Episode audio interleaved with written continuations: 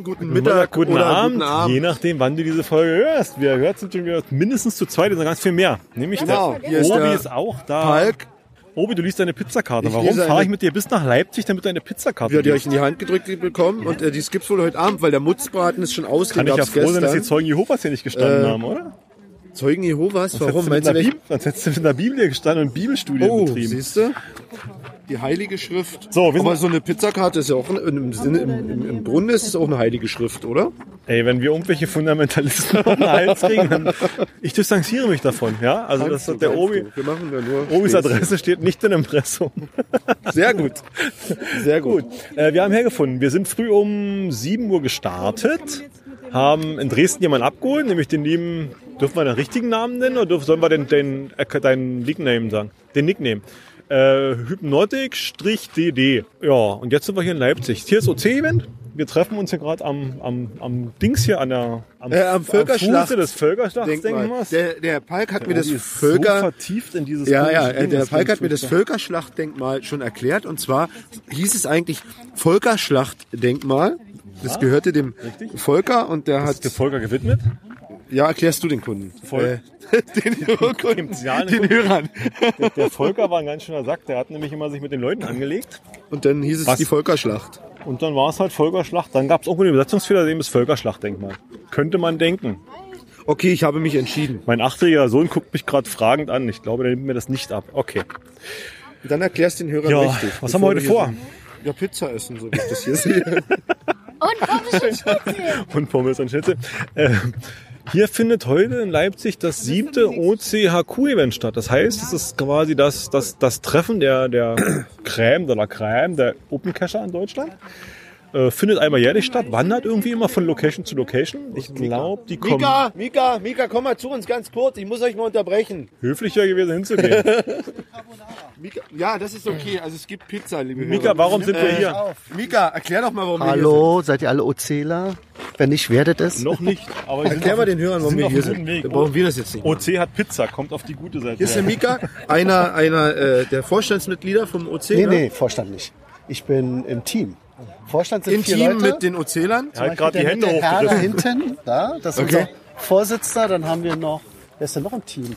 Der ist jetzt heute nicht da. Schatzforscher da ist unser, rein. ist unser Kassenwart. Dogeso, genau.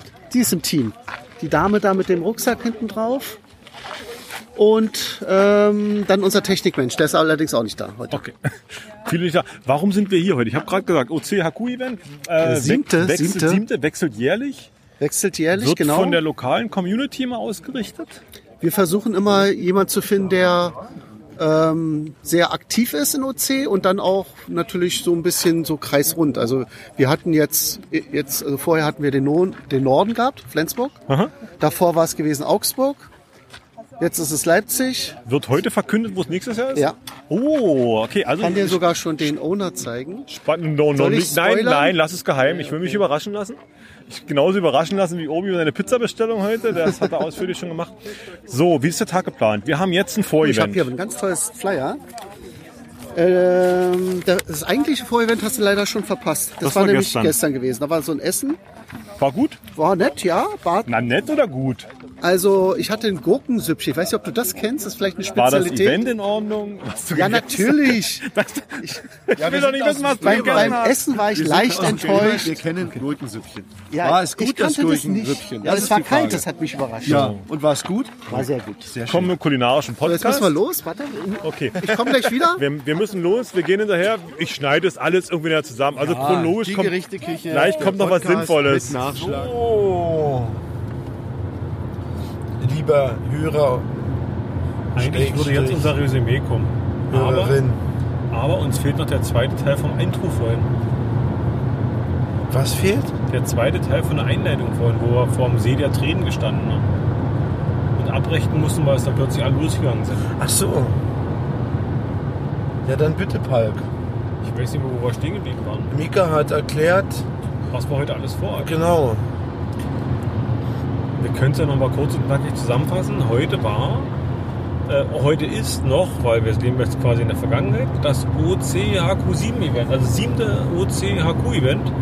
jedes Jahr eine andere Stadt, ein anderer Ausrichter. Das ist, sage ich mal, das Jahreshauptevent von, von Open Caching. Die Leute, bei denen es stattfindet, vor der Tür machen sich ein bisschen Mühe und bauen ein paar schicke Caches oder basteln was Schönes und sorgen für so ein bisschen Kulturprogramm. Und das Ganze, ich sag mal, so ein bisschen an, Anlehnung an ein Mega-Event über drei Tage. Freitag meistens Anreise, den ist Willkommensevent. Sonnabend eben Haupttag und Sonntag nochmal ein Abschiedsevent. Ja, und dann strömen wieder alle in ihre Heimat zurück. Und wir sind schon ganz gespannt, was uns heute erwartet. So, ich hoffe, ihr habt alle einen guten Blick soweit auf die Leinwand, dass ihr sie sehen könnt. Meine Stimme könnte ich theoretisch im Hintergrund stellen, aber ich erzähle euch heute ein bisschen was. Erstmal ein herzliches Willkommen hier in Leipzig. Ich bin sehr froh, dass wir uns hier einfinden konnten. Ich bin auch sehr froh und dankbar für die Organisation, die übrigens durch Capreca hier im Haus durchgeführt worden ist, unterstützt von Gorgafitsch und äh, wohl auch Golden. Genau, der ist gerade nicht hier im Raum. Ne? Ist gerade nicht da, ne? Ah, Er kommt bestimmt gleich dazu. Er bestellt ja gerade die Pizza für gleich. Der bestellt die Pizza, ja. Ja, so lange? Wie Pizzen sind das?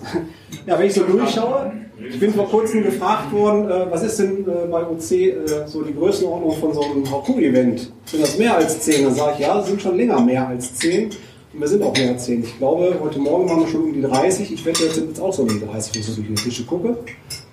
Auf jeden Fall sind wir heute hier, weil ich eine Keynote vorbereitet habe für euch. Ja, Special Effects. Uh. Wichtig ist mir noch kurz zu sagen, sollte ich kein Copyright irgendwo bei den Bildern dran machen, ist es automatisch von Pixabay, ohne dass man es darauf hinweisen muss. Wir werfen heute den Blick äh, einmal auf die Vergangenheit von Open Caching, natürlich auf die Zukunft und wer würde es jetzt anders erwarten, sogar auf die Zukunft. Der Gegenwart, Zukunft.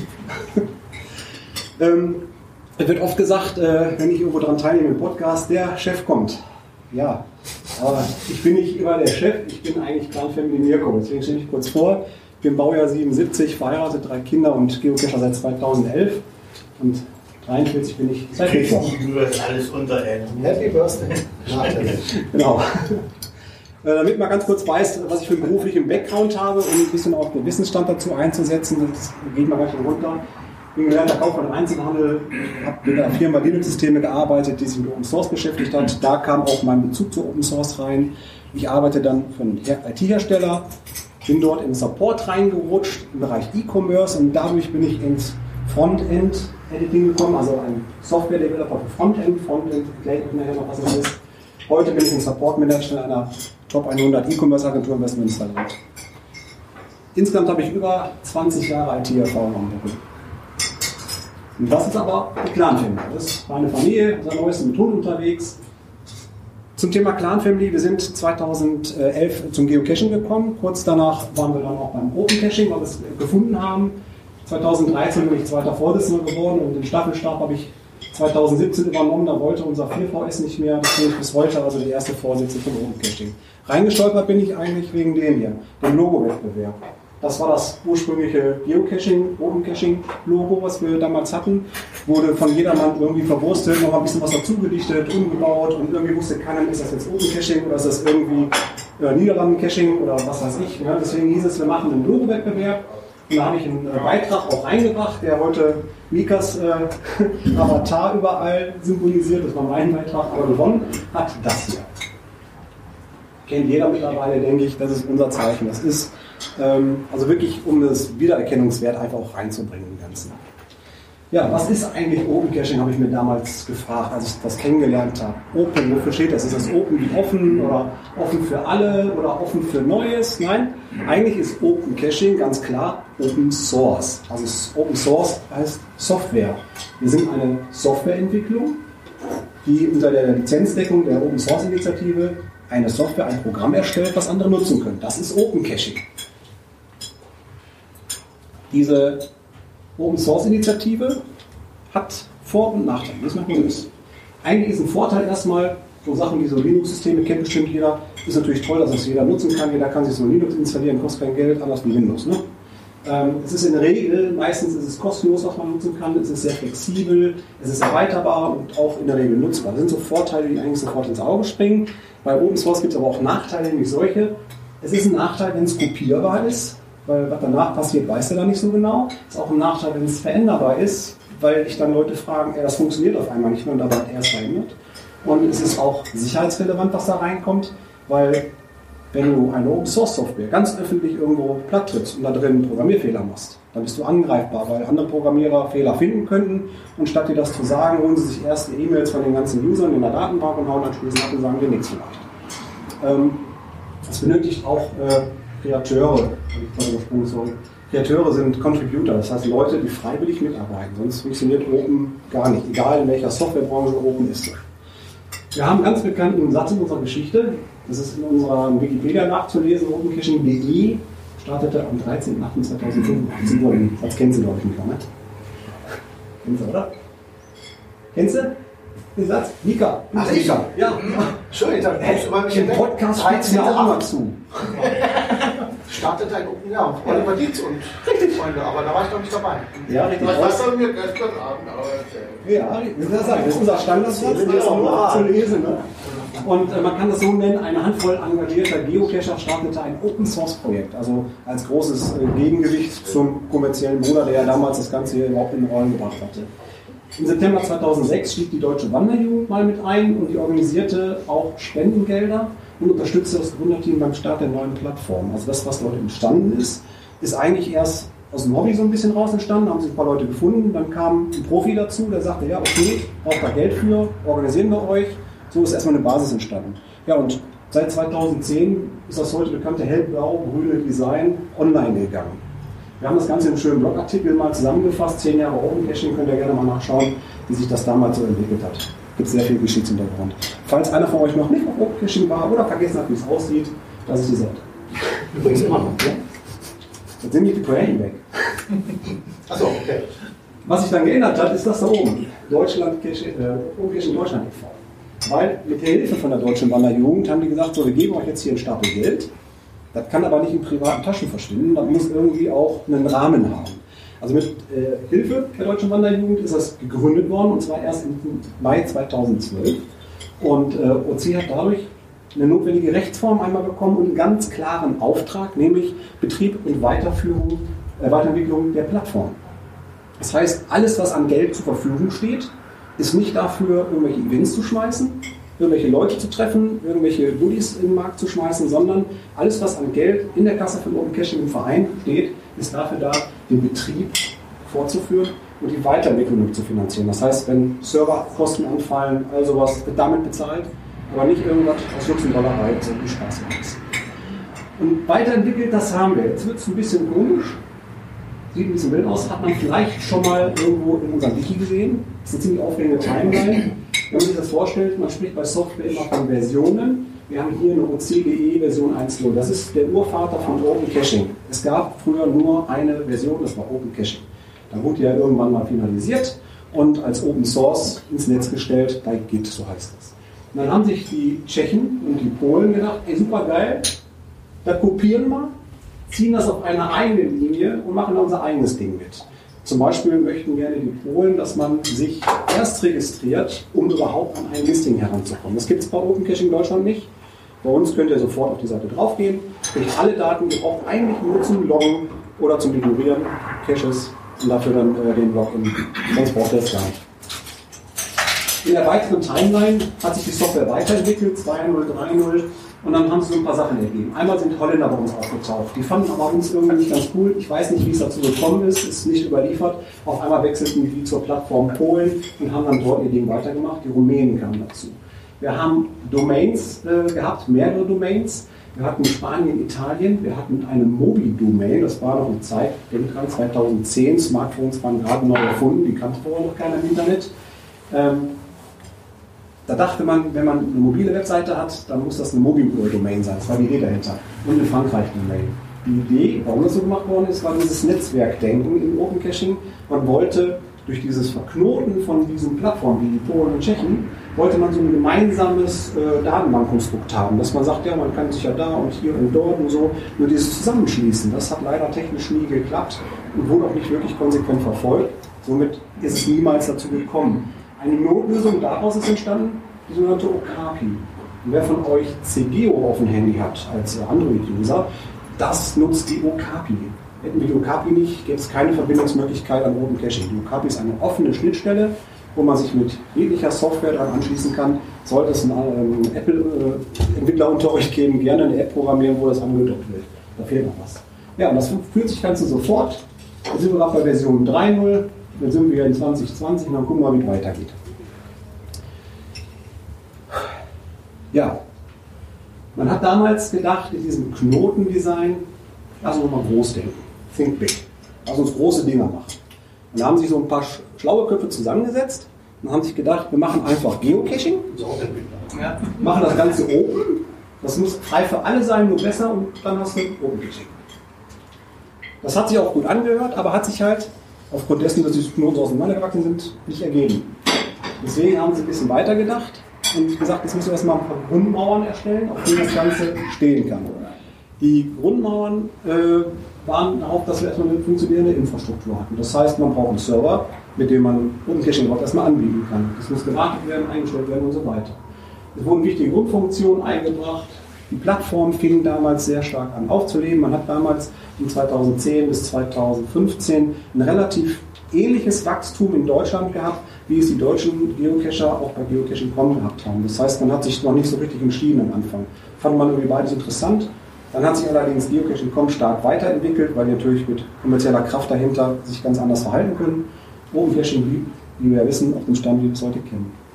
Ähm, die anstiegenden Nutzerzahlen waren natürlich auch äh, sehr erfreulich, aber auch der Anstieg der, äh, die angestrebte Erweiterung der Länderknoten hat da ja immer noch gefehlt. Das heißt, es war immer noch nicht möglich, wer eine Grenzen erholt, so wie ich, ich wohne in Holland, ich fahre rüber nach Holland, ich muss mich auf einer anderen Geocaching, auf Open Caching Plattform anmelden, nicht auf der polnischen, um an holländische Caches zu kommen.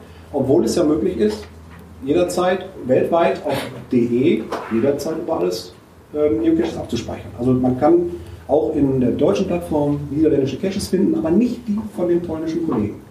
Unsere Idee dahin ist immer noch, irgendwann auch über die Okapi die tschechischen und die polnischen Datenbanken abzufragen, die mit einzubinden, aber das ist Zukunftsmusik. Und das Ganze war dann eine Lebensrettung damals, wie gesagt, die Okapi, die uns mit CGO verbunden hat. Was bei dem Bild eigentlich ganz wichtig ist, was ich auch mit diesem Grundmauernprinzip hier sagen möchte, wenn man da oben so ein Steinchen rausnimmt, könnt ihr euch vorstellen, was passiert. Wenn man aus diesem Mosaik so einen Stein entfernt, fällt alles zusammen. Zur Infrastruktur muss ich jetzt ein bisschen technisch einmal kurz werden. Wir haben Open Caching in der Software 3. Das ist das, was aktuell ihr seht. Und das funktioniert mit dem typischen Entwicklerkram. Langstack heißt das, also Linux, Apache, MySQL und PHP. Das finden wir alles cool. Wir haben CentOS als Betriebssystem da drauf. Ihr kennt Ubuntu wahrscheinlich alle. Äh, die etwas tiefer investierten wissen, dass es CentOS ein Community Enterprise Operating System ist. Auch ganz hochtrabend. Funktioniert auf jeden Fall ganz gut. Apache ist ein Industriestandard. Bei MySQL sind wir auf MariaDB gegangen, um das auch mal zu erwähnen. Das ist auch so eine Open-Alternative gegenüber MySQL-Server von Microsoft. Und PHP lief damals zu dem Zeitpunkt PHP 5. Hey, super, oder? Nee, eigentlich nicht, weil es war 5.4. Warum das zum Problem wird, sehen wir gleich.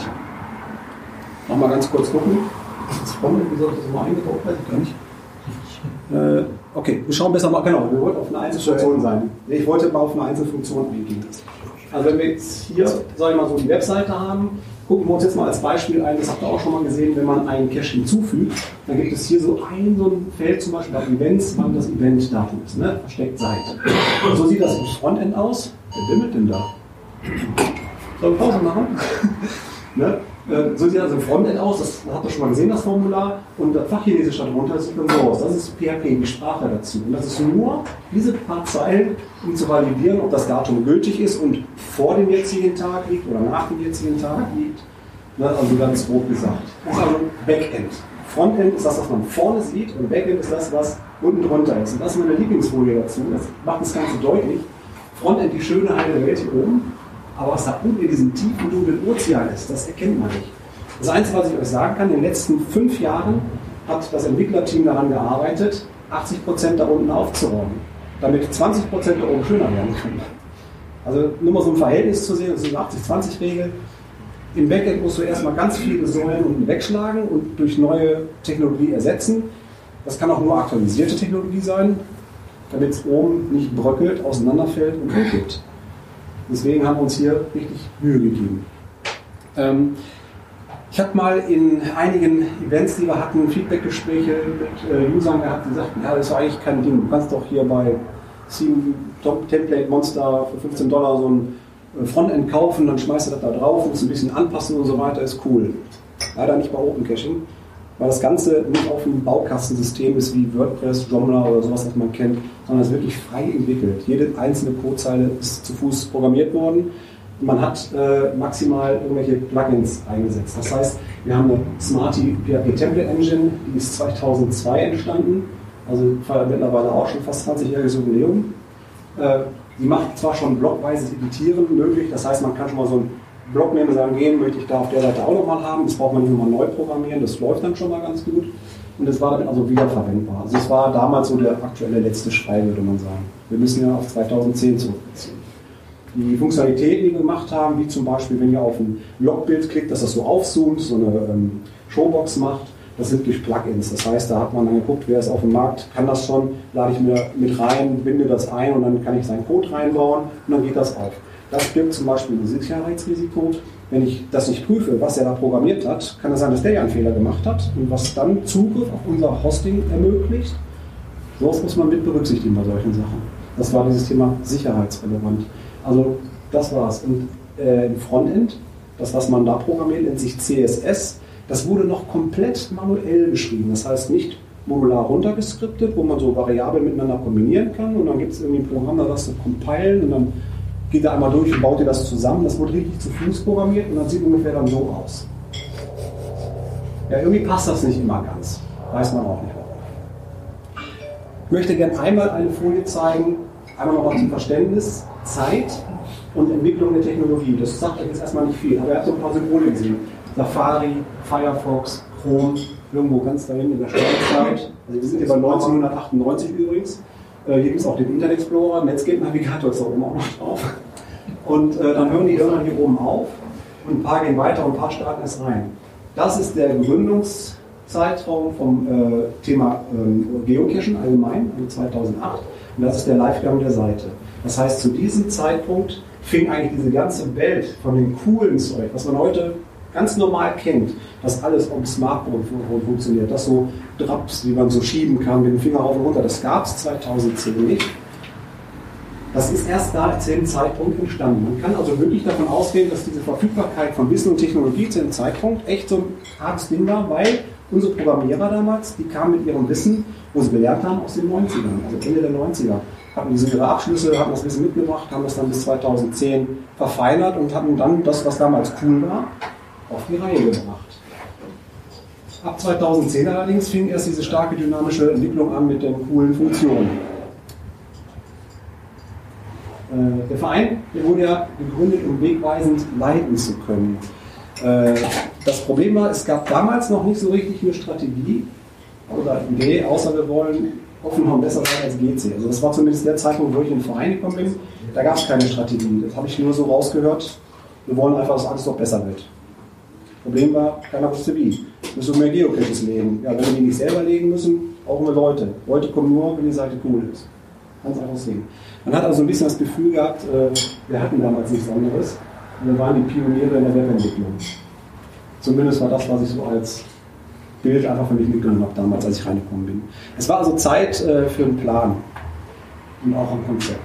So, ich gehe noch mal ein bisschen in die Zeitreise und sage mal ganz kurz, das war die OC-Seite im Jahr 2010. Sieht eigentlich noch aus wie heute, ne? Ja. Ist aber wirklich das Logo ist anders. Das stimmt, ja. Und da oben steht auch die Deutsche Wanderjugend. Aber ansonsten ist alles beim Alten. Ein kleiner Gag am Rande, das war die Webseite von, wer kennt's? GC. GC.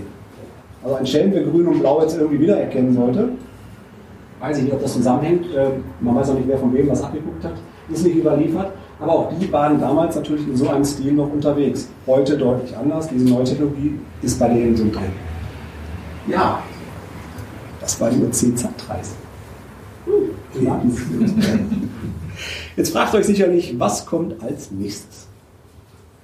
Wenn wir uns überlegen, was als nächstes kommt, dann ähm, muss ich noch mal ganz kurz die Grundmauern von 2010 aufnehmen. Da habe ich gerade erklärt, Open Source Software 3.0, wir hatten Linux, CentOS, alles cool, Apache, alles cool, MySQL, alles cool, aber MySQL, PHP 5 Problembereich. Warum ist es ein Problembereich? Ganz einfach. Das Ding ist mal mega tot und outdated. PHP 5 existiert auf keinem Hoster mehr heutzutage, weil das so alt und Sicherheitsrisiko relevant ist. Ich meine, es ist so, als wenn ich sage, wer von euch hat noch ein XP zu Hause stehen? Das bloß die Finger unten. ja. Also PHP 5 ja. Also PHP 5 ist einfach tot. PHP 5 ist einfach tot. Das heißt, äh, wenn wir sagen müssen, was müssen wir denn tun, damit das jetzt hier technisch astrein wird? PHP 7 ist also eine Technologie, die man auf den Host, auf den Server laden muss, damit aus 5 dann 7 wird. Problem war, wir mussten fast drei Jahre daran arbeiten, dass überhaupt eine Webseite unter 7 läuft. Weil hätten wir das einfach nur umgestellt, also das Update da rein, PHP 7, alles gut, hätten wir Feierabend machen können, hätten wir heute kein OC mehr, keine Events oder würden wir uns woanders treffen. Weil dann wäre nämlich Betriebsende gewesen. Die Webseite mit den eingebauten Technologien war überhaupt nicht in der Lage, mit PHP 7 umzugehen. Also eigentlich alles cool, würde mal sagen. Und darauf kann man jetzt eine Open Caching Software 4 drauf bauen. Allerdings gibt es da auch einen Haken. Open, Cache, äh, Open Source, äh, nein, PHP, hier oben 5.6 ist das letzte, lief 2019 aus. 7.0 ist schon rot, 1 ist rot, 7.2 ist schon orange. Wir sind momentan auf 7.2. Das heißt, diese Software läuft noch bis Januar 21. Wir müssen also ab nächstes Jahr 3 und 4 äh, draufbauen und sind dann noch bis 2023 ungefähr betriebsfähig. Ähm, das Schöne ist dabei, weil wir schon in PHP 7 sind und die Seite das kann, haben wir da keine Bauchschmerzen damit. Von 5 auf 7 war eine große Nummer, das hätte niemals geklappt. Bei 7.2, 7.3, 7.4 ist es eigentlich Pillepalle.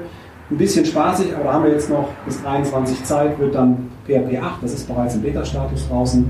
Das heißt, auch da geht es in der Weiterentwicklung weiter. Das Blöde ist nur, ihr seht davon nichts, außer dass die Seite erreichbar ist. Ja, das ist viel Arbeit. Also jemand, der weiß, was Administration am Server bedeutet, das ist ein Fulltime-Job eigentlich. Ähm, ich kenne einige Menschen unter uns, äh, die nachts um 2 Uhr aufstehen und den Server neu starten, weil er abgeschmiert ist. Und egal welche Seite. Ne? Weil auch wenn Open Caching mal 10 Minuten tot ist, ist das schon tragisch. Auch wenn viele Leute sagen, wir sind ein totes Pferd, wir haben verdammt viel Puls. Sage ich immer wieder. Also PHP 8 ist natürlich so ein bisschen so. Äh, ja, okay, komm, pass auf, lass uns mal äh, einen Restart machen. Ist ein bisschen her, 2016 nochmal. Da habe ich in meinem Ostseeurlaub mir die Open Kirchenseite ausgedruckt, habe mich ans Wasser gesetzt und habe mir ein bisschen zusammengemalt, was haben wir da überhaupt? Was sind da überhaupt für Elemente drin? Welche Seiten gibt es? Ich habe die Struktur der Seite analysiert, einfach um zu wissen, was haben wir an Inhalte wo stehen? Was haben die für eine Bedeutung? Welche Wichtigkeit? Ich glaube, ich spreche euch äh, fast schon ein Argument aus dem Herzen, wenn ich sage, auf der Startseite ganz oben müssen keine Blogbeiträge von uns stehen. Das ist ganz nett, wenn die unten stehen, aber die müssen nicht oben sein. Solche Sachen habe ich da analysiert zum Beispiel. Und als ich da so gesessen habe, habe ich dann als nächstes das hier gemacht. Das ist, äh, ohne dass man jetzt Texte, Bilder, sowas zur Irritation hat, ich habe einfach mal diese Blöcke benannt und habe mir die so ein bisschen einsortiert. Und gesagt, so, so muss das hier, das muss da, das ist der Bereich. Einfach um auch äh, bei der weiteren Entwicklung nichts zu verlieren. Weil wäre ja schade, wenn auf einmal der Donation-Button weg ist, weil ich den vergessen habe und äh, keiner kommt mehr auf die Idee, diese wichtigen Spenden für uns ähm, reinzubringen.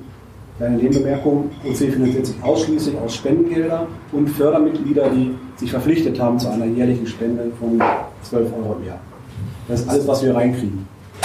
Ähm, und als ich mir dann da gesessen habe und gesagt habe, okay, das sind die Strukturen, jetzt guck mal nach vorne, was ist eigentlich gerade so der Trend, was gibt es jetzt gerade? Und ich sehe es ja seit 2016 und wenn ihr jetzt wisst, wir haben 2020 und in meinem Blog hatte ich, glaube ich, erwähnt, dass ich seit über vier Jahren an einem Projekt arbeite.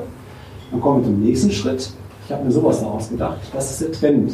Es geht darum, äh, verschiedene Geräte anzusprechen, die Blöcke neu zu sortieren, sich zu überlegen, wie möchte man denn auf dem Gerät die Informationen haben, was ist denn erstmal wichtig auf einem Tablet, auf einem Smartphone, auf einem Desktop-Bereich, wie kann man das strukturieren, also neu strukturieren, exakt sich überlegen, wie, wie gehen wir eigentlich jetzt in den nächsten Schritt rein.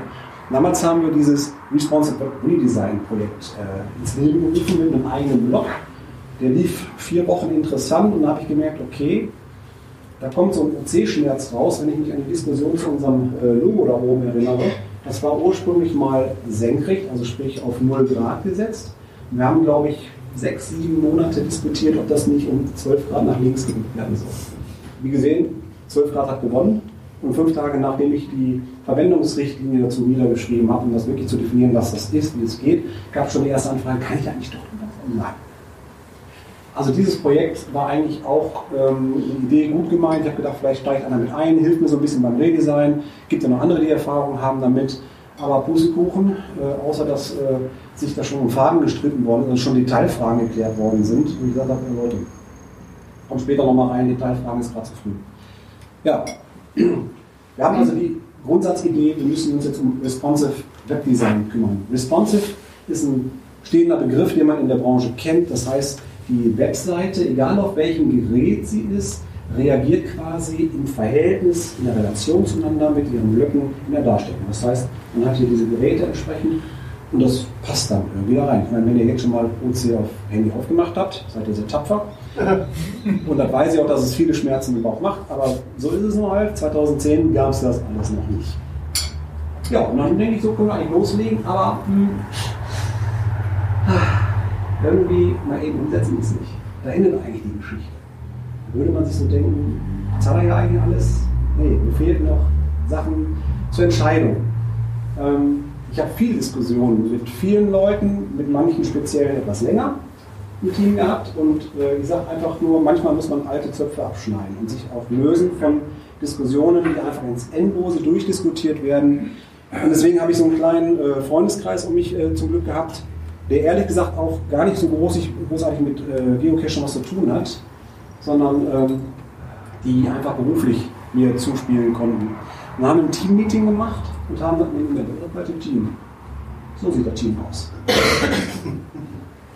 Das bin ich, das ist der Nick und dann ist der Thomas Aldi, unser zweiter Vorsitzender. Wie es sich gehört, wir beide feiern Selfies und er arbeitet. So, einmal ganz kurz erläutert, der Thomas ist hauptberuflich auch Entwickler und zwar, ich sag mal einfach Hardcore-Entwickler. Also was der niederprogrammiert, das geht auf keine Tour ab. Der ist äh, im Enterprise-Segment unterwegs, ganz großer Decksbulle, kann richtig was. Problem ist nur, der ist natürlich äh, zu 150 Prozent im Beruf schon ausgelastet. Dann macht er noch mal eben schnell mit seiner Frau ein Fitnessstudio auf und dann hat er noch zwei, drei Projekte nebenbei. Und der Tag hat auch nur 24 Stunden. Also ist er, nachdem er äh, OC mit eingestiegen ist, ähm, irgendwann auch so ein bisschen zurückgerudert, sagt, okay, ich habe jetzt erstmal dafür gesorgt, dass dieser Eisberg da unten aufgeräumt ist. Ich habe diesen ganzen Müll entsorgt, dass wir weiterlaufen. Also ihm war erstmal wichtig, eine Betriebssicherheit herzustellen. Und äh, dann haben wir uns am 22. August hier zusammengesetzt, 2017 war das, und haben dann auch so einen Strategieplan gemacht. Was wollen wir wann wie umsetzen? Äh, also nicht mit Tag genau, sondern in der Reihenfolge haben wir es festgelegt so ein bisschen. Weil man kann nicht erst oben am Berg was draufbauen und unten was wegreißen. Das funktioniert einfach schon statisch nicht. Ja, dann haben wir Gas gegeben. Und so sieht das technisch aus. Das kann jeder von euch äh, auf Git nachgucken. Also wer sich dafür interessiert, wir haben ja Open Source, habe ich ja vorhin gesagt. Das wird bei Git gehostet, diese Software. Und da kann jeder nachgucken, wann hat wer wie viel gearbeitet zum Beispiel. Diese roten orangen Balken hier, die zeigen an, wann wer wie tätig war. Ich erkläre es ganz kurz, das ist ein sogenannter Commit. Also ich habe ein Paket fertig gemacht, ich schicke das dahin und dann habe ich einen so einen Zähler, der hochgeht. Also ein Pfund würde man in der Geocacher-Sprache sagen. Allerdings was auch interessant sind, sind die Zahlen hier oben, nämlich wie viele Codezeilen hat derjenige reingebracht, grüne Farbe, und daneben rausgeholt. Wenn wir hier schauen, der Following ist äh, einer der Gründer mit äh, im Gründerteam gewesen von Open Caching. Ähm, der hat sich zu dem Zeitpunkt noch ein wenig mit engagiert, hat aber Schwierigkeiten gehabt, sich mit unseren neuen Ideen anzufreunden. Deswegen hat er anschließend das äh, Team dann auch in Ruhe gelassen. Äh, und wir beide, er ist ein Junior-Entwickler, er übt also noch, auch beruflich, hauptberuflich. Und äh, ich bin eigentlich nur Frontend-Mensch, also ich habe mit Programmierung im PHP-Bereich nicht so viel Erfahrung. Äh, ich mache es eher schön, so in der Richtung. Wobei schön immer Geschmackssache ist. Ne? Also da seht ihr wirklich, äh, wie weit sich jetzt im letzten äh, Zeit, seit 2017 hier was verändert hat. Das war so die Hauptarbeit, alte Sachen rein und raus Das war wirklich eine ganze Menge Arbeit. Und während wir das so durchgegangen bin, habe ich mir schon Gedanken gemacht, wie ich welche Sachen bei Mobile First äh, ansetzen soll. Mobile First ist auch ein Grundsatz, wenn du heute programmierst, programmiert man grundsätzlich immer erst auf die Ansicht fürs Handy, weil die meisten Nutzer heute haben ein Handy in der Nutzung. Es gibt wenige, die äh, noch einen Desktop und fast kaum einen, der Tablet macht. Sehen wir gleich noch eine Folie zu. Und bei mir ist es einfach so, ich bin ja so ein alter Hase. Achtung. Und ich sage immer, Mobile First, das mache ich hinterher. Ich habe also erstmal eine Nutzeranalyse first gemacht. Weil ich wollte erst mal wissen, wer kommt denn da? Lohnt sich das Ganze, was wir jetzt hier machen? Und bin dann nochmal hingegangen und gesagt, wer sind eigentlich die Nutzer von Open Caching? Und habe ich erstmal Google, Google da eingebaut. Das war auch ungefähr ein halbes Jahr Diskussion, bis ich das drin hatte. Und damit konnte ich schöne Daten sammeln. Ja klar, DSGVO-Schutz ist wichtig. Die hat uns auch viel Zeit gekostet und Spaß gemacht. Haben wir auch gut umgesetzt, finde ich. Äh, wer da Fragen hat, kann ich gerne mal fragen. Aber das war für mich wichtig. Ich wollte Sachen ermitteln. Hier geht es erstmal um eine Folie, wo ich sehe, welcher Browser spielt eine Rolle. Wir hatten noch den einen oder anderen, der sagte, also Internet Explorer wäre mir noch sehr wichtig. Ich sage, ich trete gleich weg. Doch, doch, doch, den nutzen viele. Sehe ich. Sehe ich gleich, doch, da unten drunter irgendwo sieht nicht drüber. Also doof. Wichtig ist aber die Kenntnis, äh, Chrome ist heute Standardbrowser in vielen Haushalten, sei es äh, auf äh, Linux, sei es auf Windows, sei es auf äh, Mac. Also Chrome nutzen auch viele, bei Mac natürlich auch sehr viele Safari. Safari ist gleichzeitig aber auch der Handy-Browser und die Firefox-Alternative läuft ja auch auf vielen Rechnern. Sachen wie Opera und so weiter sind eher Nebenerscheinungen, äh, aber da die auch ganz oft mit der gleichen Engine von Chrome arbeiten, ist das schon okay. Was aber auch wichtig war für mich zu erkennen, äh, wie ist eigentlich so der Markt verteilt, äh, Desktop und Mobil, also die Handys und die normalen Computer, die sind noch alle relativ so im, im Gleichklang. Also das ist noch so die Waage. Da muss man wirklich analysieren, wer ist denn wirklich jetzt dein Nutzer und wer davon hat ein Handy. Wir wissen alle, im Wald hat kaum einer von uns einen Laptop dabei, geschweige denn einen WLAN-Empfang, also haben wir da ein Handy. Ich weiß, bei uns ist Mobile First wirklich wichtig. Dann habe ich mal geguckt, so Seitenaufrufe. Wir haben jetzt hier einen Zeitraum von einem Jahr. Bevor große Augen kommen, weil da eine 1,7 Millionen steht, erkläre ich kurz zwei Zahlen. Eine Sitzung. Nehmen wir mal an, Mika würde jetzt auf unsere OC-Seite kommen. Heute Morgen guckt sich dann ein Taku-Event an, denkt sich, alles klar, das ist eine Sitzung, eine Page-Seite. Jetzt guckt er noch nach, er hat noch das Vorevent, die Mittagskartengeschichte, dann hat er noch zwei, drei andere geguckt. Das sind die Seitenaufrufe, also eine Sitzung, aber mehrere Seitenaufrufe. So wird das gezählt. Dadurch kommen 1,7 Millionen Seitenaufrufe in einem Jahr zusammen. Das sind aktuelle Zahlen aus unserem Google Analytics. Wichtig ist darunter, es lässt sich ja nicht jeder tracken. Viele haben das geblockt, ist auch okay, DSGVO-mäßig. Wird ja gefragt, jetzt geht so ein Bannerling da auf, dieses Cookie-Konsens-Tool, wenn da einer sagt, nee, Google nicht, dann kann ich den auch nicht zählen. Also die eigentliche Zahl dürfte um einiges nochmal höher sein. Äh, was aber eigentlich wichtig ist für uns, ist dieser untere Bereich, nämlich ab 5 aufwärts, äh, die, die mehrere Sessions haben. Das heißt, das sind Personen, die sind erkannt worden. Ach, der Mika, der war gestern schon mal hier. Der ist heute wieder da. Dann wäre er bei zwei. Dann zieht er die ganze Woche durch, dann ist er schon bei sieben Sessions, die er gestartet hat. Eine Session ist immer ein, normalerweise ein Tag gültig, es sei denn, du hast ein Gerät gewechselt, hast eine neue Session verursacht. Also alles, was da oben runter geht, sind sogenannte Daily Active User. Das heißt, bei über 200 Besuchen, wir haben 365 Tage im Jahr, wenn einer über 200 Mal da ist, kannst du davon ausgehen, dass die Leute fast jeden Tag auf der Seite irgendwo sind. Also zwei Tage, ein paar Tage. Ne? Also es ist ordentlich Traffic bei uns drauf. Wir haben über 15 Prozent Stammgäste, das mal geübt. Das ist ganz cool. War also klar, dass es auf jeden Fall für eine Masse von Menschen interessant ist, dass wir das machen. Ich habe auch geschaut, wo kommen die Menschen her, um da Rückschlüsse zu ziehen. Zum Beispiel ist es eigentlich wichtig, dass wir mit der Übersetzung uns noch großartig Mühe machen. Weil wir haben so viele Übersetzungen. Ähm, wir haben Spanisch, Norwegisch, wir haben einiges schon abgeschaltet weil ich gemerkt habe, okay, Russisch macht keinen Sinn, das sind die Bots, die kommen. Äh, Russisch braucht bei uns keiner. Aber so wie äh, Niederländisch zum Beispiel, Französisch als Alternativsprache ist sicherlich äh, interessant, das kann man machen. Die Balken hier sind der Übersetzungsstand. Das heißt, hier Norwegisch ist zum Beispiel komplett übersetzt. Problem ist bei Norwegisch, wir haben es noch nicht implementieren können, dass man es oben einschaltet auf Norwegisch. Also wenn ihr auf Norwegisch gerne oben Caching haben möchtet, funktioniert. Ähm, und da habe ich zum Beispiel auch gesagt, eigentlich gibst du ja sowieso über Google einfach nur Open Caching ein und landest dann auf der Seite. Und wenn wir die übersetzt haben, würde auch die norwegische Google-Suche unsere Seite, obwohl sie eine D-Domain ist, anzeigen. Es hat also keinen Mehrwert, an diesen alten Domains festzuhalten. Frankreich, Italien, Spanien, die haben wir inzwischen alle abgestoßen. Die letzte ist die französische Domain, die wird uns nächstes Jahr verlassen. Und dann haben wir nur noch opencaching.de. Alles andere nur Kosten verursacht, habe ich weggeschnitten. Eine Folie noch zum Thema Regionen. Ähm, das ist die Top 10. Ist Englisch geschrieben, deswegen komisch. Ähm, ist auch sehr interessant, wo sitzen eigentlich die meisten Nutzer, also heißt die, die Leute kommen, die sich getränken lassen haben, da weiß ich ungefähr, wo die Schwerpunkte sind, um da auch Rückschlüsse zu haben, zum Beispiel auch, wo man Events veranstalten kann. Wenn wir mal durchgucken, dann sind wir da beim HQ7 Event in Leipzig. Ja, ähm, das heißt, auch da so ein bisschen Region-Einfluss zu wissen, wo kommen Leute her. All dieses Wissen hilft mir einfach, weiterzukommen. Ja, habe ich jetzt genug Erkenntnisse, weiß ich Bescheid, alle Fakten beisammen. Eine Folie habe ich noch, ähm, wo die Ziele reinkommen. Als wir den Team zusammengesetzt haben, haben wir gesagt, äh, wir wollen gucken, dass wir auf jeden Fall die Codestruktur verbessern, dass das Hosting besser wird. Wir arbeiten mittlerweile mit automatischem Deployment. Es braucht also keiner mehr aufstehen, auf den Server sich einloggen, da irgendwas eingeben, damit diese neue Version wieder runtergeladen wird. Wenn wir jetzt einen Bugfix äh, gelöst haben, also einen Fehler äh, ähm, verändert haben, dass er weg ist, das brauchen wir alles nicht mehr so, das geht automatisch. Wir haben ganz viele Punkte aufgenommen, einfach um zu sagen, wir müssen vorwärts kommen. Äh, mobile Grundfunktionen sollen vorhanden sein, ist unser Ziel. Äh, die möglichen Kontributoren dadurch wollen wir aktivieren. Das heißt, früher war das so, wir hatten viele Leute, die sich interessiert haben. Ey, geil, mach ich mit, Zugriff, ole, ole und äh, rein. Dann startet der erste Mal die Entwicklungsmaschine und sagt, ach du Scheiße, was ist das denn? Das habe ich ja noch nicht mal mit meiner Ausbildungszeit gehabt. Das ist eine Museumsware. Weil die Leute wirklich festgestellt haben, das ist so alt, der Scheiß, da gehe ich nicht dran. Und dann, dann waren diese Helfer, diese euphorisch waren, wieder weg. Und mit dem jetzigen neuen Stand, den wir kreiert haben, wollen wir das auch machen. Was mir jetzt ein ganz persönliches Anliegen ist, ist nochmal etwas über Thomas zu formulieren.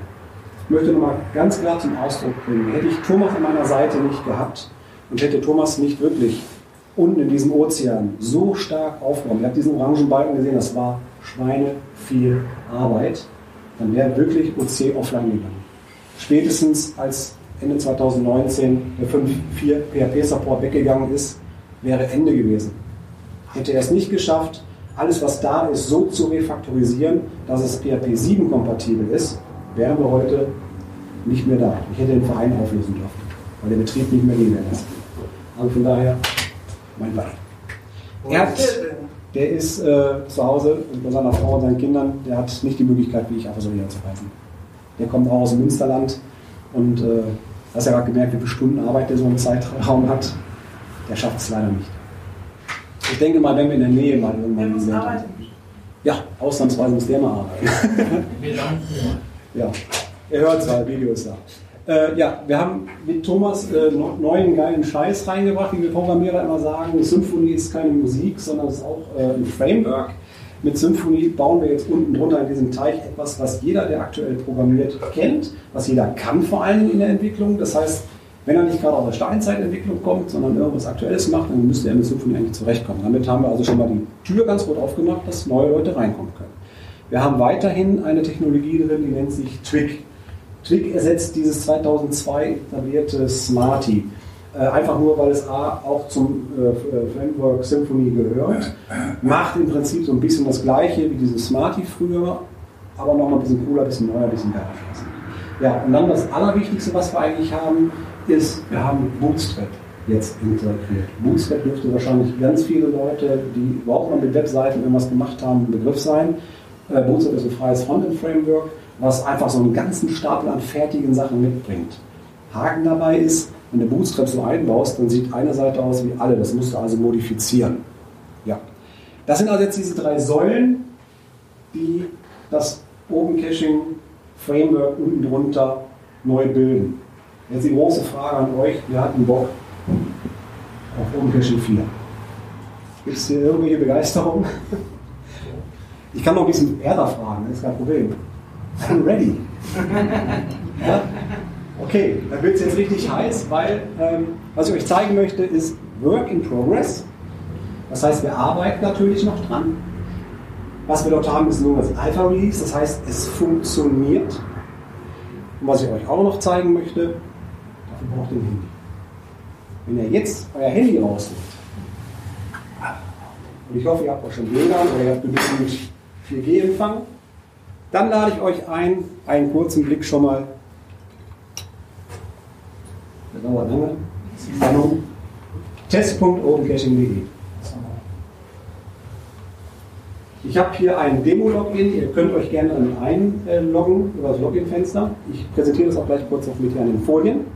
Ihr dürft also gerne mal die mobile Seite dazu anschauen. Geht also sofort weiter. Ich trinke mal einen Schluck.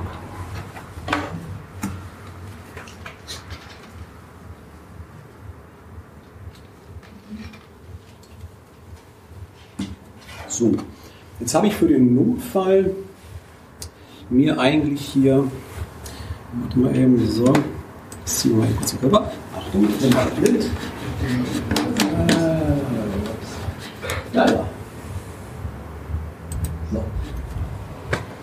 Herzlich willkommen, Open Caching Filmer. Das neue Design, was momentan auf unserem Testserver läuft, ist ab sofort erreichbar. Ähm, es ist, wie gesagt, nicht fertig. Es gibt zwei Menüpunkte, die jetzt im Moment funktionieren. Natürlich die Startseite und das immer mein Profil. Und schmeißt es weg, das war noch gut. Das ist eine Autokamera, die das aus. Ähm, wir haben, genau, zwei. Ich scroll mal einfach durch. Wir haben alle Blöcke, die wir äh, vorhin in diesen Zetteln da mal markiert haben, die finden wir hier wieder. Das sind alles äh, Daten, die nicht real sind, also äh, sind alle zusammengematscht, ne, dass man was sehen kann hier. Wir probieren noch ein bisschen aus. Es gibt Fehler wie hier zum Beispiel, dass das noch nicht bis zum Rand geht, das ist mir jetzt klar. Wir haben hier Logbilder, das ist auch noch nicht richtig cool im optischen Design. Es ist eigentlich noch nichts Neues, außer dass die Optik neu ist. Und was extrem cool ist, dass das Ganze auch nochmal, zack, im Mobilbereich funktioniert. No. Was war jetzt der Login? Der Login zeige ich sofort nochmal. Moment. Das ist der User root und das Passwort gute Punkt Freunde G und F bitte groß. Das ähm, Passwort werde ich die Tage wieder zurücksetzen, weil das natürlich für die Entwicklung auch ist. Ihr könnt euch gerne einen neuen Account, so wie bei der normalen äh, Caching-Seite, erstellen, wenn ihr da mal reinschauen wollt. Ähm, weil manche Funktionen findet man ja erst, wenn man eingeloggt ist, wie das Mein Profil, kommst du erst rein, wenn du auch ein User bist, der drin ist. So, das können wir ganz kurz einmal machen. Äh, dafür nehmen wir das wieder los. So. Man kann hier oben über das Login-Fenster gehen. Das ist schon mal eine, eine neue Funktion, dass das hier so runterzoomt. Da kann man sich einloggen mit. Oder man kann auch einen Fehler verursachen. Dann kommt man in dieses Login-Fenster, was eigentlich vorgeschaltet ist, wenn man nicht online ist. So, da gebe ich jetzt noch mal kurz ein.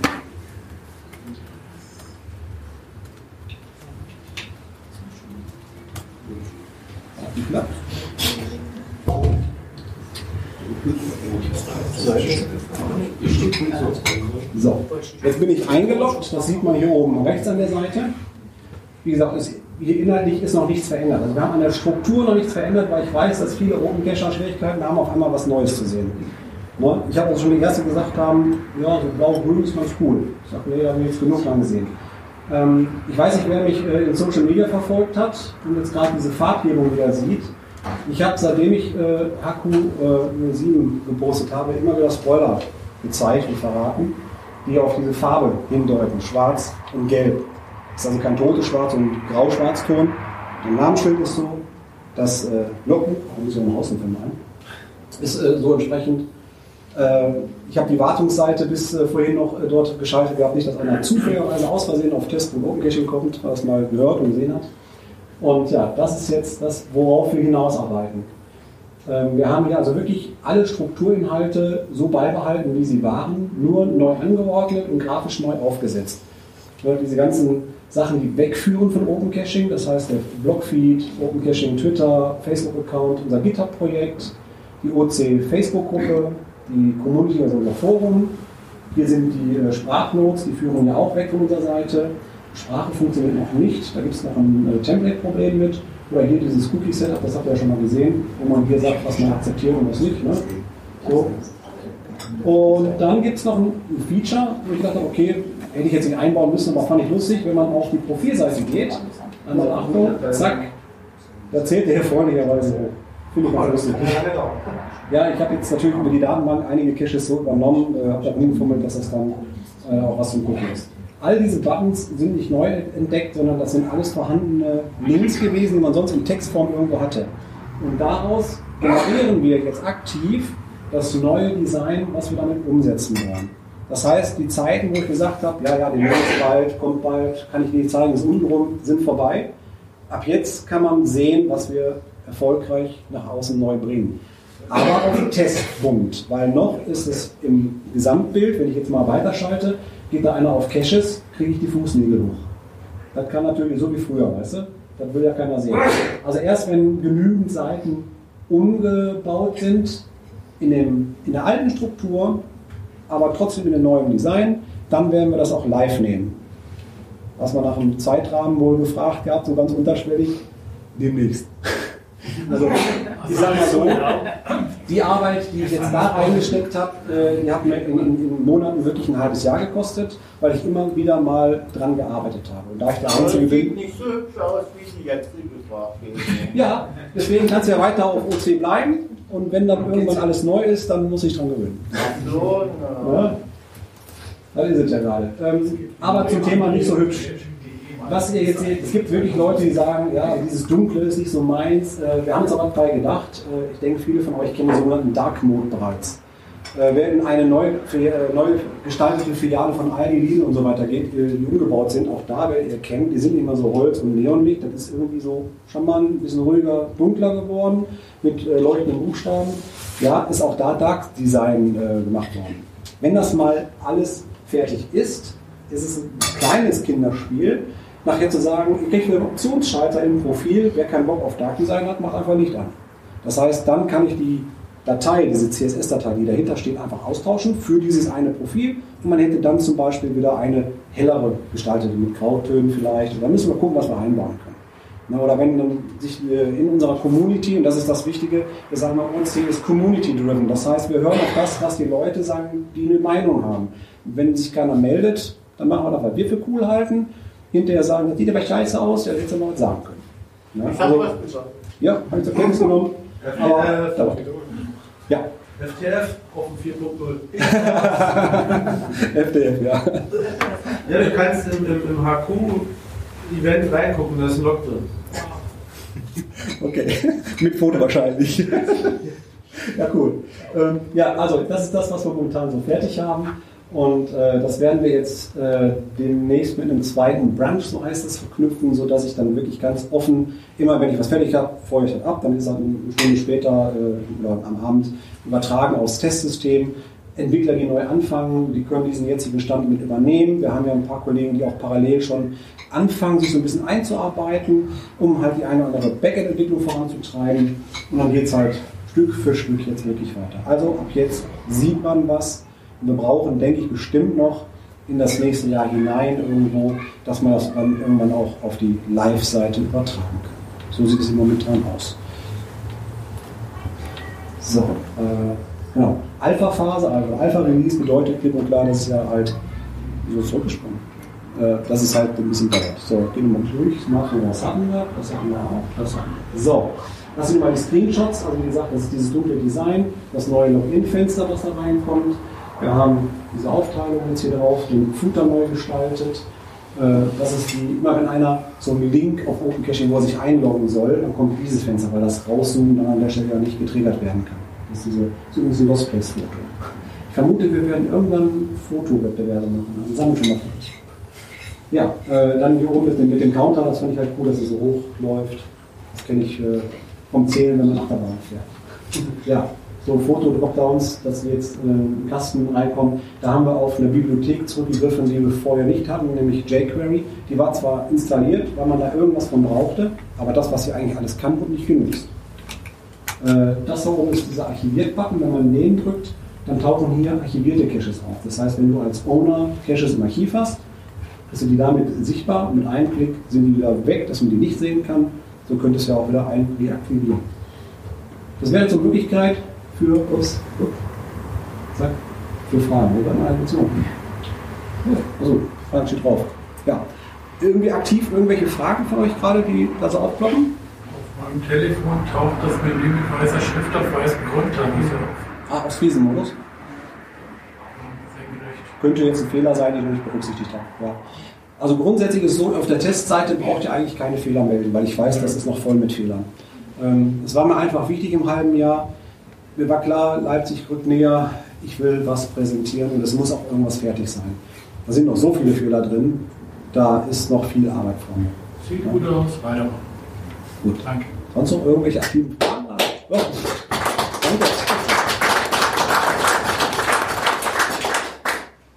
Gut, wenn sonst keine Fragen, ihr könnt natürlich gleich noch im Anschluss gerne mit mir darüber sprechen, wenn da noch irgendwie Fragen sich ergeben heute Gibt es auch einen Einbau von so Cash-Bewertungen, so die Favoriten und so? wie Ja, also wir haben, wir haben ein äh, System, wo man Tickets anlegt und darin sammeln wir schon seit eh und je neue Ideen, die bis jetzt nie umsetzbar waren, weil die Strukturen dafür überhaupt nicht da waren. Wir haben sehr viele Ideen, auch Sachen, die es bei, bei Geocaching nicht gibt. Wer da reingucken möchte, müsste sich einfach, äh, ich glaube, ein bisschen einlesen in dem Moment. Äh, wir haben also eine Jira-Umgebung. Das ist eine Software, wo man so Ticketverwaltung machen kann. Wir werden demnächst unser Wiki ablösen und auch Wiki nach Confluence bringen. Die Adresse ändert sich für euch da nicht, sondern auf einmal ist auch das in modern, in schön da. Und über diese Brücke kommt ihr auch sehr schön dann nachher leicht an die Tickets dran. Um dann zu sehen, was haben die denn so in der Pipeline? Was gibt es denn dann noch? Es gibt dort auch die Möglichkeit, Sachen zu voten. Nach dem Motto, ja, das ist geil, das ist geil. Jeder, der sich anmeldet, kann einmal sagen, die Funktion finde ich geil, die Funktion aber nicht 25 Klicks, sondern eine Stimme pro Mensch. Ähm, dann können wir später gewichten, wie es funktioniert. Wo findet man das nochmal, diese Tickets? Überlegen. Äh, Moment. Nee, nee, warte, warte, warte. Äh. Da steht opencaching.atlassian.net. Kann man hier oben schlecht lesen. Ja. Äh, Das ist unsere Confluence-Seite. Das ist also eine Dokumentation, die wir neu angefangen haben. Hintergrund, ursprünglich war die eigentlich nur für Entwickler gedacht. Deswegen ist sie englisch begonnen. Und äh, weil wir damals geglaubt haben, es könnte ja auch theoretisch mal in Polen oder Tschechien, äh, Tschechien die Seite wechseln und sagen, hey, ihr macht da gerade neue Technologie, da machen wir mit. Deswegen war es Englisch, äh, aber von hier aus kommen wir dann auch später in andere Bereiche rein. Development, Frontend, Translation und äh, Ticketsystem. Zum Beispiel die Support-Tickets, die die Angelika Dugese mit ihrem Team bearbeitet, die landen auch über dieses System da drin. Und wir haben, wir gucken, jetzt verwendete, ja, da kommt jetzt gar nicht so rüber. Aber darüber, äh, das, das wird gerade ein bisschen entwickelt. Also es ist jetzt zwar zu viel, man sieht gerade hier, wer was gemacht hat zuletzt. Äh, Das Teammitglieder zum Beispiel hat die Angelika jetzt die Teammitglieder mal aufgezählt. Also bauen wir gerade neu um. Und in diesem Ticketsystem gibt es dann auch die Tickets, die drin liegen mit den Aufgaben, die wir gerne umsetzen möchten. Da gibt es viele Ideen schon. Ich nehme alles gerne so im Kopf mit, gucke nach, ob wir sowas schon haben, ergänze Informationen. Aus einem ähm, Wunsch entsteht dann ein Entwicklerticket, was dann Fachchinesisch beinhaltet, dass der Entwickler weiß, also dem ist jetzt egal, äh, da muss, äh, äh, haben wir, sagen wir die Ampel, Ampelfunktion von, von Mika, der große Traum. Ja. Ne? Die haben, ist er, ist er wach, ist er wach. Für manche Ja. Äh, Mika sagt so als Geschichte, ich hätte gerne eine Ampel und die soll so und so funktionieren. Da kann der Entwickler nicht viel mit anfangen. Ja, was für eine Ampel? Wo soll die hin? Wann soll die leuchten? Welche Farben braucht die? Das wird dann technisch erklärt in einem Ticket, was in einem anderen Ticketsystem liegt, auf derselben Plattform. Ähm, das könnt ihr dann auch, glaube ich, nicht einsehen, weil das nur für Entwickler ist. Braucht auch keiner, weil das ist zu viel. Und äh, da definiere ich dann halt so Sachen wie, die soll die und die Farben haben, an den und den Punkten soll die auftauchen, so und so ist die Logik dahinter und dann entwickeln die Entwickler im Backend das logische Funktionsprinzip mit PHP und ich würde dann die Ampel in bunt und schön irgendwo optisch im Frontend reinklatschen. So würde das verlaufen. Ja? Okay. Weitere Fragen können wir gleich noch, wenn ihr was habt, noch klären. Letzte zwei Punkte und dann haben wir es auch geschafft. Ja, sieht auch gut aus, halbe Stunde noch ein bisschen essen. Ähm, wir haben eine kleine Tradition bei Open Caching. Und diese Tradition hat mit der Straße zu tun. Ich denke, viele von euch haben eine Straße in den letzten Stunden und Tagen hier gesehen, nämlich auf dem Weg hierhin. Wer hat denn die weiteste Anreise zum OC Hakul-Event? Hm. Ja, es hat einer die weiteste Anreise zum äh, OC Hakul-Event. Und zwar über 586 Kilometer. Da sage ich ganz klipp und klar, die sind verrückt, die beiden. Die kommen nicht das erste Mal so weit gefahren. Vielen Dank an Team MB, an Ulrike und an Thomas. Die kommen aus Berchtesgaden hochgefahren.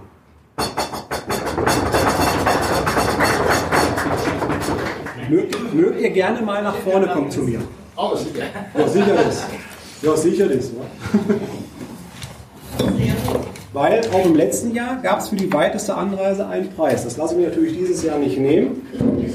Ich bastel euch nichts zusammen, aber auch dieses Jahr bekommt ihr natürlich, bekommt ihr natürlich äh, ein kleines Danke. Und dieses Danke hat ja noch ein bisschen mehr zu tun. Also ist so ein Bild, das wir ein bisschen ins Licht rein. Ne? So. Ne? Also ganz normal, ein kleiner Futterrahmen. Eine kleine nette Aufmerksamkeit. Soll Leute sein? Im neuen Design, du hast es gemerkt. Das ist Wahnsinn. Schwarz-Gelb? Du es auch es ist schwarz-gelb, ganz genau. Unser Design. Ich danke euch beiden, das hat mir immer bei Vielen Dank, ja. Dann haben wir noch den allerletzten Punkt. Wir hatten äh, schon in Flensburg letztes Jahr ein Archivfoto hier an der Stelle.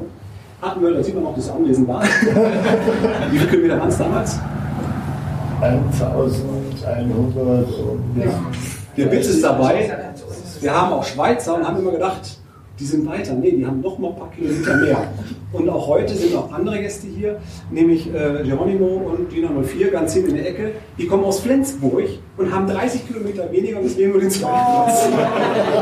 Hättet ihr noch ein paar Schleifen fahren müssen. Wer weiß, wer weiß, wer weiß. Ne? Vielleicht habt ihr beim nächsten Mal die Chance. Und damit kommen wir auch zum nächsten Mal. Es ist mir eine starke Freude, eine richtig starke Freude, euch heute schon sagen zu können, dass wir OC HQ08 hier feiern. Wer weiß, was es ist? Dann könnten wir es schaffen, Platz 1 zu machen. Wir haben gute Chancen. Richtig. Beantrage einen Preis für die kürzeste Anreise. Ja, gibt es unten hätte ich, ja, hätte ich heute schon gehabt. Und damit sind wir durch. Und damit sind wir durch, was ich noch hier sagen muss. Ich habe gerade gesehen auf meiner Folie. Jetzt ratet mal, wer das ausrichtet. Jetzt weiß ich mehr davon. Nee. Ulrike und Thomas werden uns im nächsten Jahr München unsicher machen. Die werden die besten Plätze raussuchen und dafür sorgen, dass wir da eine mega Gaudi haben, gell? Ja, da hören wir. Ja, selber. Also, sagen wir Dankeschön. Das war's. OC Talk Keynote. Ich bin froh, dass ihr hier seid. Lass uns noch ein bisschen quatschen, ein bisschen reden. Ich wünsche euch einen schönen Abend.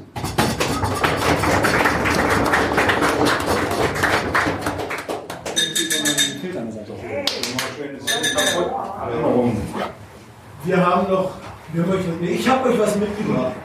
Äh, das passende Thema war ja gerade von Nika, der äh, Yogi heißt er, ne? Ja. Ich habe den mitgebracht. Uh, wie echt.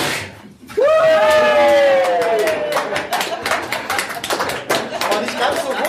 Ich arbeite noch dran. ähm, bei den GC-Events ist es ja wirklich das Signal der Frosch da oben drin. Deswegen dachte ich, es wird vielleicht Zeit, dass das OCHQ-Event auch so eine Art Maskottchen bekommt. Deswegen durch diesen Pullover dann noch Wanderschaft mitgeben. Da darf man von Event zu Event mitreisen. Und ihr könnt gerne damit Fotos machen. Sehr schön. Herzlich willkommen bei der Nachbesprechung. Wir haben jetzt Mirgolei vom, Te vom Mikrofon. Und Am Telefon zur Nachbesprechung. wir haben jetzt Mirgo live am Mikrofon. Und wir haben Fragen. Ich habe Fragen. Hast du Fragen? Ja, ich Obi habe fängt eine, eine an. ganz bestimmte Frage. Obi hat Kurz Fragen. vorweg, Nein, das weiß man, wer Mirko ist. Wir, das, wir schneiden das hinten ran und die Dings übertragen. Also, dass wir werden nachher noch Nachbesprechung im Auto machen. Genau. Und, Aber äh, wer es ist, du kannst ihn trotzdem mal kurz vorstellen. Mirko ist der erste Vorsitzende des Open Caching e.V. Hast du gerade abgelesen vom Schild? Nein, ich, hab Ja, unter dem Nickname Clan Family bekannt. Richtig. ich war mir gerade unsicher bei dem Nachnamen. Ich habe überlegt, Baumann? Na ja, Baumann, stimmt. Gut. Ich habe Fragen, aber später. Eine habe ich nur. Aber die kommt später, passend zum Thema nachher. Bin ich mal gespannt. Wir sind sehr gespannt. Du hast ja vorhin bei, der, bei dem Vortrag schon gesagt, äh, später kommt das. Wird diese, werden die, wird das neue Design jetzt nach und nach eingespielt oder kommt es kompakt als ein Teil? Genau. Du eher, hattest eher die oben- Lösung kompakt. Kompakt. Also du hattest oben mehrere, mehrere Reiter, sag ich. Also nicht Reiter, wie heißt das ganz oben? Das ist die die Dinge. Menüstruktur, Und die ja. ersten zwei waren fertig, wenn ich es richtig Ja, gesehen habe. genau. Und von sieben, glaube ich, insgesamt. Ja, wobei das wird sich definitiv ändern müssen, weil von den sieben leiten fünf von der Webseite weg. Was natürlich rein surftechnisch totaler Schwachsinn ist. Okay. Das heißt, man kommt ins Forum, man kommt äh, auf die Okapi, Sachen, die man einfach nicht braucht. Das heißt, die Menüstruktur wird definitiv noch erst umgestellt, sodass man die wichtigsten Menüpunkte oben drin hat.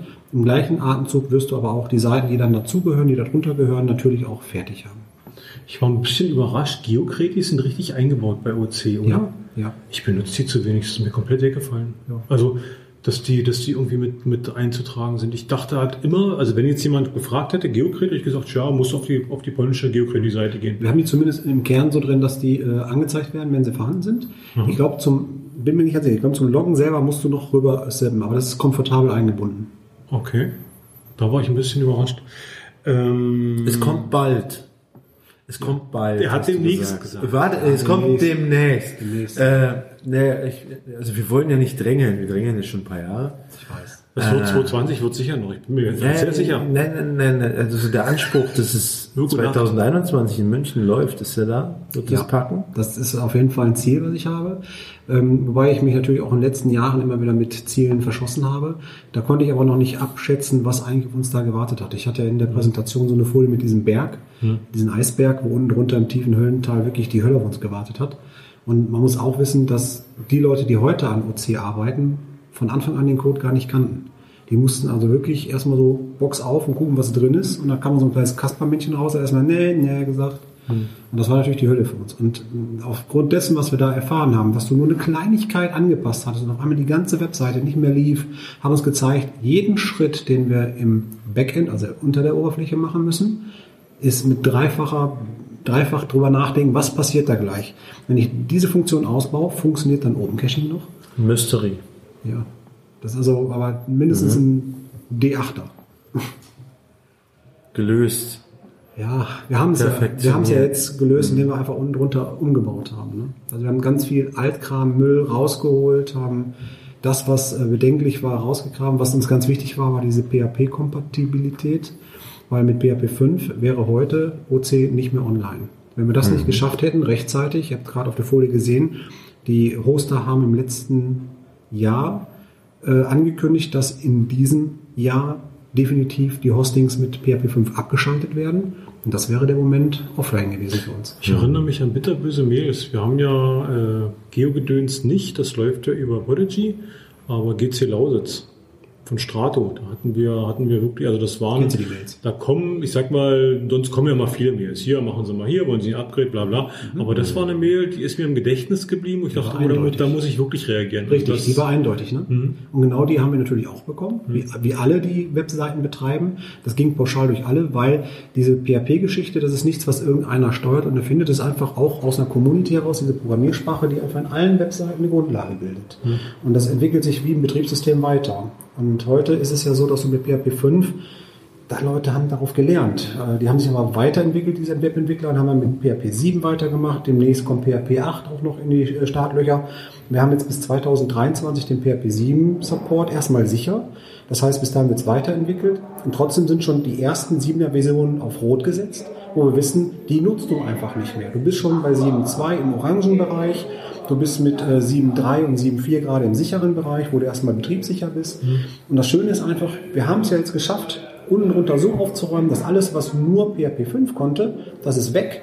Das ist jetzt alles kompatibel mit PHP 7 und ab jetzt kann uns nichts mehr Großartiges passieren, weil die Seite läuft auf 7 weiter und die achte Version, die hat nicht so einen großen Sprung in dieser Technik, wie es zwischen 5 und 7 war. Das war Also wirklich ihr, steht, ihr steht in zwei Jahren nicht wieder vor derselben Richtig. wie jetzt. Das ist Ganz ein genau. Updaten auf Deutsch gesagt. Genau, dann, richtig. ja. Also es gibt viele Menschen, die denken, ja, dann machst du, drückst du da auf Update und fünf Minuten später ist es fertig. Nur, dass dein System das nicht mehr spricht, diese Sprache. Kann man im Nachhinein sagen, im Nachhinein ist man immer schlauer, äh, dass es, dass es falsch programmiert wurde von Anfang an? Nein. Oder war das einfach den Gegebenheiten der damaligen Zeit geschuldet? Genau. Das hat man einfach so gemacht damals. Richtig, das war State of the Art, wie man so schön sagt. Dann war jetzt im Prinzip das große Aufräumen angesagt, Mhm. weil Ja. Das heißt, ähm, ich hatte ja in der Präsentation erwähnt, dass wir äh, Leute hatten, die von den Gründerzeiten aus 2005 bis 2008 mit dabei waren und das Ganze erstmal auf die Beine gestellt haben und mit dem damaligen Wissen, der damaligen Technologie, alles was damals Standard war, das wurde alles verwendet. Das, die Seite sieht heute noch aus wie 2010. Deswegen hat sich da auch nichts dran geändert. Natürlich ist es das Einfachste zu sagen, ja komm, mach doch mal aus einer blauen Webseite eine grüne oder eine rote. Das ist ja Austausch von Farben. Ähm, aber das, was wir jetzt gerade machen, mit einem neuen Framework dran gehen, das ist eine nagelneue Technologie, die gibt es da drin noch nicht. Na, Wir haben aus diesem selbstprogrammierten PHP-Salat, den wir darunter haben, haben wir jetzt äh, ein, eine Struktur unten drunter gestellt mit Symfony, die viele Entwickler einfach kennen und die dann nicht mehr zurückschrecken. Also wir hatten viele Freiwillige, die euphorisch waren und sagten, Mensch, komm, lass mal vorwärts gehen, ich helfe euch da. Dann haben die den Code wirklich live gesehen und gesagt, "Oh, scheiße, äh, ich habe keine Zeit. Die waren weg. Also klar, wer sich so eine Baustelle antut, der hat echt eine Menge Freizeit und Langeweile und muss damit ganz viel Wissen ran. Und für uns war das Gefährlichste, dass selbst auch in der Datenbank Trigger existieren, wo Auslöser sind. Also wenn jemand einen Log schreibt, schreibst du normalerweise rein, Log drin und fertig ist. Und das nächste, was passiert, ist, dass in der Datenbank dadurch Reaktionen passieren, die überhaupt keiner programmiert hat, weil die Datenbank weiß, wenn jemand einen Log schreibt, muss ich hier was aktualisieren, da was speichern, die Mhm. Okapi braucht nochmal ein Update. Das funktioniert alles automatisch durch diese Trigger. Früher war das Standard, heute löst man das eigentlich anders. Mhm. Die Herausforderung, dass äh, äh, alte Logs neu übernommen werden, das funktioniert nachher alles, ja? Die User haben ihre Cache-Funde. Ja, klar. Da ändert sich die, nichts diese Seiten, das ist nur die, nur die Seitenansicht von, von, von den Logs, von den Caches, das Genau. ändert sich Also, einfach und fertig. So Sachen wie das, was du geschrieben hast als User, das, was du geloggt hast, deine Bilder, die du hochgeladen hast, die sind Mhm. ja alle ganz normal hinterlegt auf dem Server. Schrägstrich, die Logs sind in der Datenbank drin. Ähm, aber wie das gespeichert wird, also das interessiert dich als User gar nicht. Nee. Du drückst da auf Speichern und willst das gespeichert haben. Genau. Ich kann ein aktuelles Beispiel geben. Wenn du jetzt einen Log schreibst, hast du dieses Fenster, wo oben wie bei Word so Texteditor, da sind so ein paar Links schreiben, rechts schreiben, größere Schrift und sowas Mhm. drin. So ein Editor ist da drin.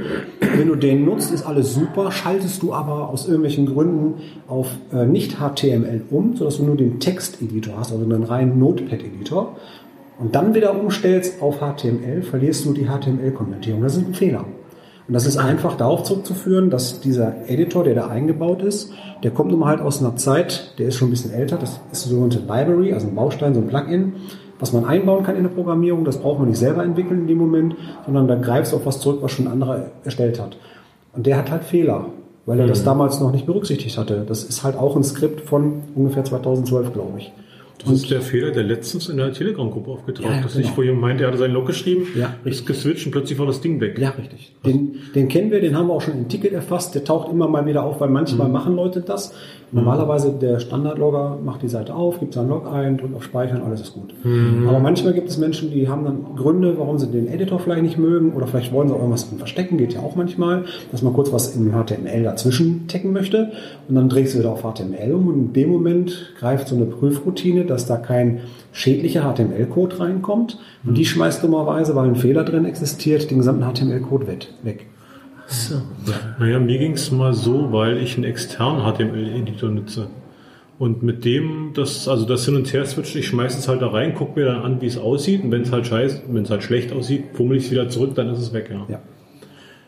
Aus heutiger Sicht, macht es noch mehr Lust oder mehr Frust? Also hättest du damals gewusst, was für ein Berg auf dich zukommt, hättest du trotzdem gesagt, da bin ich, das mache ich, oder ist, bist du da reingewachsen? Ich sag mal so, ich habe ja äh, zwei Sichtweisen.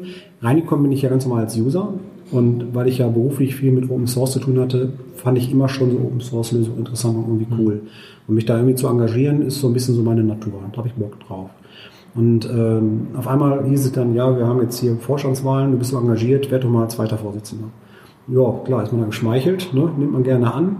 Dann hat der erste Vorsitzende irgendwann gesagt, ich muss mich beruflich umorientieren, Familie fordert mich mehr ein und der erste Vorsitzende ist äh, einen ziemlich interessanten Posten bei HP, ne? also der hatte Mhm. wirklich was äh, Landesweites zu tun, der konnte nicht mehr und hat dann die Staffelstab ganz cool an mich weitergereicht und gesagt, du machst das schon. Ähm, ja, und dann habe ich mich dann mit dem ersten Posten erstmal so abgefunden und gesagt, ja, okay, jetzt bist du der Erste, ist nichts anderes wie der Zweite. Aber habe dann erstmal das gelernt, was hinter Open Caching eigentlich das Schwierige ausmacht. Das heißt, du hast ähm, eine Vereinsstruktur mit vielen Leuten, die in der Gründung dabei waren, die eine Vorstellung von, von diesem Verein und von Open Caching haben, die sich eigentlich nicht mit der Gegenwart vereinbaren lassen. Und wenn du denen dann sagst, dass du Sachen ändern möchtest, stößt du relativ schnell erstmal auf Gegenwind. Und der Gegenwind ist was das, was mich in den letzten ja, fünf Jahren relativ oft aufgehalten hat. Also es Ihr diskutiert euch tot. Ja. Auf Deutsch gesagt. Richtig. Es ist also schwierig, äh, mit Argumenten zu überzeugen. Manchmal muss man überreden. Und ähm, es ist sehr schwierig manchmal auch, wenn man sagt, ich, eigentlich ist das eine coole Funktion, man möchte das umbauen. Nee, können wir so nicht machen, haben wir schon immer anders gemacht. Kann man so machen, muss man aber nicht. Ne? Also es gab Mhm. wirklich sehr viele, auch teilweise sehr hitzige Diskussionen. Teilweise gingen die dann auch wirklich ins Persönliche. Und äh, es gab auch öfters den Moment, wo ich gesagt habe, wofür machst du eigentlich den Scheiß? Warum machst du das eigentlich? Und dann kommt eigentlich der Punkt, ja, weil ich einfach dieses Open liebe. Also ich bin einfach wirklich mit dem Herz dabei, bei Open Source Projekten reinzubuttern. Unterstütze auch andere Kollegen, die auch entwickeln in ihren Open Source Projekten in irgendeiner Form. Und dann stellst du halt irgendwann fest, ja, der Tag hat eigentlich nur 24 Stunden, du hast einen Job, du hast Familie, du hast noch ein paar andere Hobbys. Äh, Dann haben wir bei Open Caching einen goldenen Satz, der heißt, erst privat, dann Beruf, dann Open Caching. Und ähm, das ist ein ganz wichtiges Credo. Ich sage immer, verausgabt euch nicht. Open Caching ist sich, sicherlich wichtig. Wir müssen auch dahinter stehen. Auch ich stehe nachts um drei Uhr, wenn es sein muss, einmal auf und starte den Server neu, wenn es sein muss. Ähm, weil das Projekt darf einfach nicht stillstehen. Und meine Aufgabe als Vorsitzender ist es eigentlich, dafür zu sorgen, dass diese Plattform, wie es der Auftrag vorsieht, weiterläuft. Und da muss ich auch dann knallhart manchmal mich durchsetzen und sagen, nein, wir müssen das jetzt so machen, weil was andere nicht verstanden haben, wenn ich denen erzähle, PHP wird abgeschaltet, ja, dann mach doch ein Update. Ich sage, ja, dann machen wir ein Update, läuft dann Open Caching auch nicht mehr. Also das sind Sachen, die manche Leute einfach nicht verstehen konnten Weil oder, nicht drinstecken. oder Mhm. auch nicht wollten. Solche gab es auch. Ist es von Vorteil, da zwei so eine wichtigen Positionen zu haben, wie einmal Vorstandsvorsitzender, das ist ja im Prinzip der rechtliche Status des Vereins. Also du musst ja gucken, ob die äh, Vorstand, äh, ob die Vereinsversammlungen regelmäßig jedes Jahr durchführen, den ganzen Krempel, Kasse ab, gut, macht der Schatzmeister, aber Kasse ab, die- also das ist ja dieses organisatorische, das rechtliche. Und auf der anderen Seite bist du jetzt in der in der Entwicklung so extrem mit drin. Wäre ist es von Vorteil, weil du halt von der einen Seite auch auf die andere blicken kannst, oder wäre es aus deiner Sicht vielleicht günstiger, das zu trennen? Also ich sag mal so, da ich ja ähm, mit den Entwicklern sowieso unter einer Decke stecke, weil das äh, zwei Freunde von mir sind inzwischen, äh, also nicht, die sind inzwischen meine Freunde, sondern die waren vorher schon meine Freunde, ich habe die reingeholt ins Projekt. Ähm, der Vorstandsposten ist eigentlich eher so ein Verwalt Verwaltungskram. Also ich höre auch eigentlich dieses Wort, da kommt der Chef nicht so gerne, weil Chef ist so, als wenn ich auf dem Tisch sage, so geht das jetzt. Nein, wir sind schon eine Demokratie und wir entscheiden. Ähm, das Verwalten des Vereins ist ein gewisser Aufwand. Wir sind aber als Verein von der Mitgliedschaft her nicht sehr groß und aufwendig. Äh, trotzdem schaffen wir das auch nicht immer so schnell, wie wir es vorhaben, äh, auch diverse Sitzungen durchzuführen. Beispiel jetzt die Jahreshauptversammlung ist im Moment dieses Jahr immer noch offen fürs letzte Jahr und wir haben aber schon Mhm. fast Jahresende. Also eigentlich sind wir schon fast beim nächsten Jahreshauptversammlungsthema. Aber es hat halt Gründe, dass wir da nicht vorwärts kommen und äh, bei den wenigen Mitgliedern, die wir haben, sind glaube ich so um die 30, 35 Mitglieder eigentlich nur, äh, ist das auch alles bekannt und da ist das Vertrauen einfach auch da, weil die die Arbeit, die wir machen, schätzen. Die wissen, ja, okay, komm, wir haben es einfach zeitlich nicht hingekriegt. Denen ist es dann auch wichtig, dass dann in der Webseite mehr passiert erstmal oder dass du deine privaten Sachen einfach auch vorantreiben kannst. Die 30, also ohne jetzt zu tief einschränken, ihr habt ja Mitglieder, normale Mitglieder und ihr habt Fördermitglieder. Ja, genau. Sind es die 30 beides zusammen oder sind Fördermitglieder Beides zusammen. Das ist jetzt die Gesamtzahl der Mitglieder, die Okay. habe ich gerade relativ präsent, weil Okay. wir da vor kurzem erst drüber gesprochen haben, wie viele wir Okay, haben. hätte ich aus dem Bauch raus jetzt mehr geschätzt. Ja. Denkst, okay. Äh, ich habe ja mal irgendwann versprochen, wenn das neue Design kommt, dann wäre ich mindestens Fördermitglied.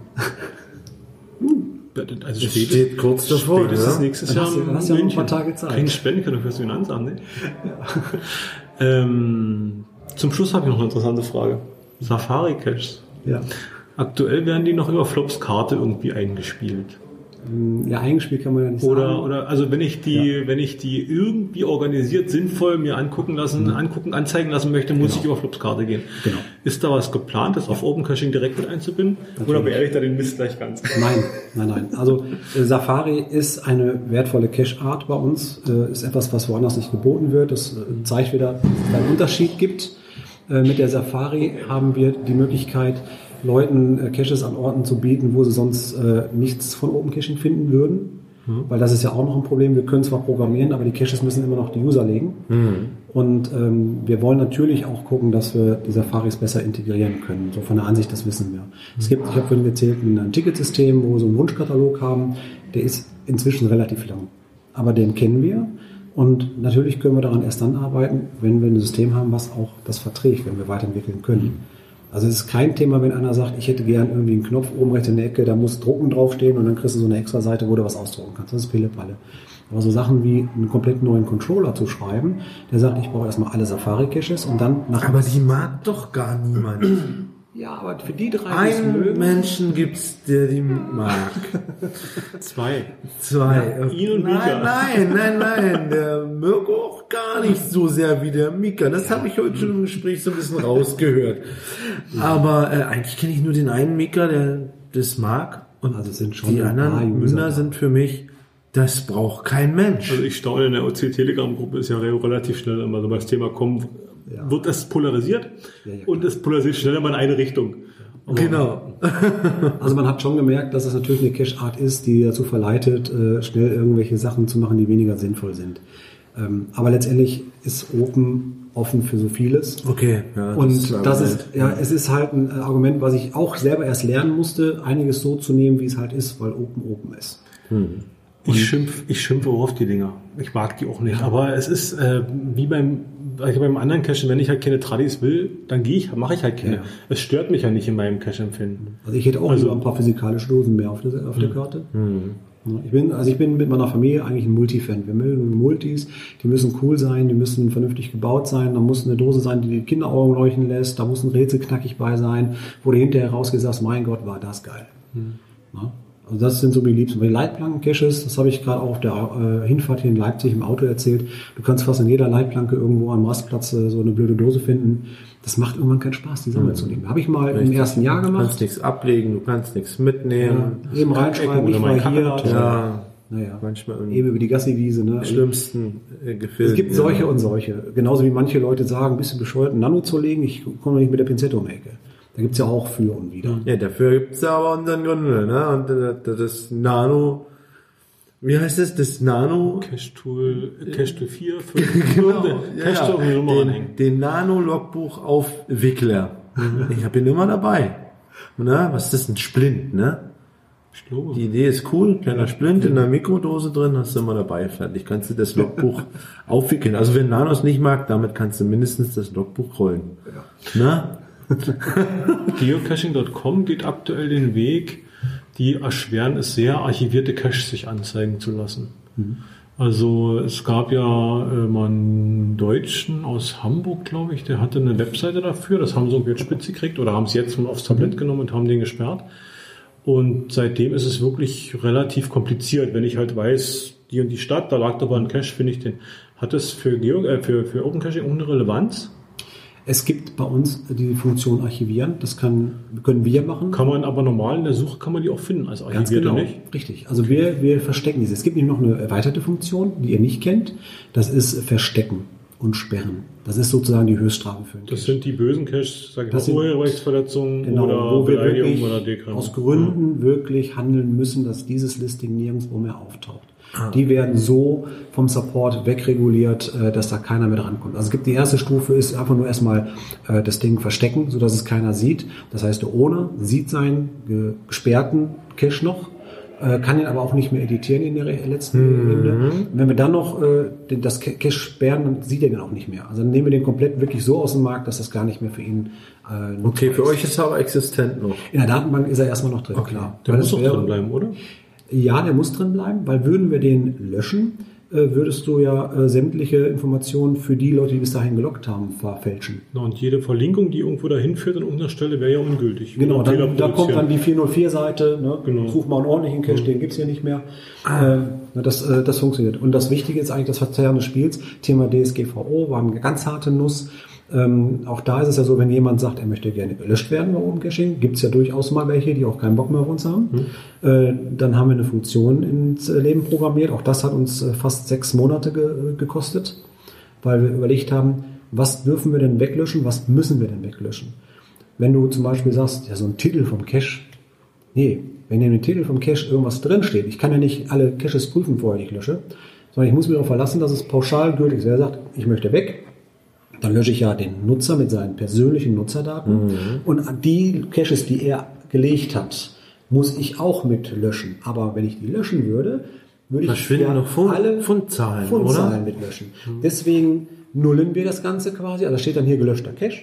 Das ist auch momentan so. Das heißt, ihr könnt momentan, wenn ihr nach gelöschter Cache sucht, eine ziemlich äh, hohe Anzahl an Caches finden, wo Leute gesagt haben, sie möchten gerne äh, bewusst gelöscht werden. Also die nach DSGVO gesagt haben, möchten wir. Und ähm, dann sind die da als gelöscht. Aber die Fundzahlen bleiben äh, euch erhalten, weil wir ja nur den Namen, Den Namen und die Daten des Listings. Genau. Genau. Wir haben das Listing ist gelöscht, also sprich die, die Beschreibung, äh, die Attribute bleiben erhalten. Das ist nichts Persönliches, da ist auch nichts Findiges dran. Aber das, was äh, als Beschreibung im Text stand zum Beispiel, müssen wir auch ausnehmen. Weil wenn er da eine Urheberrechtsverletzung einbaut, kann ich ihn später im Regressfall nicht mehr ansprechen, weil ich nicht mehr weiß, wem gehört das Ding eigentlich. Hm. Also müssen wir das alles mitlöschen. Der nächste Wunsch, der auch schon im Raum Ihr filtert steht, also persönliche Sachen raus, die gelöscht werden müssen, der Rest bleibt bestehen. Ganz genau. Also alles, was mit Zahlen sind, ist irrelevant. Äh, Die ID des Nutzers bleibt erhalten, weil dahinter steht kein Name, aber der Cacher-Name, der wird gelöscht, deleted. Ne? Und ähm, wir haben dann, wir sagen, behalten halt die Daten übrig, die wir für die Statistik brauchen, damit eure Funde erhalten bleiben. Auch momentan die Logs, das heißt, du hättest dann in deiner Statistik, dieser ist gelöscht, aber du weißt, es ist ein D5er T3 gewesen und du hast deinen Log da drin stehen, den kannst du immer noch sehen. Na, das funktioniert also. Ne? Das heißt aber, eine Löschung von einem User ist für euch ein Heidenaufwand. War am Anfang der DSGVO ein Höllenakt, weil ich jedes Mal zu Fuß in die Datenbank musste. Das habe ich drei, vier Mal gemacht, bis ich dann gelernt habe, weil auch das ist ja nicht dokumentiert. Es gibt keine Dokumentation bis dato. Erstmal zu wissen, welche Daten hängen wie zusammen. Was passt denn überhaupt? Wie, welche SQL-Begriffe muss ich wählen, damit das alles zusammenhängend irgendwie passt? Das habe ich alles ermittelt. Dann habe ich das anschließend in eine große, supergeile Formel gekippt und dann habe ich gesagt, okay, wenn ich jetzt die User-ID habe, habe ich einen SQL-Befehl, den kann ich ausführen und dann ist das noch mal einmal so eine manuelle Tätigkeit. Aber es war doch äh, gerade mit dieser Anfangsgeschichte, als es hieß, alle Leute müssen mal anschreiben, du bist bei uns gelistet, da haben wir sehr viele alte Accounts erwischt, wo wir gedacht haben, wie, was mache ich denn bei OC? War ich da immer ach, vor vier, vier, sieben, acht Jahren. Mhm. Ne? Und die haben natürlich dann zurückgeschrieben, ich will gelöscht werden, sofort. Ja klar, machen wir dann. Dann haben wir auch äh, eine Handvoll, das waren also einige hundert, glaube ich, die es da waren äh, in dieser Welle. Und dann kam noch eine kleine Welle hinterher und dann war auch wieder der Ruhe. Und bis dato ist es so, wir haben jetzt diese riesen SQL-Formatierungsgeschichte da in eine Formel gekippt, dass man jetzt im Backend, äh, was wir da haben, das ist ein sehr kleines, überschaubares, da kann die Angelika Dogeso vom Support die Wünsche sofort per einen Mausklick machen. Das heißt, Ah, wenn jetzt sowas kommt, gibt es dann Haken. Sie muss zweimal bestätigen, dass der gesagt hat, ja, er will gelöscht werden. Mhm. Dann bekommt sie noch einmal so eine Ansicht, die Daten sind alle gelöscht worden. Das heißt, da steht oben nochmal die ID, der Name, also Datenbankauszug mit 75 Caches wurden gelöscht, äh, 372 Logs wurden gelöscht, 350 Bilder wurden gelöscht. Das kann sie einmal Copy-Paste als Antwort in die E-Mail reinschreiben, als Bestätigung hier, das ist deine Daten, die haben wir jetzt gelöscht, du bist jetzt weg. Und dann ist Okay. es auch nicht wiederherstellbar. Die Corona-Welle an Neukechern, die bei euch die Server ganz schön zum Laufen gebracht hat, habt ihr überstanden? Ja. Das war sehr spaßig. Ich bin sehr froh, dass wir einen guten Hoster haben im Hintergrund. Nennen dürfen wir nicht, ne? Ja, ne. Doch. Klar, wenn die, die, die, ihr werdet doch supportet, wird ihr nicht? Richtig, wir werden noch gesponsert. Da machen wir jetzt Werbung für Host Host Europe. Europe, genau. Ganz genau, Host Europe. Ähm, man hat uns damals äh, bis dato erstmal über Jahre hinweg äh, ganz kostenfrei ein Hosting zur Verfügung gestellt, Mhm. was wir durch ein gutes Agreement dank unseres damaligen ersten Vorsitzenden erhalten haben. Dann gab es die Übernahme durch GoDaddy und äh, die Firmenphilosophie hat das mit dem ganz kostenlos nicht mehr ertragen.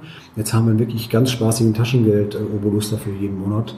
Und äh, um auf den Punkt zu bringen, OC mit den jetzigen Finanzmitteln, die wir hätten oder haben, die in der Kasse sind, würde alle Kosten gleich bleiben und kein Euro mehr reinkommen durch Spenden, weil wir sind ja 100% spendenfinanziert, hätten wir noch locker fünf Jahre Lebenszeit. Also von daher voll Peanuts, voll entspannt. Und das Schöne ist einfach, das ist eine ziemlich kräftige Maschine, die dem Ansturm selber durchaus gewappnet ist.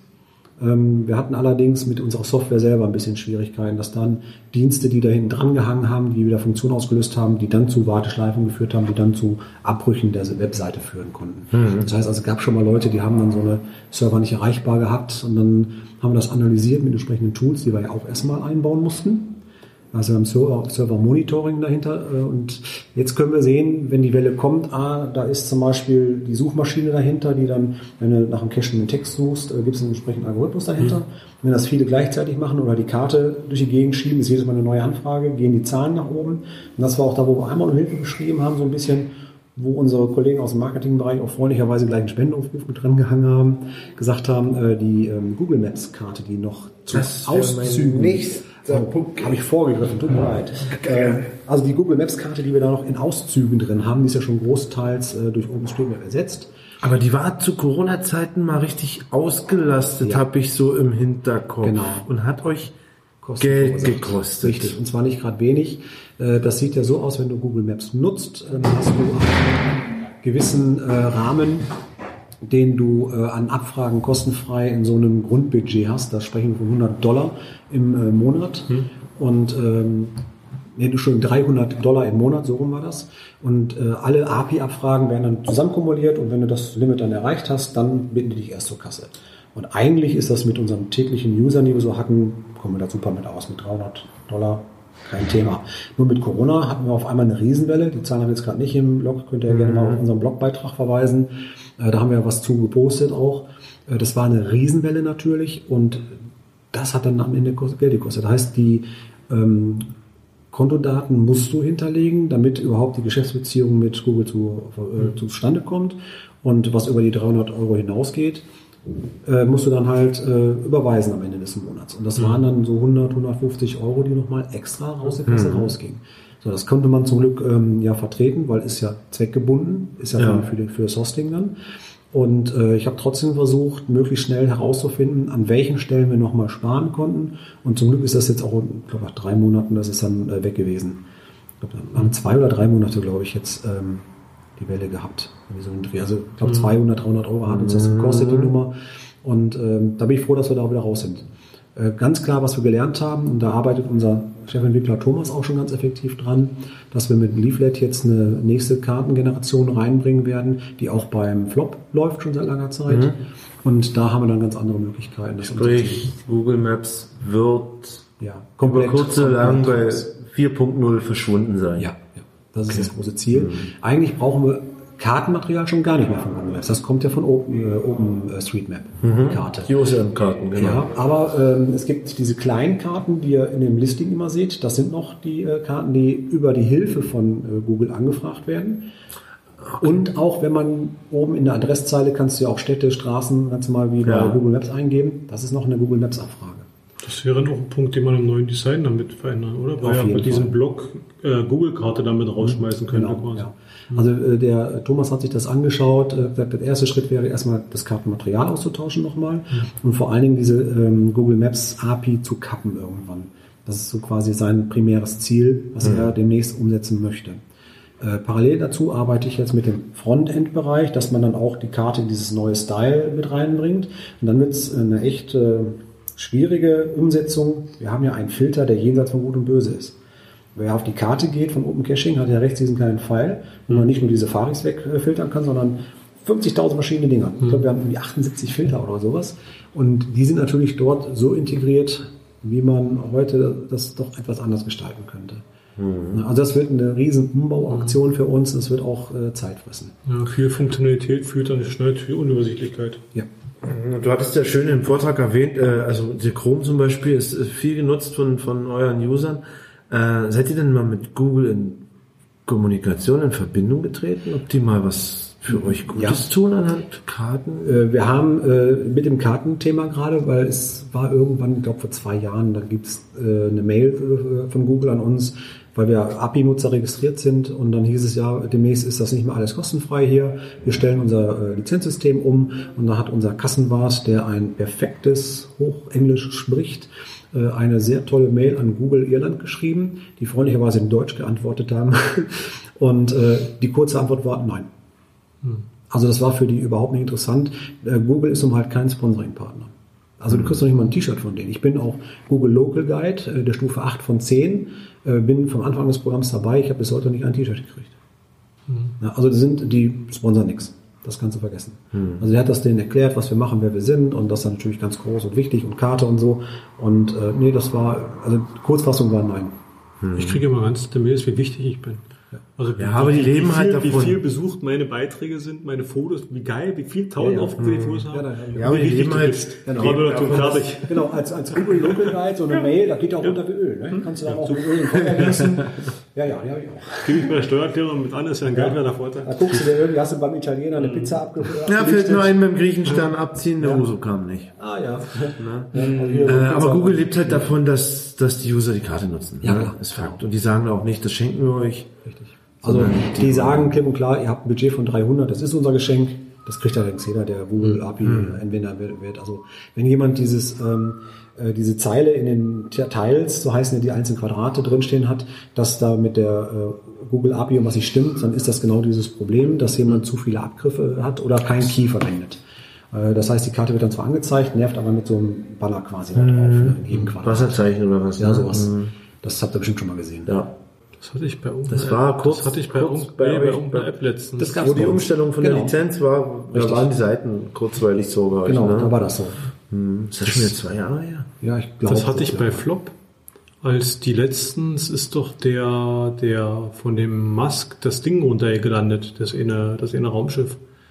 Irgendwo da von New Orleans ist das irgendwo mehr runtergekommen, haben sie live übertragen alles. Und da hatten sie die Koordinaten gezeigt und die hatte ich gesucht und habe die über Flops Karte gesucht. Und da kriegte ich die Google-Karte dann ewig verrissen. Also diese, die mit so einer Schriftzug hier.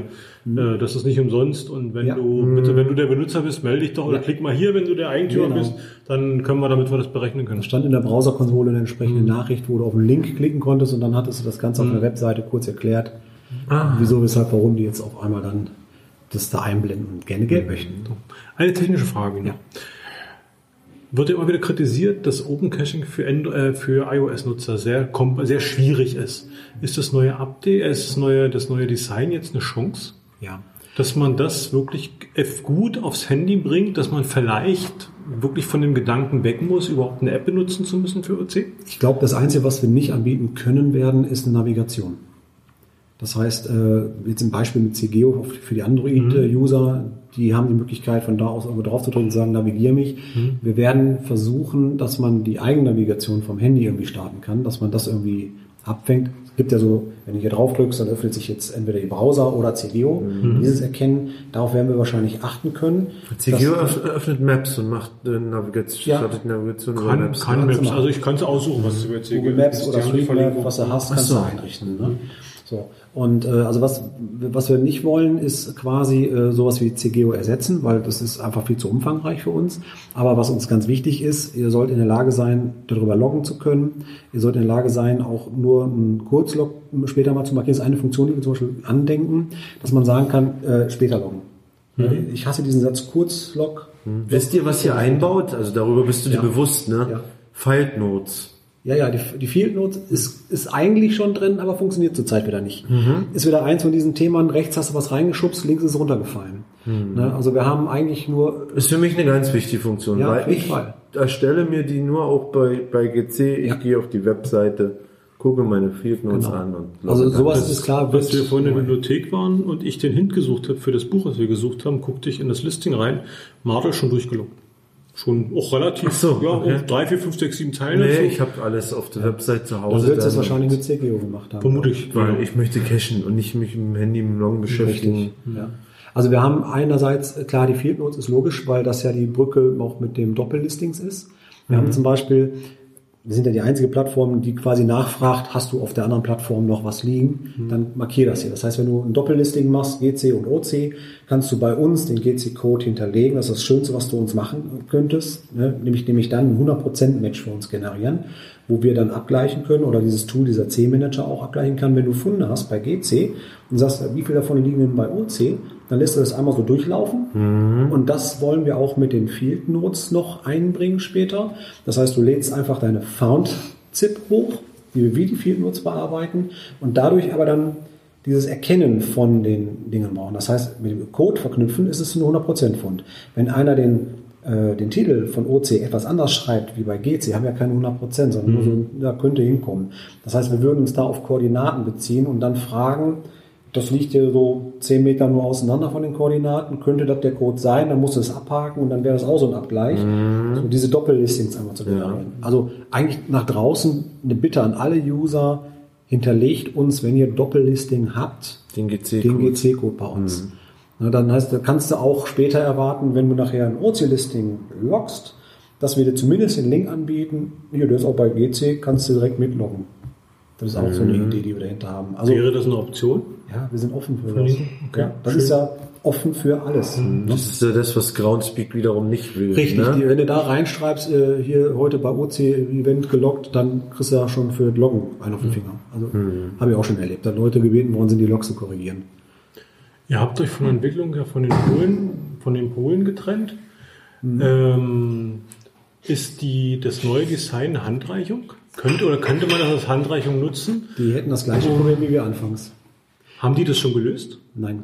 Ich habe bei, denen- haben- ich hab bei denen lange nicht mehr drauf geguckt auf die Seite. Die haben, was mir ganz gut gefällt, ja, ich hoffe, Aber die geht, glaube ich, auf die Tür. Ja, ja, von innen bestimmt. Also die haben zumindest äh, die Möglichkeit, äh, diesen Fork, so nennt man das, äh, mal wieder abzugleichen. Aber die haben so viel Veränderungen bei sich in ihrer Linie gemacht. Ich glaube, das werden die nicht machen, weil es einfach zu viel Arbeit wieder wäre. So wie bei uns auch, die haben ja Entwicklermangel, kommen nicht so wirklich voran. Bei denen ändert sich optisch ja auch nichts viel großartig. Was sie schön gemacht haben, ist, äh, auch vor einem knappen Jahr, die haben natürlich auch dieses PHP-Update durchgezogen, dass das weiter laufen kann. Und wenn man auf die Startseite kommt, haben die so eine schöne Videoanimation oben dran. Das gefällt mir ganz nett. Aber das ist wie bei GC. Und ähm, die könnten technisch gesehen zwar wieder sagen, ich gleiche mich wieder mit OCDE ab, aber das wäre eine Riesenaufgabe, deswegen glaube ich nicht, dass wir es machen würden. Gibt es datenbankmäßig noch Ähnlichkeiten bei euch oder sind die schon durch die Dauer jetzt so weit weg? Das kann ich nicht wirklich beantworten, weil ich deren Ba- Datenbankstrukturen nicht nachverfolgt habe und beurteilen kann. Aber ich glaube, dass eigentlich, das ist die Okapi, die dahinter steht, eigentlich bis auf zwei, drei, fünf Felder vielleicht eigentlich noch alles gleich ist. Also die haben so ein paar Sachen eingebaut, die man bei CGO äh, nochmal explizit behandeln musste für die Polen. Und auch wir haben irgendwie, glaube ich, was drin, was die nicht haben. Äh, genau, den, den Wartungszustand zum Beispiel. Wir haben ja bei jedem Log, kannst du sagen, der Cache war wartungstechnisch in Ordnung. Das heißt, der nächste weiß, wenn ich da hinkomme, habe ich eine trockene Dose, die ist noch ohne Löcher. Sowas haben wir eingebaut. Oder äh, ob die Beschreibung zum Cache auch passt. Also Mhm. sowas haben wir als Funktion drin. Das gibt es bei den Polen zum Beispiel nicht. Also es sind noch Verwandte, Verwandtheitsgrade da, aber ich halte die für so gering, ich glaube nicht an eine große Wiedervereinigung eines Tages. Mhm. Wäre es schade eigentlich nicht. Also es wäre, wäre Deswegen geht meine Strategie auch anders Mhm. aus. Also ich sag's mal so, äh, ich habe ja gesagt, wir haben eine Strategie entwickelt und in dieser Strategie wurde berücksichtigt, wie die internationale Ansicht von Open Cache in Deutschland sein wird. Mhm. Das heißt, rein in die Zukunft jetzt mal rausgesprochen, es ist uns sonnenklar, dass wir äh, erstmal eine deutsche Plattform sind. Die Übersetzungsgrade, Englisch ist natürlich wichtig, weil man einfach international auch ansprechbar sein möchte. Und wir werden in den einzelnen Ländern, die da noch eine Rolle spielen, wie Niederlande, weil grenznah, Polen, Tschechien und so weiter, werden wir schauen, dass wir das noch weiter ausbauen, dass die Übersetzung einfach gepflegt ist. Weil am Ende ist dem Geocacher ja egal, auf welche Webseite der geht. Hauptsache, das Ding spricht seine Sprache. Und das, das wollen wir auf jeden Fall umsetzen, dass wir dann damit äh, auf jeden Fall auch international am Markt uns behaupten können. Aber das ist wirklich Zukunftsmusik in den nächsten Jahren erst. Weil erstmal müssen wir gucken, dass die Plattform im modernen Zustand läuft. Und dann ist die Übersetzung nur noch Fleißarbeit. Und wir haben ja jetzt schon einen guten Übersetzungsstand, beispielsweise die Norweger. Warum ist denn Deutsch noch nicht komplett übersetzt? Ähm, ja, das ist also ihr habt doch als Basissprache Englisch. Richtig. Aber ist- das, ist muss richtig. doch, muss doch ein paar deutsche Köpfe geben, die sagen, Ja, ja. also ihr habt doch zwei oder drei müssen es übersetzen und dann gibt es noch eine Referenz und wenn es passt, dann ist es okay, oder Die, nicht? die glaube ich, fünf oder acht Variablen, die da fehlen, sind alte Variablen. Die sind natürlich in diesem Übersetzungsbestand drin, brauchen wir aber nicht mehr, deswegen übersetzt die keiner mehr. Ach so, okay. Ja, deswegen fehlt hinten an den Balken so ein Zentimeter, Stückchen, so ein paar Millimeter irgendwas. Das ist eigentlich nur eine Balle. Okay, das, das hatte ich, da hatte ich von gestanden. Ja. Die Norweger haben alles und wir haben gar ist also nicht noch nicht, das fand ich erstaunlich. Der Norweger hat natürlich gnadenlos aus dem Englisch heraus alles runter, äh, runter editiert und Mhm. hat dann irgendwie 10, 15 Wörter zu viel äh, gemacht, die eigentlich nicht mehr nötig sind.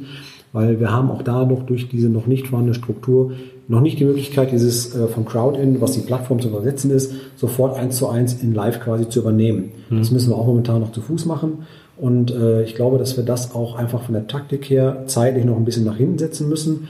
Weil ich habe gesagt, für die paar Prozent, deswegen war mir diese Auswertung so wichtig, wo kommen unsere User her? Richtig. Äh, ich mache mir doch nicht für 1000 Leute, die mich im Jahr besuchen, die Priorität 1. Das ist ja Quatsch. Ne? Und deswegen habe ich mich äh, entschlossen zu sagen, in der Entwicklung pfeifen wir erstmal auf das Ausländische.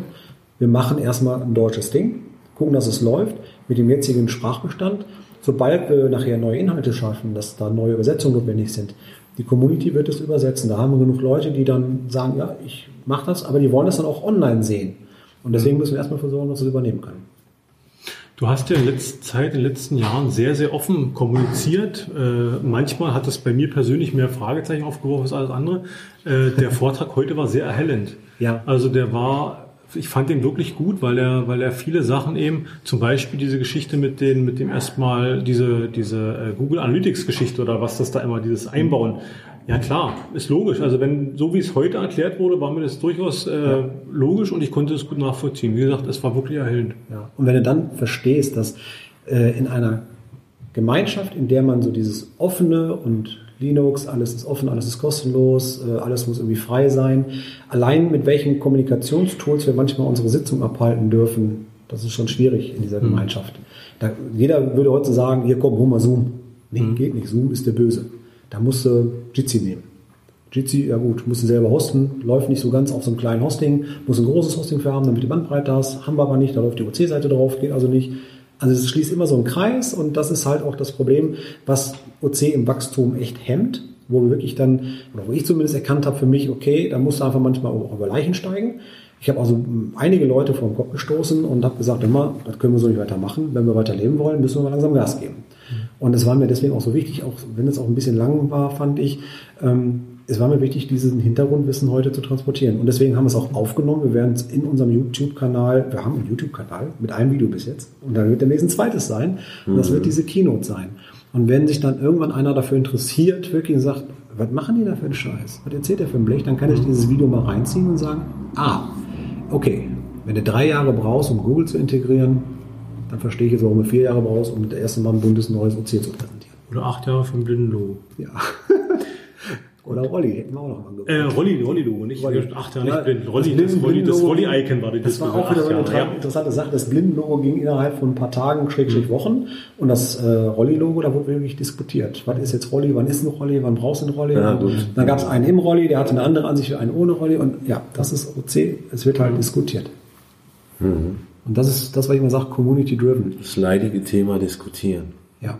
Deswegen bei einem kommerziellen Unternehmen gibt es keine Diskussion. Gibt es ein Meeting, da sitzt vorne der Stakeholder, der sagt, das hätte ich gerne und dann sagen die anderen eben, wie sie es gerne präsentieren wollen. Und das geht also ganz anders. Ich arbeite in dem Bereich jeden Tag. Ich habe also andere Maßstäbe eigentlich für mich und mein Ermessen, die kann ich aber hier definitiv nicht ansetzen. Vielen Dank. Gerne. Verbreitet die Botschaft. OC wird jetzt geil. Ich sehe in dir wieder Hoffnung und Euphorie. Ich sehe Hoffnung, ja, ich habe Hoffnung. ich habe wirklich Hoffnung. Also ich, kann, ich könnte noch mal kurz an. Also abgesehen davon, dass ich zwei Lieblingsfarben habe, blau und orange, das passt dann mit dem Orange schon mal sehr gut. Ja, schwarz und gelb sieht gut aus. Also mir gefällt das Design so, wie es ist. Auch auf, auf dem Handy sieht es gut aus. Ne? Also man kann es so präsentieren. Du willst hast noch was loswerden? Ja, ich wollte noch mal ganz kurz äh, zur Zeitschiene was sagen. Also ich will natürlich jetzt nicht sagen, am, am so und so vielen Juni sind wir fertig oder sowas. Aber äh, es wird jetzt so laufen, dass wir über unsere Domain test.opencaching.de, die wir heute auch dann noch mal präsentiert haben im Video, äh, dass man darüber das begleiten kann zunächst erstmal, dass ihr das alle sehen könnt, was wir gerade machen. Da braucht uns auch keiner Fehler melden. Wir wissen, dass das alles noch nicht funktioniert, aber wir haben erstmal ein Ergebnis, was wir zeigen können, weil das war immer das schlimmste Argument, ich sehe nichts. Ne, weil unten drunter im See, im Teich, da konnten wir nichts zeigen, was PHP ausmacht und so weiter. Und ähm, der Plan ist es jetzt da natürlich die Seiten, alle die noch fehlen, nachzuarbeiten, dass sie in den gleichen Design reinkommt. Da werde ich jetzt auch ähm, Unterstützung beikriegen, nachdem ich jetzt das veröffentlichen konnte, mit unser Slini zum Beispiel, der auch so minimale Programmierkenntnisse hat, mit einsteigen. Unser Fraggle, äh, der aus Augsburg äh, zum Team äh, gehört, der wird jetzt auch wohl mit einsteigen, um dann zumindest so ein Stück weit Unterstützung zu bieten. Mhm. Wenn jemand sowas kann, darf er sich gerne bei uns melden. Wir führen Leute ein. Es muss also keiner mit perfektem Wissen kommen, aber so Grundwissen und nicht abgeneigt, aktuelle Technologien zu haben, das wäre ganz schön. Und dann hoffe ich, dass wir im nächsten Jahr wirklich sagen können, irgendwann kommt der Tag X und wir stellen das, was wir bis dato dann haben, online. Und dann ist das in der Tat immer noch das alte technische Gerüst, unten drunter dieses neue Symphonie-Ding schon. Mhm, das ist ein Aber Facelift auf Deutsch Facelift, gesagt. ja. Mhm. Ist also noch nicht das Endergebnis, ähm, weil dann kommt das Thema, wann kommen neue Funktionen. Mhm. Und die können wir erst machen, wenn wir unten drunter mit Symphonie zu 100 Prozent Erst Facelift, dann Modellwechsel. Ganz genau. So ist es. Ja, wir machen jetzt Sprich, erstmal wir können uns einen Usernamen anlegen und können euch beobachten. Ja, genau. Der wenn jetzt jetzt online geht, löscht ihr diese Usernamen? Nein, nein äh, wir, wir, wir haben letztes Mal Folgendes gemacht. Wir haben den äh, Live-Bestand genommen, den auf Test übertragen, hatten eine Kopie und haben dann aus Datenschutzgründen einfach überall Zugangsdaten, E-Mails und so weiter rausgelöscht. Ja. Der ist, bestehen aber noch die originalen Namen. Das heißt, wenn ihr schon mal was hattet, ähm, ich glaube, das ist jetzt ein Bestand von vor zwei Jahren vielleicht, Mhm. dann seht ihr dann den Stand von vor zwei Jahren für euren Namen. Wenn ihr euch anmeldet, könnt ihr das ganz normal wie bei Open Caching auch machen, müsst aber einen anderen Namen wählen. Also macht er irgendwie Okay, Test- selbst auf der Testversion jetzt. Testing kann ich mich über meinen Jetzt-Account nicht einmelden. Genau, weil da ist das Passwort gelöscht. Okay. Und die E-Mail-Adresse zur Wiederherstellung ebenfalls. Okay, also ich könnte Palk nicht nehmen Weil, das, weil der Account schon existiert, aber ich muss, also ich müsste Balk 1 oder 1 Testbalken. oder was auch immer. Genau. Also ich sag mal, was technisch ginge, wenn man mich lieb und nett fragt. Und natürlich kann ich über die Datenbank das äh, neue Passwort, nee, das Passwort kann ich nicht setzen, aber ich kann eine E-Mail-Adresse einsetzen an dem Account. Wo das neue Jetzt- Passwort generiert Wir kennen uns jetzt persönlich, Mhm. dann weiß ich, wenn der Palk noch hat, dann ist das auch der Palk. Mhm. Und dann kann ich, Ich das ein... Warte mal bitte. Ja, heute, das war jetzt gerade, ja, das macht gar nichts. Capreka kommt gerade zu uns, der uns die Inspirator heute zur Verfügung gestellt hat. Setzt du dich mal Oh, das ist gut. Du hast uns das zur Verfügung. Das ist sehr gut. Nämlich die beiden Jugendlichen, die hier arbeiten. Äh, sind die ehrenamtlich hier? Nein, das mehrere sind, Jugendliche. das sind äh, Studenten, Lehramtsstudenten, Okay. die mh, zum Teil äh, ihre Freizeit dadurch verbringen, dass sie hier. Und die hatten nämlich keine Zeit für ein Stückchen Interview. Aber du Die hast junge dich Dame hatte ein mathematisches Problem. Ich habe nicht mal das Problem verstanden, was die wollte. Also es sind, die scheinen irgendwie ständig unterwegs zu sein. Okay. Ja. Äh, Inspirator, was ist das? Die Inspirata ist das Leipziger Zentrum für mathematisch-naturwissenschaftliche Bildung. Wann kommt sowas nach Cottbus? Sobald es einen Träger gibt. äh, ich bin hellauf begeistert. Ja, schön, freut Also mich. es ist Ja. ähm, aus meiner Laienhaftigkeit, aus meiner Sicht heute, es ist äh, ein- viele, viele Räume mit vielen, vielen naturwissenschaftlichen Sachen, die halt Phänomene und Ereignisse bildhaft darstellen. Der Raum. Obi ist total, Obi ist total von dem geflasht von dem, Akku, äh, von dem, Raum. von dem Optischraum da, mit dem größer, kleiner. Entstanden ist die Inspirator aus einer Idee 2008 zum Wissenschaftssommer.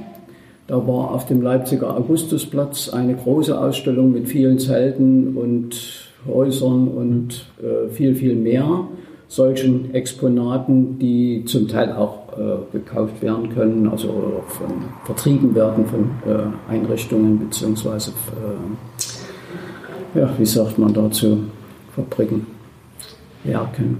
Ähm, es war vorher klar, dass ein Teil dieser Exponate hierher kommt. Das heißt noch nicht hierher, da war die Inspirator noch an anderen Standorten, weil immer wieder mussten wir mal umziehen. Und jetzt sind wir letzten Endes seit hm, acht Jahren, glaube ich, hier in dieser Einrichtung. Und der Vermieter äh, ist interessiert, möchte auch auf unsere Wünsche eingehen, tut das soweit es möglich ist. Äh, Die Räume sind begrenzt. Wir möchten gerne größer werden, aber das geht eben nur. Naja. Was, was bist du? Bist du Sozialarbeiter, ein- Physiker Nee, oder? Also was muss man sein, um hier mitzuarbeiten zu dürfen, außer Hilfskraft? kannst, du kannst ohne weiteres, wenn du nach Leipzig ziehst, hier mitarbeiten. Bloß von Cottbus wäre der Das Anmarsch ist- ein bisschen weit, Ja, richtig. ja, klar. Äh, nein, ich Bist bin, du Chef? Nein, nein, nein. Ich bin ein ehrenamtlicher Mitarbeiter dieser Inspirator. Ich gehöre nicht mal zum Vorstand, weil ich habe mir gesagt, ich muss nicht überall mitmischen. Ist ein Verein. Aber das ist ein Verein, genauso wie Open Caching ein Verein ist. Und da ist, solch ein Verein ist oftmals darauf angewiesen, dass ehrenamtliche Tätigkeit gemacht wird. Na? Wenn ein Mitmachmuseum davon lebt, dass Menschen hierher kommen, auch kleinere Kinder, und dann spielen, dann passiert etwas, was eigentlich normal ist, es geht was kaputt. Und dafür sind die Ehrenamtler da, das wieder in Ordnung zu bringen, beziehungsweise neue Exponate zu konzipieren oder zu erstellen. Die Werkstatt ist ständig dabei, Exponate abzuschleifen, neu zu streichen. Das habt ihr vielleicht da drüben in der Mathematik Mhm. gesehen. Das ist der nächste Raum, der Ich habe was kaputt gemacht. Ich wird. was kaputt gemacht. Das muss vielleicht repariert werden. Ich habe es aber schon gesagt. Die Was so ein Ding, so eine Rolle. Ach, da war, die war aber nicht festgebunden, muss ich dazu Okay. sagen. Da stand dran, dreh es auf und lass es los. Ich habe es losgelassen und es ist runtergefallen. Okay, aber was, was macht ihr denn hier? Wie? Kommen hier Kindergärten her mit ihren ja. Schulen? Äh, Die Inspirator hat regulär offen äh, Sonntag, Sonnabends von 12 bis 18 Uhr. Das heißt, die Studenten werden an dieser, zu dieser Zeit nicht studieren, sondern machen hier die Aufsicht, wie die beiden. die Ach so, es ist nur habt. samstags 12 bis 18 ja.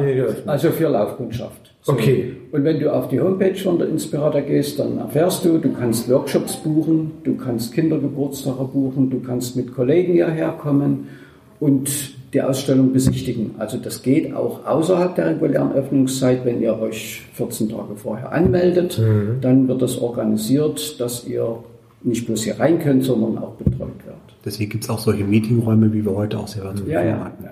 Ja, das ist schön, das hier alles zu sehen. Ne? Von angefangen von der Rohrpost, sowas habe ich noch nie gesehen, ne? wie das funktioniert.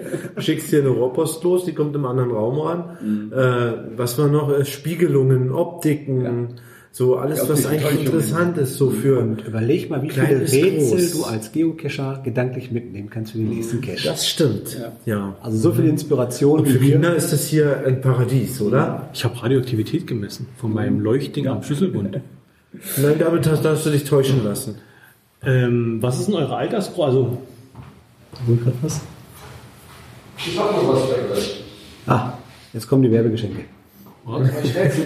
Wo, wo, ich grad, wo, wo du gerade Radioaktivität gesagt hast, habe ich übrigens hier für dich einen Klumpen Uran. Das ist ein Material, was entstanden ist aus äh, anderen Aktionen. Ja, okay. Und das lässt ihr euch mal in Ruhe zu Hause durch. Oh, danke schön. Das nehmen wir uns mit. Du auch? Was, ganz kurz bleiben. Was Ja, ist, ja. Und was ist äh, die Zielgruppe von euch? Also ihr habt, Nein, ich habe gesehen, ihr habt einen Kindergarten. Angefangen von Vorschulkindern bis zu Rentnern. Die kommen hierher und feiern hier einen Geburtstag oder trinken Kaffee, bringen ihren Kuchen mit, das geht alles.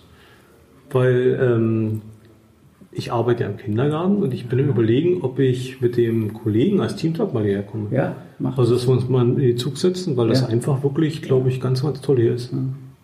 Klar. Wie lange gibt es euch hier schon? Oder wie Das lange gibt es Inspirator, Inspirator insgesamt schon? Ähm, wir haben zehnjähriges gefeiert voriges Jahr. Ich habe noch nie was Hm, von euch 2008, gehört. seit 2008, wenn ich es richtig rausgehört habe. Hm? Das waren die Anfangsgründe. Und die, die Konzeption von neuen Räumen oder von, von neuen Exponaten, die erst- erstellen dann die Ehrenamtlichen, die hier arbeiten. Auch, jawohl. Das, was ihr hier seht, das nennt sich Mathe machen im Quadrat. Das hat eine Münchnerin, die mit Mathematikdidaktik sehr eng verwandt ist, konzipiert, die Frau Puchta. Und man sieht es auch vom, vom Äußeren her, vom Styling. Also es, Mhm. ist, äh, es ist etwas höherwertiges als das, was dort drüben selber gebaut ist. Ja. So. Und wenn uns eine Idee kommt, dann wird das im kleinen Kreis meistens in der Werkstatt diskutiert. Und können wir es machen? Äh, haben wir die Mittel dazu oder ist es für uns weniger gut geeignet? Es zwar eine schöne Idee, aber es wird nicht, weil, und dann gibt es die verschiedensten Gründe. Da ist nicht immer bloß das Geld der Grund, aber äh, die Energieausstellung da drüben, das war eine Gemeinschaftsarbeit von mehreren, die halbtags hier arbeiten bzw. ehrenamtlich tätig sind und Leute, die pädagogische Vorbildung haben, die dann sagen, äh, passt mal auf, so und so geht das nicht, das muss aus bestimmten Gründen anders gemacht werden. Mhm. Und dann ist etwas Rundes entstanden, finde ich. Schön. Kurbeln, das in, in, in Carrera-Auto fährt, trampeln, dass die Glühbirne angeht oder der, der, der Lüfter, der Heizlüfter. Also alles, was so schön Die verständlich ist. Glasfasern, die Daten übertragen. Mhm. Ja. Kinder, das ist leuchtendes Internet mit der Taschenlampe Genau, mal eben ja. drüber. Also eines der Highlights heute für mich hier wirklich. Ja, definitiv. Freut mich, danke. Ja, erinnert mich ein bisschen zurück an meine Kindheit. Äh, Wir sind, ich kann mich erinnern, wir hatten ein, ein Klappfahrrad mit dem Dynamo und haben eine Eisenbahnplatte betrieben damit. Ja. Im, im, im, im, ich glaube, es heißt Bürgerhaushalt oder Stadthaus. Stadthaus. Dort drin war das mal. Mhm. Genau. Wir Zwei hatten- Mann gegeneinander Wir gefahren. hatten ja nicht. Ich würde jetzt sagen, wir hatten ja schon im Osten, im Osten. Oh. Wir hatten nichts anderes. Ne? Aber so ein bisschen zurückversetzt und äh, schön, dass sowas noch gibt. Ja. Vor allem so machst du Unterricht wirklich begreifbar. Genau. Das machen die in Schulen nicht. Mhm. Also der Hörer, man kann ihm das jetzt nur beschreiben, ne? hier der Matheraum. Ich war vorhin begeistert, weil Corona-Zeit, wir hatten jetzt gerade das Thema Bruchrechnung. Ich soll dem Kind Bruchrechnung beibringen. Zähler, Nenner. Hier ist so ein schöner Tisch mit Pizzastücken. Ja. Ne? Ein Achtel, zwei Achtel, ein Drittel, welches Stück ist größer. Also es ist alles so, Ja. so spielerisch erklärt, dass man das begreift. Ne? Klar habe ich das geschafft, dir das beizubringen, aber mhm. Hättest du mal eine Pizza gekauft. ich, ne, wir haben es mit Kuchen gemacht dann. Ne? Wir haben Kuchen dann halt geteilt. Äh, weil ich kann's, aber ich weiß nicht, wie ich es weiterbringen soll. Ne? Und das ist das Schöne, weil es ist äh, für die Kinder eine nicht gewohnte Umgebung. Es ist nicht Schule. Und sie dürfen hier Stationenbetrieb machen oder dorthin gehen, wo sie gerne möchten. Und sie lernen immer was. Ja. Weil sie Anfassen, wollen. ausprobieren. Anfassen, Genau. ausprobieren. Genau. Schön. Ja. Resümee, schöner Abend hier. Wir quatschen nachher im Auto nochmal weiter. Wir quatschen ja im Auto richtig. Der Kleine schläft nicht, hat er gesagt. Das werden wir mal rausfinden. Bis Dresden vielleicht Vor nicht. meiner Das ist- Haustür, vor meiner Haustür, ihr müsst mal zu uns kommen, vor meiner Haustür, da ist ein Geocache. Richtig. Ja, wo ist denn deine Ja, Haustür? stimmt. Den hat, den hat der, wisst, wisst, Das hat er mir auch gesagt. Wisst ihr, wie er heißt? Der beste Cache. Also er, er durfte ja alles selber bestimmen. Also wir sind in den Keller gegangen, das Material war da, so bau dein, was soll man, was soll man machen? Dann hat er hier, da kann man das nicht und hm, und dann hat er irgendwann gesagt, ja, fertig, wie soll er heißen? Ich weiß nicht, du musst einen Namen bestimmen, überlegt, der beste Cache. Seitdem heißt das Ding der beste Cache. Da Hat, kriegt sogar ab und zu Favoritenpunkt, erstaunlicherweise. ähm, und äh, in den Logs wird das immer wieder erwähnt. Also teilweise so, so mit einem Lachen Auge. Es gab auch ein, zwei, die so ein bisschen so, das soll der beste Cache sein. Und ich denke, na ja, gut, okay. nee, aber da hat Spaß dran. Schön. Die haben uns Logbuch geklaut. Das ja schon ich gesagt? es mal nach Cottbus zu kommen. Unbedingt. Äh, Logbuch geklaut. Drei Muscheln, drei alte Muscheln, Ostseemuscheln, also reingeschmissen, Logbuch weg. Also irgendjemand hat das Logbuch gegen Muscheln eingetauscht. Keine Ahnung, was mit den Leuten los ist. Unwissende. Gerade Wahrscheinlich. angefallen. Wahrscheinlich. Gut. Vielen Dank. Vielen Dank. Gerne. Danke für die Einladung, na, dass wir dabei sein durften.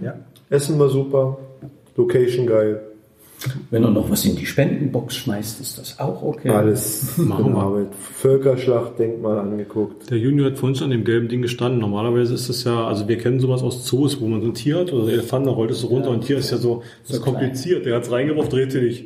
Aber hast du noch hin? Funktioniert. Aber hast du noch? Ich muss da oben ranhalten. Und dann hat's geklappt. Ja. Schön. Vielen Dank. Dankeschön. Bitte, gerne. Tschö. Ciao. Resümee, ein sehr schöner Tag liegt hinter uns. Viele Eindrücke. Obi hat nichts erwartet und wurde positiv überrascht. Ja, kann man so sagen. Dieses äh, Volkers Schlachtdenkmal, sehr, sehr schön. Spaß gemacht, die Führung, alles. Dort drin sein, dort drin rum sein. Ja, Tag ist, es ist jetzt fast Mitternacht, man hört das, meine Stimme, die ist schon so ein bisschen im, im, im Schlafmodus, glaube ich, ne? kann man so sagen. Falk ist noch putzemunter. Ja. Ich Falk hat schon zweieinhalb Flaschen Mate drin. Ja, wir haben noch ein ganz paar Kilometer vor uns. Eine Stunde haben wir noch. Ein Stündchen. Wisst ihr, dass ich im Vorfeld aufgeregt war? Worüber? Weiß ich nicht. Ich kann es kann's nicht mal richtig greifbar sagen, warum. Lampenfieber? Nee. Also ich war aufgeregt. Ich bin gestern relativ zeitig schlafen gegangen, was meinem Körper, glaube ich, auch oder meinem Zustand ganz gut tat. Anstrengende Woche hinter mir gehabt oder hinter mich gebracht. Und ich bin, habe die Nacht irgendwelche Kacken geträumt. Also so, Aber die Kombination Palk und zeitig schlafen gehen, die kenne ich noch gar nicht. Ja, siehst du mal. Was ist denn zeitig? Warst du schon um 12 im Bett statt um 4? Nein, ich glaube sogar schon vorher. Elf oder so. Ah, okay. Nö, ich war nicht aufgeregt. Ich bin eigentlich ganz gechillt mitgekommen. Entspannt, relaxed, weil ich dachte, ja, ich freue mich schon tierisch auf diese Museumstour. Ein bisschen cashen, was essen und dann, naja, zu UC, ne? Was denn erzählen? Nö. Heißt Naja, zu UC halt, ne? Nö. Ja. Ich habe mich im Vorfeld gefreut, weil man halt einen Haufen Leute mal sieht, die man vorher nur übers Netz kannte oder nur über einen Podcast irgendwie mit denen Kontakt hatte. Zum Beispiel auf Dogesu habe äh, Do- habe ich mich sehr gefreut. Die äh, kenne ich jetzt, glaube ich, auch schon relativ lange durch den OC-Talk. Da ist sie Mhm. immer sehr präsent. Und heute konnte ich sie endlich mal live sehen. Ja, Mirko gesehen, Slini mal gesehen, ein Gesicht jetzt dazu. Von Mirko nicht gehauen worden? Nein, die hauen doch keinen. Na, im Vorfeld hatten wir ab und zu mal Reiberei, aber Mirko ist ein extrem netter Mensch. Weißt du, was mir so jetzt generell so auffällt? Was ich an dem Tag heute, glaube ich, so am, insgesamt am meisten mag? Dass das tote Pferd schon wieder auf zwei Beinen steht. Nein, das ja auch, aber was anderes. Na, erzähl Ich bin total begeistert, weil es heute ein Tag war, den ich nur mit kompetenten Menschen verbracht habe. Also, es waren durchweg Menschen dabei, die, so war es der, der, die Führung beim Völkerschlachtdenkmal. Ja, ich Jetzt war die ganze Zeit Dings. neben dir. Was Also- ist das für Na, das, Robi, bei dir bin ich das doch gewöhnt. Da ist doch Kernkompetenz bei dir. Nein, aber, aber so, das war irgendwie so. Also der, der Typ von der Führung, der lebt das, ne? Ja. Der lebt seinen Job dort. Ich vermute, er ist Hauptberufler und dementsprechend hat er, glaube ich, einen riesengroßen Wissensschatz, den er halt gerne und gut vor allen Dingen weitergibt. Also das war ja nicht nur weitergeben, der war ja dabei. Die Frage ist ja jetzt, was machen wir mit dem? Also wir haben es aufgenommen. Ich habe leider ein bisschen das verdattelt schon von Anfang an aufzunehmen. Wir sind, naja, ich sag mal nach, nach drei, vier, fünf Minuten erst eingestiegen, nachdem er angefangen hat zu erzählen. Das ist ein bisschen schade. Ja, das ist aber nicht so schlimm. Unsere Hörer sind kleine Pannen gewohnt. Ich würde sagen... Machen wir eine extra Folge oder sollen wir die hier reinhauen? Die Führung, die hauen wir hier rein. Und zwar, lieber Hörer, genau jetzt. Ich will was austesten. Ich möchte gerne äh, in die Kapitelmarken Bilder einbauen. Also wenn du das mit deiner äh, Podcasting-App deines geringsten Misstrauens hörst, äh, wir setzen ja Kapitelmarken sowieso und es gibt wohl die Funktion, dass man die Kapitelmarken mit Bildern bereichert. Und ich würde mindestens, also ja, ich würde einfach ein paar Bilder nehmen, die wir im Völkerschlacht denke ich mal gemacht haben, die packe ich dazu. Und mindestens die Erklärung der vier deutschen Tugenden, jemals die komischen sitzenden Riesen, die da waren, die komischen Köpfe. Ah ja, die ähm, packe ich auf jeden Fall da rein. Aber die Info schneidest du genau jetzt hier raus und setzt sie weiter nach vorne, ne? Nein. Doch? Die können zurückspulen. Gucken sie ja gar nicht auf die Bilder. Und du machst dir so eine Mühe. Ach so. Da- da- genau. Das stimmt. Okay. Das machen wir noch vor, Gut. Vorm Schlachtdenkmal. Ey, das ist chronologisch wieder der absolute Horror im Schnitt hier. Ganz super. Falk, äh, Falk mag das. Ja, Palk, Palk, eigentlich mag ich Ja, am meisten. aber die schöne Führung. an dich abzugeben. Völkerschlachtdenkmals. Das waren die Hauptkampffelder eben am 18. Oktober 1813. Äh, Berge von toten Pferden daneben, entsprechend die hygienischen äh, Rahmenbedingungen. Kaum vorstellbar. Dann am 19. Oktober kamen die ganzen Verwundeten in die Stadt. Und da erzähle ich mal bloß gerne eine Geschichte. Da ahnt man, was, was, was hier los war. Ne? Äh, die Kirchen, die waren also zu notdürftigen Lazaretten umfunktioniert ganz schnell. Die äh, Sulzbach natürlich die Thomaskirche in Leipzig. War eben auch so ein Lazarett, da hatte man erstmal alles aus Holz rausgerissen, also das gesamte Kirchengestühl und so weiter. War auch noch kalt im Oktober 1813, ne? war kein Brennmaterial. Und da hat man dann auf blanken Kirchenboden versucht, irgendwie Leben zu retten. Wir haben auch noch unser kleines Museum aus gegebenen Anlass, den wir jetzt in größeren Gruppen nicht da rein, aber Sie haben im Anschluss sehr gern die Möglichkeit, da noch kurz äh, reinzuschauen. Und da ist äh, in der Zwischenebene der Gewehre und so, also die Waffen der damaligen Zeit. Und es ist auch ein Koffer dabei, der einem Arzt gehört hat, einem Militärarzt. Und wenn man sich den Koffer mal genau betrachtet, sieht man das wesentliche Instrument, die Knochensäge. Und das dann ohne Narkose. Wundbrand nannte man damals noch die Entzündungen, die natürlich so verkamen. Und so. Also man kann sich nicht vorstellen, was da los war. Und da fühlte man das so, als ob die Kirche entweiht ist ja, nach diesem Geschehen. Und erst im Jahre 1820, also einige Jahre danach, die Kirche wieder geweiht worden. Ja. Also da ahnt man, was es auch für einen Eindruck hinterlassen hat, diese Katastrophe. Wie war es politisch? Das könnte man jetzt natürlich anfangen mit der französischen Revolution, ohne die ist Napoleon nicht zu denken und so weiter. Das führt jetzt alles ein bisschen weit. Ich mache es mal aus sächsischer Sicht. Für die sächsische Landesgeschichte können Sie sich merken, wenn Sie von einer Schlacht hören, an der die Sachsen teilgenommen haben, dann brauchen Sie nicht mehr zu fragen, wer gewonnen hat. Sind immer die anderen. Das ist so ein bisschen bitter, aber macht die Sachsen vielleicht auch so ein bisschen sympathisch. Ja, also so mit, äh, da hatten wir kein, kein Geschichte. Und so war es eben auch in dieser Zeit. Erstmal 1806, nicht ganz freiwillig, aber dann doch mit den Preußen verbündet gegen Napoleon. Und da gibt es die Doppelschlacht bei Jena und Auerstedt, eine, eine Totalkatastrophe für Preußen wie Sachsen. Also beide Heere werden vernichtet von Napoleon, so muss man sagen. Und dann allerdings, das ist Napoleons Genie auch gewesen, sein diplomatisches Geschick, behandelt er die Herrscher sehr unterschiedlich. Die Preußen werden nur gedemütigt. Das beste Beispiel ist, was Napoleon erstmal macht, die Quadriga vom Brandenburger Tor abbauen und nach Paris mitnehmen. Größere Ohrfeige gibt es nicht. Ne? So, und den sächsischen Herrscher allerdings, den macht er erstmal zum König äh, vieler Nationen. Müssen auch die Sachsen dann mit in den Russlandfeldzug 1812. Der ist jetzt unbedingt noch zu erwähnen, weil sonst ist die Völkerschlacht nicht zu verstehen. Wenn Sie in französische Geschichtsbücher schauen, ist Leipzig eine Rückzugsschlacht aus dem Russlandfeldzug. Ne? Äh, das sieht die deutsche Geschichtsschreibung anders. Auch ganz interessant, wie unterschiedlich es bewertet wird. Naja, jedenfalls äh, Russland, ne? brauchen wir bloß mal so an die Landkarte denken. Auch damals schon das größte Land der Erde. Und was sie auch noch haben, einen ganz anderen Winter als wir. So. Und Und diese beiden Sachen, ne, der Raum und der Winter, die entscheiden diesen Feldzug. Und das ist natürlich dann Größenwahn, was Napoleon tatsächlich zu unterstellen ist. Riesenreich mit ungefähr 450.000 Soldaten militärisch auf eigenem Boden bezwingen zu wollen, das ist natürlich von vornherein zum Scheitern verurteilt. Die Russen haben einen, eine Strategie, die ist absolut genial und simpel. Zurückweichen, zurückweichen, zurückweichen. Sie lassen Napoleon ins Leere laufen. Wenn bei uns die Dörfer mal so 10 Kilometer auseinander sind, dann ist es schon ganz ordentlich. Ne? In Russland kann man da leicht mal eine Null hinten dranhängen. Also das funktioniert alles nicht, was man aus Mitteleuropa gewohnt ist. Nachschub anbelangt, Transportwege, wie auch immer. Kann nicht funktionieren. Da kann auch nicht. Die Versorgung aus der Region, Sie haben vollkommen recht, das funktioniert alles nicht. Äh, Sie kennen es vielleicht, ne? äh, die, die Russen brennen dann sogar noch Moskau nieder, damit also Napoleon mit seinen Heeren nicht mal ein, ein Winterquartier hat und er ist gezwungen, durch den extremen Winter den Rückzug anzutreten. Wir sagen, um die 75.000 Soldaten kommen wieder von den 450.000. Also das ist eine vernichtende Niederlage für Napoleon. Und nun ist natürlich die Hoffnung groß, bei seinen Feinden ihn endgültig loswerden zu können. Die Preußen, zu dem Zeitpunkt noch französisch besetzt. Die Generäle schließen erstmal einen Geheimpakt mit den Russen. Dazu kommt dann noch Schweden, damals noch die Vormacht im Ostseeraum. Und wir sagen immer Österreich, aber das ist natürlich falsch. Wir müssen sagen die Habsburger. Und die sind ja nicht nur Kaiser von Österreich, sondern eben auch Könige von Ungarn. Das heutige Tschechien, Slowakei, große Teile des Balkans, Teile der Ukraine, Polens und so. Ich sage nur deshalb Völkerschlacht, erklärt es dann schon.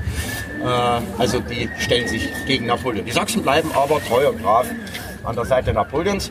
Muss ich immer ein bisschen diplomatisch sein, wenn jemand aus Bayern dabei ist? Ja. Schon geht's los, ja, die Fettnäpfchen, die stehen überall. Ne? So. Äh, erklärt, und man kann das jetzt so und so sehen, ne, was die Bayern machen. Die sind natürlich im Rheinbund auch mit Napoleon verbündet, aber ein paar Tage vor der Schlacht, waren schon im Anmarsch hier auf Leipzig. Ne? Ich gesagt, ach nee, wir drehen die Fahnen um ne? und wechseln die Seiten. Das kann man jetzt als Hochverrat oder als Cleverness. So, deswegen diplomatisch muss man da sein. Ne? Die Sachsen, die Sachsen, das dauert immer ein bisschen länger.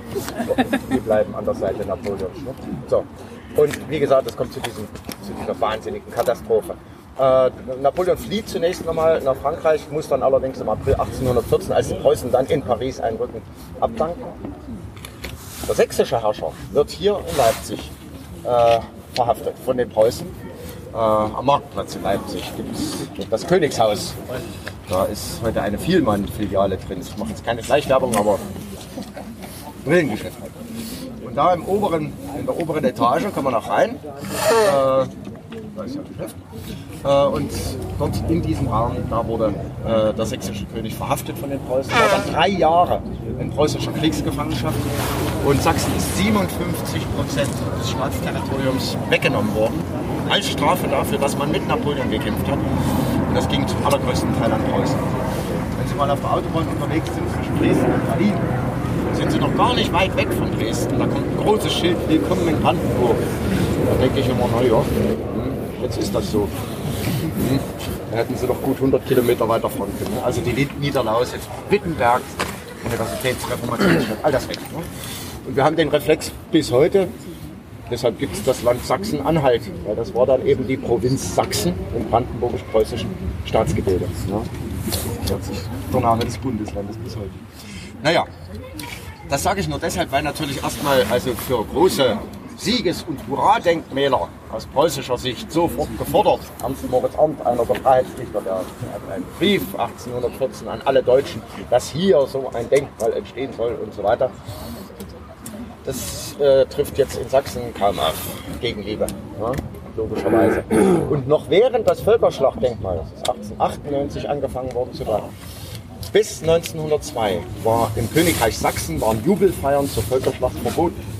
Da wurde das Völkerschlachtdenkmal schon gebaut. Ne? Also es ist eine verrückte Geschichte irgendwie. Na gut. Die Sachsen haben es ja dann nochmal probiert, 1866, mit den Österreichern gegen Preußen. Es geht auch komplett schief. Logisch. Äh, König Grätz, ne? Katastrophe. Naja, und dann auch eben das äh, Deutsche Kaiserreich unter preußischer Führung. So, und jetzt geht dann ab 1871 der richtige Wind sozusagen, um so ein Nationaldenkmal in Angriff nehmen zu können. Und es gründet sich dann der Deutsche Patriotenbund, einziger Vereinszweck, Geld sammeln für den Bau des Denkmals. Äh, wie macht man das? Mit Lotterien, man verkauft Souvenirs. Das sind übrigens die gleiche Produktpalette, die Sie heute noch hier finden. Also da hat sich nichts geändert mit Mokka-Tasten und Kaffeelöffeln und Spieldosen. Dann nach Geschmack, ne, mit Marseillaise oder mit preußischem Marsch. Alles da. Äh, also Spenden werden gesammelt, klar. Das spielt da jetzt auch nochmal eine Rolle bei der Sanierung des Denkmals, komme ich gleich nochmal drauf. So, es kommen 6 Millionen Goldmark zusammen. Das war ein Riesenvermögen zur damaligen Zeit und da konnte man tatsächlich ein großes denken. Jetzt geht aber der Riesenstreit los, was wollen wir denn da? Äh, In der Vereinssatzung dieses Patriotenbundes heißt es, es soll ein Denkmal entstehen in nordischer, deutscher, germanischer Architektur. Problem daran, die muss man erstmal auffinden. Hm, Die gab es halt nicht. So. Äh, Und da besinnt man sich auf diesen Ernst Moritz Arndt, der 1814 nämlich geschrieben hatte, es soll ein Denkmal entstehen, was in alle Ewigkeit von dieser Schlacht kündet. Und jetzt sagt man sich Ewigkeit, wie können wir das architektonisch irgendwie, und zwar wird es.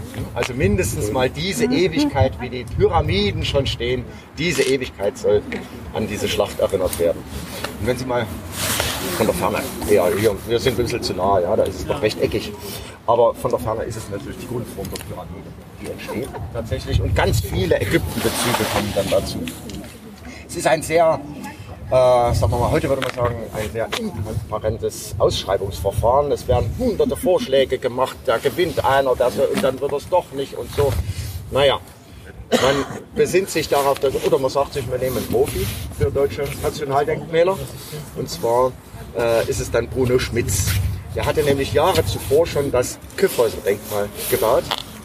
Auch eines der Denkmäler des Wilhelminischen Kaiserreichs. Äh, auch äh, das äh, Kaiser Wilhelm-Denkmal im Deutschen Eck geht auf einen Vorschlag von ihm zurück und so weiter. Also sagt man sich gut. Nehmen wir den, da sind wir sicher, dass, es, dass es was wird. Und tatsächlich, ja, ich zeige das mal ganz kurz hier, das Kyffhäuser Denkmal, ich glaube auch stilistisch sieht man schon so ein bisschen Bezüge. Ja, so. ja. Geklaut. Und Sie kennen die, die Legende, ne? da die Welt ja dann also Barbarossa da im Berg und der Rabe muss springen. Und auch der Barbarossa ist hier aufgetaucht. Wenn Sie mal an der Treppenwange schauen, der Herr mit dem langen Bart, passt es auch noch wunderbar mit dem rötlichen Gestein, Barbarossa. Ja. Und jetzt, Ewigkeit, er sitzt da wie eine Sphinx. Also da haben wir wieder Ägypten. Hat sogar auf dem Kopf die Doppelkrone der ägyptischen Pharaonen für Ober- und Unterägypten. Der hat natürlich mit Leipzig und der Völkerschlacht überhaupt nichts zu tun.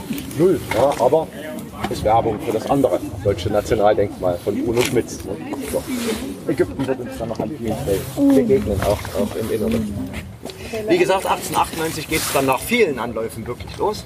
Und 1913 ist das Denkmal fertig.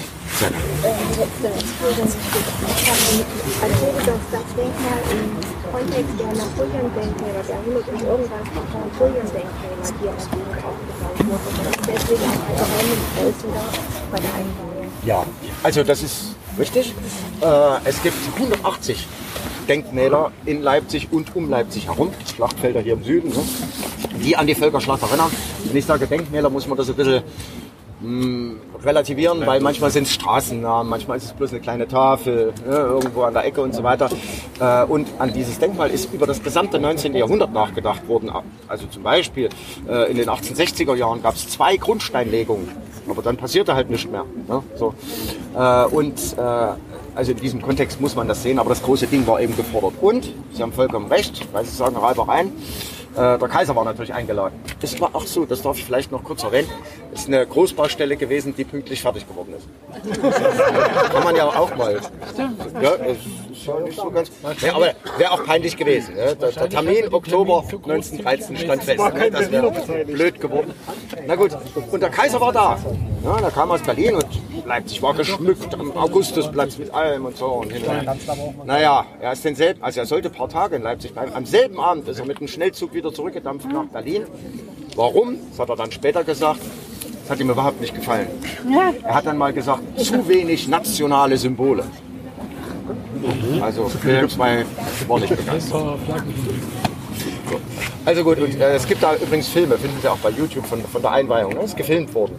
Und da sehen Sie auch diese, die Miene des sächsischen Königs, das ist bemerkenswert. Der stappelt da so hinterher, völlig lustlos, so.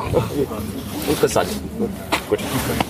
Also, äh, es wird nun eingeweiht und dann ist es natürlich ein Ort gewesen, der immer wieder G und B benutzt wurde für die Propaganda äh, verschiedenster äh, Couleur und Epochen. Epochen ist das richtige Wort, genau. Aber das besprechen wir dann vielleicht. Mit. Bevor wir jetzt reingehen, bloß noch ein Wort zur Sanierung des Denkmals, weil Sie sehen, das ist einerseits das Denkmal, das war schwarz. Das ist ja, naja, aber ich, also das, das Gestein, zu dem kommen wir gleich nochmal, das ist ein extrem harter Granit. Hätte man, das war auch mal in der, in der Überlegung, den relativ weichen sächsischen Sandstein hier verwendet. Ja. Es war nämlich in einem katastrophalen Zustand. Hätten Sie mich als Kind gefragt, welche Farbe hat das Völkerschlachtdenkmal, hätte ich immer gesagt schwarz. Das war schwarz. Das war schwarz. Eine interessante Zahl dazu, vielleicht Sandstrahlen war dann natürlich die Ansage und da sind alle Fugen, die noch da waren, natürlich rausgeflogen. Musste alles neu versucht werden. 320 Kilometer Fugen per Hand. So, also ich glaube, das sagt sehr viel über den Aufwand, der getrieben werden musste. Und letztendlich sind jetzt so knapp 30 Millionen Euro verbaut worden bei der Sanierung. Dazu muss man aber sagen, es ist natürlich auch vieles entstanden, was vorher gar nicht da war, zum Beispiel Aufzüge und so weiter. Äh, Das Wasserbecken, das war bis letztes Jahr nochmal das große Thema hier. Das, das musste neu gebaut werden, ja, sozusagen. Also abgetragen und neu gebaut werden und so weiter. Ne?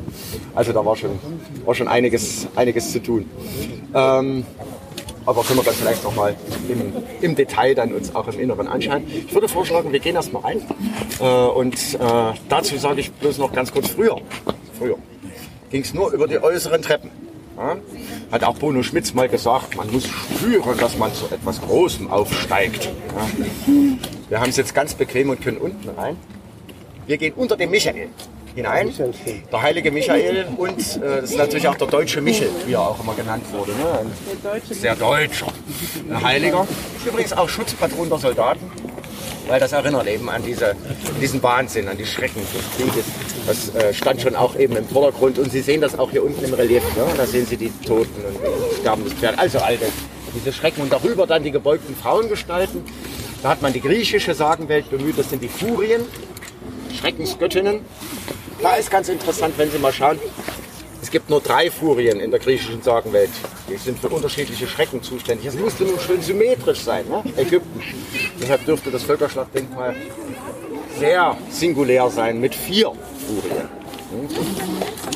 Immerhin. Ne? Ja, ja. ja, genau. Der Adler dann natürlich darüber. Der Adler ist natürlich so ein, besonders für die Deutschen ein sehr symbolträchtiges Tier, aber äh, gesamtdeutsches Wappentier erst ab 1871. Ne? Es ist zu viel zu sagen, dass es ein preußisches Denkmal ist, aber es ist eben ein Denkmal, was aus preußisch-deutschem Geschichtsverständnis heraus entstanden ist. Und das lesen Sie dann auch noch drüber, Gott mit uns. Das war der Wahlspruch des preußischen Königtums seit 1701, seit es das gibt. Und da muss man auch im Hinterkopf haben, ne, was dann nach dem Oktober 1913 nach der Einweihung so passiert, nämlich ein paar Monate danach, im August 1914, ruft der Kaiser zu den Waffen ne, und es bricht der von uns heute sogenannte Erste Weltkrieg eben aus. Und jeder deutsche Soldat, der in den Krieg zog, hatte Gott mit uns auf dem Koppelschloss stehen. Also, das muss man auch immer ein bisschen im Hinterkopf haben, dass man in dieser Zeit sich bewegt mit Denke, Propaganda, wie auch immer.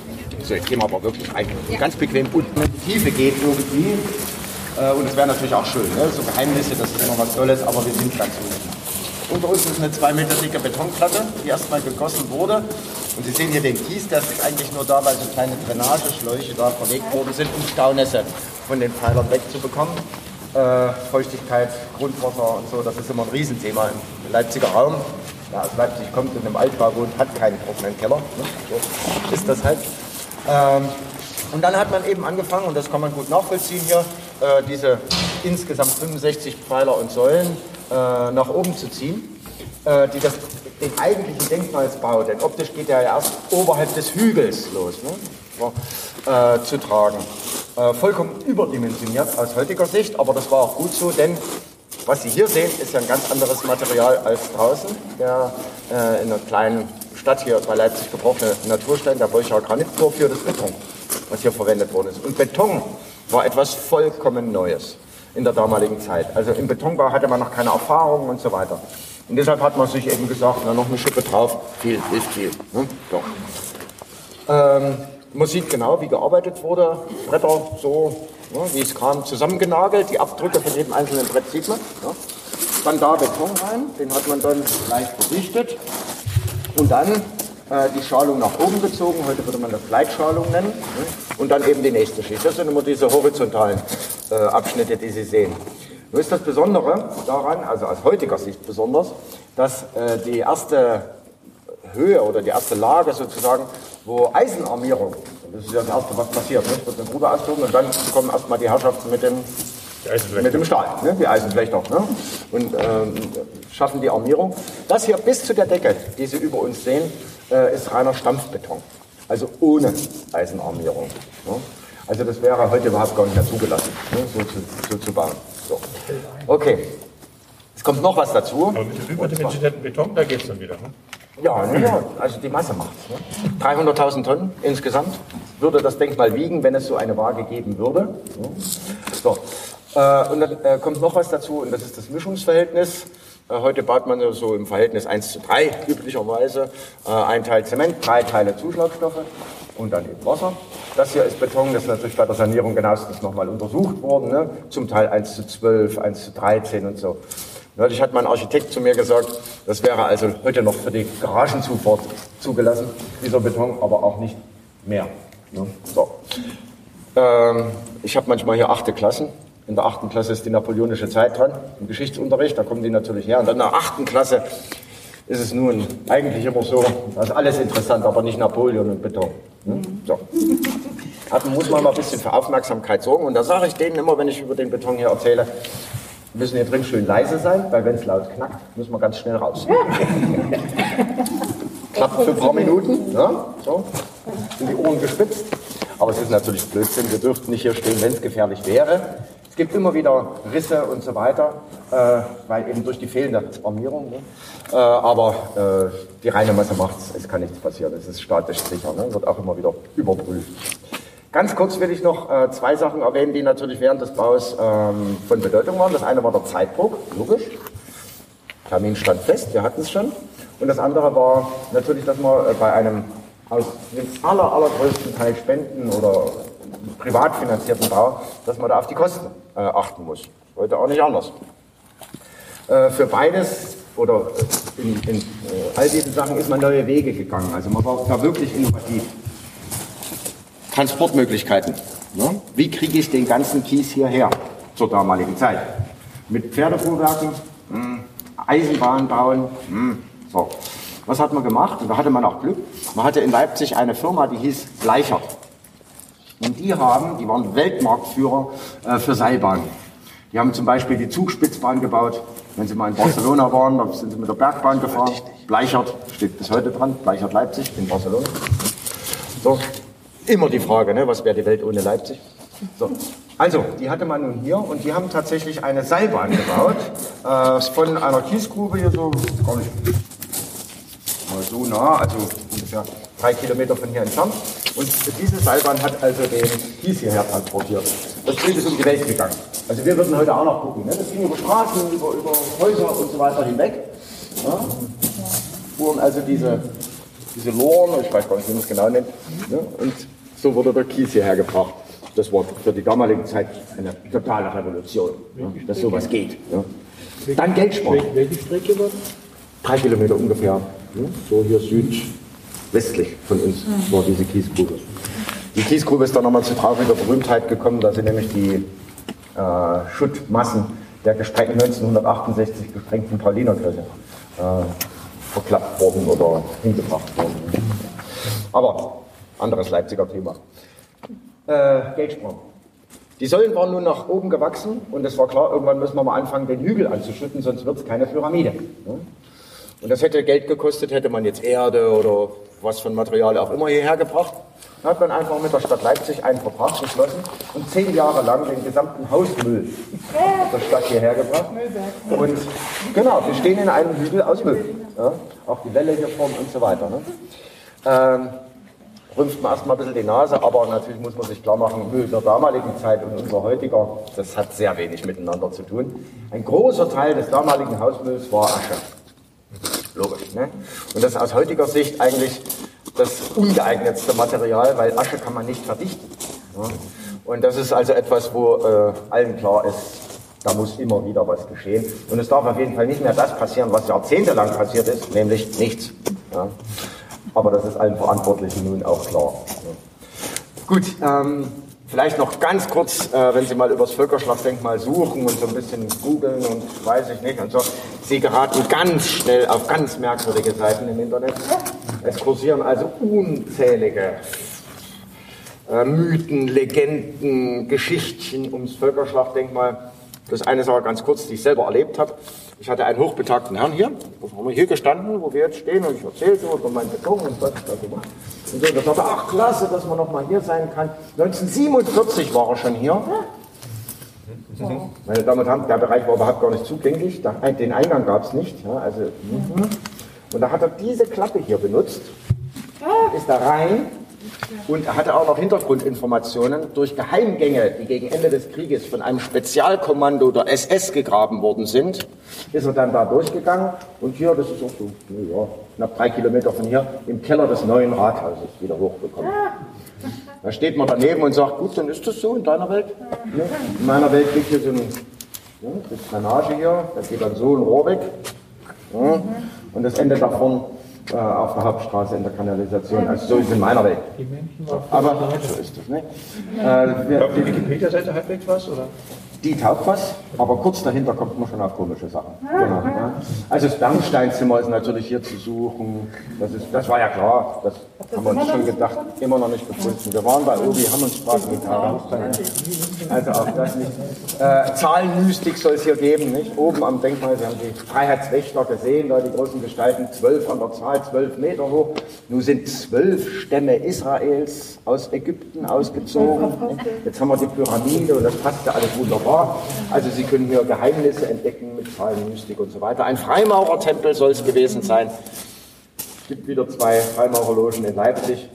Den waren wir hier unterwegs und haben gesagt, es ist kein Freimaurertempel, da sage ich mal, die müssen es ja wissen. Aber gut, ne, also es gibt sehr viele ganz komische Geschichten ums Völkerschlachtdenkmal. Ich glaube, es ist einfach damit zusammenhängt, dass es ein einzigartiger Bau ist, ja, der keine Vergleiche hat in dem Sinne und da lässt sich natürlich wunderbar etwas hineingeheimnissen und solche Geschichten verkaufen sich immer wesentlich besser als die zwei Meter dicke Betonplatte unten. Ist interessanter. Ja, gerne. Ja, dazu kommen wir noch. Hervorragende Überleitung, wir gehen nach oben. Also diese äh, ja, Fundamentgewölbe, wie wir sie nennen. Äh, früher ging es eben nur diese äh, äußeren Treppen hoch und dann hier direkt hinein in die Krypta. Dazwischen gibt es noch die sogenannte Zwischenebene, die werden wir uns jetzt anschauen. Und da kommt dann auch das Thema, was schon die Frage war, Zweiter Weltkrieg, hat es auch eine Rolle gespielt, besprechen wir dort. Äh, die Krypta, das ist griechisch, heißt eigentlich die Verborgene, das Innere, gemeint und bis heute so gesehen als symbolisches Grab für die Gefallenen der Völkerschlacht. Hier ist niemand begraben worden. Ja, es gab, sind immer wieder Massengräber auch gefunden worden aus der Zeit der Völkerschlacht bis in die heutige Zeit. Wer so Leipzig kennt, kennt dieses Gondwana-Land, diese Tropenhalle. Äh, als die gebaut wurde, hat man dort nochmal die, äh, ein Massengrab aus der Völkerschlacht gefunden. Dort war ein Lazarett, französisch. 300 Individuen dort einfach Grube rein. Also man wusste sich nicht anders Warum hat man eigentlich hier gebaut? Weil wir im Süden Leipzig sind. Und die Schlachtfelder, das ist der Südraum Leipzig. Das ist heute Markleberg. Also es sind natürlich heute äh, zum Teil auch äh, Stadtteile von, von, von Leipzig. Ne? Äh, Liebert-Wolkwitz und so weiter. Das war also das, das Hauptschlachtgeschehen am 18. Oktober. Insofern an der richtigen Stelle. Ja, dass man Aber nicht, weil ihr jetzt und außerdem war es städtischer Besitz. Ah, okay. Ja, das war eine ehemalige St. Kuba war verfügbar. Genau. Ja. Darüber dann äh, die sogenannte Ruhmeshalle, die werden wir uns natürlich anschauen. Ruhmeshalle deshalb, weil hier die vier gewollten, propagierten, wie auch immer, Tugenden der Deutschen zu sehen sind. Da müssen wir noch drüber reden. Ne? Vier, nur vier. Kann man mal überlegen, ne? was da so dazu zählen könnte, sollte. Und darüber dann noch ein Umgang hier bei etwa zwei Drittel Höhe des Denkmals Das ist die Sängergalerie. Und der Name verweist natürlich darauf, dass es eine fantastische Akustik gibt im Denkmal. Die ist aber nur zufällig entstanden. Werden wir nachher auch besprechen. Ne? Die St. Paul-Kathedrale. Ja, so in etwa, genau. 15 Sekunden. Wenn die Luft ganz kalt ist, dann tragen die Töne weiter, länger. 15, 15 Sekunden tragen die Töne im Denkmal. Das ist schon ziemlich beneidenswert. So, und dann eben äh, der, der obere Teil mit noch ganz schmalen, engen Wendeltreppe bis heute auf die Plattform oben. Die war immer, äh, also wird natürlich oft gefragt, was stand da mal oben drauf? Ne? Man würde es ja fast erwarten, irgendwie der Kaiser oder, oder eine Siegesgöttin oder, oder ein Adler oder, oder ich weiß nicht was. Ja? Nee, immer gedacht und deshalb eben auch hier gebaut als Aussichtsplattform, um über die äh, Schlachtfelder von 1813 blicken zu können ja, und sich eben dann daran zu erinnern. So. Also das ganz kurz vielleicht noch dazu. Wen wir da noch haben, das ist Clemens Thieme. Ich habe nun schon Bruno Schmitz erwähnt, also den Architekten des Denkmals. Clemens Thieme war äh, der äh, Vereinsvorsitzende von diesem Patriotenbund, ja, wenn man das so als heutiger Sicht war, Verein war und war in der Funktion natürlich dafür verantwortlich, das Geld einzusammeln. Er war aber von Beruf auch Architekt und scheint ein recht schwieriger Charakter gewesen zu sein. Es gibt viele Anekdoten über ihn. Und der hat den Bruno Schmitz jetzt immer reingeredet. Insgesamt, während der 15 Jahre, hat Bruno Schmitz fünfmal gekündigt. Als leitender Architekt, weil er, ich sag mal auf Deutsch, die Schnauze voll hatte. Ja, konnte aber immer wieder zurückgewonnen werden. Also ein recht schwieriges Arbeitsverhältnis. Aber jetzt gehen wir wirklich nach oben. So. Ja, wir sind jetzt hier in der sogenannten Zwischenebene. Äh, da muss man natürlich ein bisschen was dazu erzählen, äh, was noch so gesehen und erlebt hat. Es war natürlich äh, dann schon in den 1920er Jahren äh, Aufmarschplatz sozusagen für die sogenannten Kriegervereine. Äh, das sind die, die in allen deutschen Ortschaften selbst im kleinsten Dorf so ein Denkmal gebaut haben, unseren Helden 1914 bis 18, also mit Kreuz und Namen. Ne, so. äh, also die sind hier aufmarschiert in der Gewandung von Tempelrittern und so weiter und so weiter. Also es war so, äh, ja, äh, schon eher die politisch rechte äh, Ecke, äh, die es natürlich für die Propaganda nutzte, natürlich dann auch die eine perfekte Bühne. Es kündet von einem Sieg über die Franzosen, über den Erbfeind. Nicht?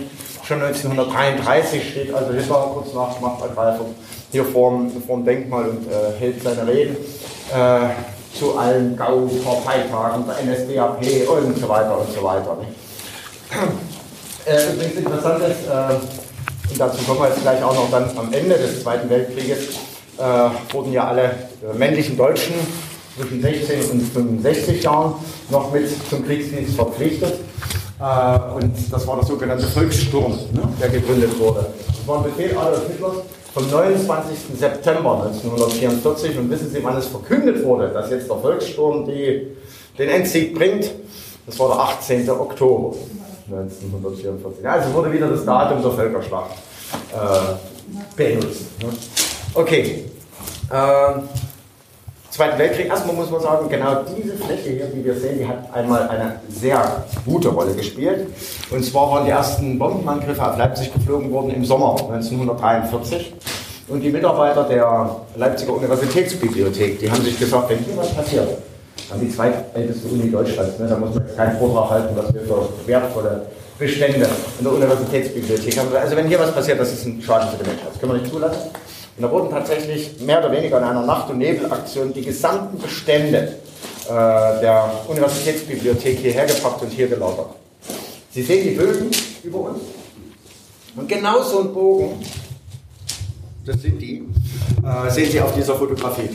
Bis da hoch die Bücher gestapelt, äh, nicht in Kisten verpackt. Ein Teil hat man zugänglich gemacht, da hatte man sogar so Bücherregale dann hierher gestellt, damit also die Studierenden noch irgendwie an Nachschlagewerke rankommen. Aber das hier war natürlich eine absolute Not- und Behelfslösung und natürlich auch kein guter Unterbringungsort für Papier, für Bücher, Feuchtigkeit. Ne? Sie haben ja Blödes äh, Sie sehen so kleine Stalaktiken da hinten. Ne?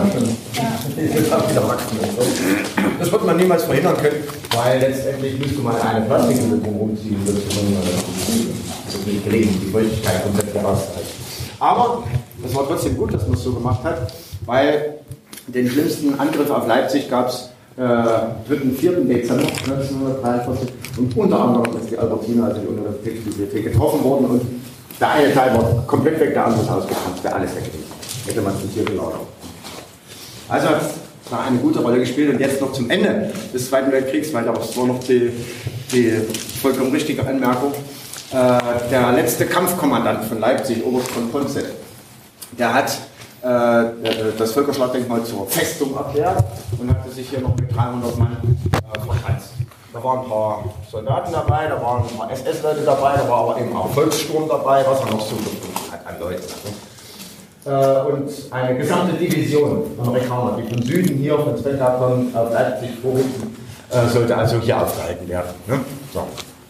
Die Amerikaner wurden beschossen vom Denkmal aus, übrigens auch von dieser Ebene aus, bloß auf der Südseite, genauso aus. Und äh, es gab Tote und die Amerikaner haben, daraufhin schwere Artillerie in Stellung gebracht und das Denkmal beschossen. Immerhin mit 115 mm Granaten, also das ist so ein Kaliber. Ne? So. Äh, das hat schwere Schäden verursacht. Wir sehen dann gleich noch Spuren davon. Aber man könnte es jetzt nicht weglesen. Hm? So, und dann haben die Amerikaner versucht, in den Abendstunden des 18. April 1945 das Denkmal zu stürmen. Das ist schief gegangen und da sind noch am 18. April 1945 Amerikaner hier in deutsche Gefangenschaft geraten. So. Ein paar der Deutschen wollten flitzen, was man auch gut verstehen kann. Und die wurden natürlich von Amerikanern einkassiert und das war hervorragend, dass das dann so lief, weil dann wurde nicht mehr geschossen. Und man hat über einen Gefangenenaustausch verhandelt. Und ich muss sagen, das zeigt diese verzweifelte Situation der Offiziere. Ne? Also völlig surreale Situation. Die haben ja gesehen, was los ist. Ja? Aber natürlich Befehl, Befehl. Ja? Und äh, Kapitulation war mit der sofortigen automatischen Todesstrafe bedroht. Ne? Wir machen jetzt einen Gefangenenaustausch und dann machen wir Ende April 45 weiter. Oder? Das soll nach dem Gefangenenaustausch passieren. Ne? Völlig verrückte Situation. Der Austausch wurde festgelegt auf die Abendstunden des 20. April. Auch ein interessantes Datum. Der letzte Geburtstag, den Adolf Hitler im Bunker in Berlin erlebt hat. Und den Zeitraum, oder diesen Zeitraum hat dann der äh, Oberst benutzt, um den Wahnsinn ein Ende zu bereiten. So. Damit war der Krieg jedenfalls für die Leipziger vorbei. Jetzt sagt man sich, äh, sowjetische Besatzungszone. Äh, DDR, Arbeiterbauernstaat, sozialistischer Staat. Wie läuft das jetzt mit dem deutschen Nationaldenkmal? Ne? Geht das zusammen? Es geht wunderbar. Man muss es bloß entsprechend zusammenbiegen, die ganze Sache. Immer so mit der Geschichte. Ne? Und das waren einerseits die preußischen Tugenden, ja, die also, das, das war ein Anknüpfungspunkt. Die Gesellschaft der DDR war durchmilitarisiert. Ich habe das erste Mal in der 9. Klasse in der Uniform gesteckt und habe schießen gelernt. Ja, 9. Klasse. Lager für Zivilverteidigung. Äh, also da hatte man so ne, den, den einen Bezug sozusagen. Und dann kann man sich eben zurechtbiegen, wie man es braucht. Es gab mal einen Zeitungsartikel in der Leipziger Volkszeitung, natürlich Oktober, das ist in Leipzig immer ein Thema.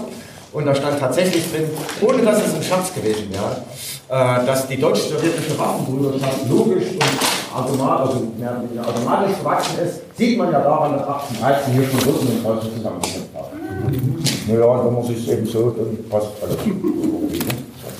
War also auch kein Problem. Und tatsächlich dann hier, also äh, gibt es, äh, Sie sehen hier die Nationale Volksarmee direkt vor dem Denkmal. Wenn man ganz genau hinschaut, sieht man hier den Michael auf der Seite. Aber da war es eben alles noch schwarz. Ja? Also kaum zu erkennen. Äh, ne? Und dann mit Fackeln und Fahnen und ne? so. wieder dasselbe Gerassel. Ne? Ja. Und deshalb äh, fand ich es also gut, was hier im Jahr 2013 stattgefunden hat. Es war Staatsakt, viele Leute Ländern, die damals hier äh, gekämpft haben, waren dabei und so. Und da wurde gesagt, lasst uns das doch jetzt mal als ein gesamteuropäisches Friedensdenkmal äh, ansehen. Und ich finde, das ist eine gute Widmung, kann man mitgeben. Wir gehen noch ganz kurz in die Ecke. Es ist auch eine Heizungsanlage installiert worden. Die ist eher nicht dazu da, das sind so die verschiedenen Versorgungsrohre hier, äh, nicht dazu da, den Gästen eine angenehme Temperatur im Winter hier zu bieten, sondern der innere Kern des Denkmals wird also mit leicht erwärmter Luft angepustet, um dann im Winter den Taupunkt, also den Bereich bis wohin der Frost vordringt, möglichst weit außen zu halten, um diese Rissbildung, ich will nicht sagen zu verhindern, aber doch zu minimieren. Also das äh, vielleicht noch dazu. Wie gesagt, da drüben die Südseite, äh, da waren dann also so Durchbrüche geschaffen worden Zweiten Weltkrieg äh, für MG-Stellungen und so weiter. Das musste natürlich alles repariert werden. Und die Südseite ist nach wie vor auch die feuchteste, weil da sind eben die Schäden durch diese Granaten und man müsste das Denkmal teilweise dort abtragen, um äh, das, das macht keinen Sinn. Ja, also das ist auch dann finanziell nicht mehr darstellbar. So, genau. Ja, äh, weil wir das hier haben, das war also deutsche Kriegsgefangene in den USA, die das Völkerschaftsdenkmal irgendwie Miniatur da nachgebaut haben. Äh, ganz interessant, es ist jetzt gerade noch ein Völkerschaftsdenkmal entstanden, äh, im Maßstab 1 zu 10. Ja, das ist immerhin noch 9,1 Meter hoch, also es ist auch ein paar. Und zwar in einer Ortschaft, die heißt Leipzig. Hm, in Das Amerika? ist, nee, das ist mitten in Russland. Ah, haha. Ja. Wir haben also äh, äh, Truppen äh, gekämpft für, die, für, für, den- russischen Zaren und die waren so tapfer, dass die dann mit ihren Familien vom Zaren also Land geschenkt bekommen haben, dort eine Siedlung gründen konnten und die haben sie sich genannt. Leipzig, ne? Du logisch. Dem Ort hier war es ja zu verdanken, ihre neue Existenz. Und jetzt gerade ist dort eben auch ein Völkerschlachtdenkmal 1 zu 10 entstanden. So. Also wir haben jetzt mehrere. Das gibt es nicht mehr. Zwei haben wir. Sah das früher so aus? Also, weil jetzt ist ja ein bisschen anders, oder? Naja, also das ist jetzt natürlich die, äh, ja, ich weiß nicht, was sie genommen haben, so irgendwie Sand und so. Ja. Ja. Also, es ist, aber es war doch die Erinnerung in der, in der Fremde. Naja, also im Prinzip ist es schon so. Ne? Äh, wir haben hier die, die, die Welle sozusagen ne? und dann äh, hier das Wasserbecken, was als Spiegel gemeint ist. Wenn Sie da äh, drüber lesen, und ich glaube bei jeder Stadt und Museum ist auch See der Tränen, wird immer gesagt. Benutzen wir gar nicht gerne den Begriff, weil wir wissen, dass der das erste Mal 1937 verwendet worden ist. See der Tränen. Ja, das ist, wurde das alles nochmal deutlich aufgeladen. Das war als Spiegel gemeint. Ne? Denkmal drin Spiegel und so weiter. Aber im Prinzip ist es schon so. Ne? Das ist jetzt also heute Shop und Museum, äh, Shop und Kasse. Das hier ist Museum und das war die, die Bauhütte. Wenn Sie dann da nochmal reingehen, also das war das erste Gebäude, was entstanden ist. Da wurden die Frühstücksbrote verspeist, unter anderem. Genau. Das ist nicht mehr. Das ist alles da. Das ist, alles da. Genauso wie wie es hier auch zu sehen ist. Ja. Ja. So, wir haben noch ein bisschen nach oben. Ja, ich erzähle mal so ein bisschen los. Also, wie gesagt, das symbolische Grab hier angegeben durch das Kreuz in der Mitte. Ne? Wenn man die äh, dunklen Winkel äh, mit einbezieht, ist es von oben betrachtet natürlich auch das eiserne Kreuz, was hier symbolisiert ist, der Orden, den der preußische König im Frühjahr 1813 gestiftet hatte für Verdienst ums Vaterland im Kampf gegen Napoleon. Äh, ist ja bis jetzt Symbol des Heeres in der äh, Bundeswehr, weil man sagt, es war der erste demokratische Orden. Also es gab nur das Eiserne Kreuz, was dann später draus gemacht wurde mit erster, zweiter Klasse und mit Eichenlaub und so, das ist alles später. Ursprünglich war es das Eiserne Kreuz und das konnte eben der einfachste Soldat kriegen, aber eben auch der höchste Offizier, ohne Ansehen von Rang und Namen, nur der Verdienst zählt. Ne?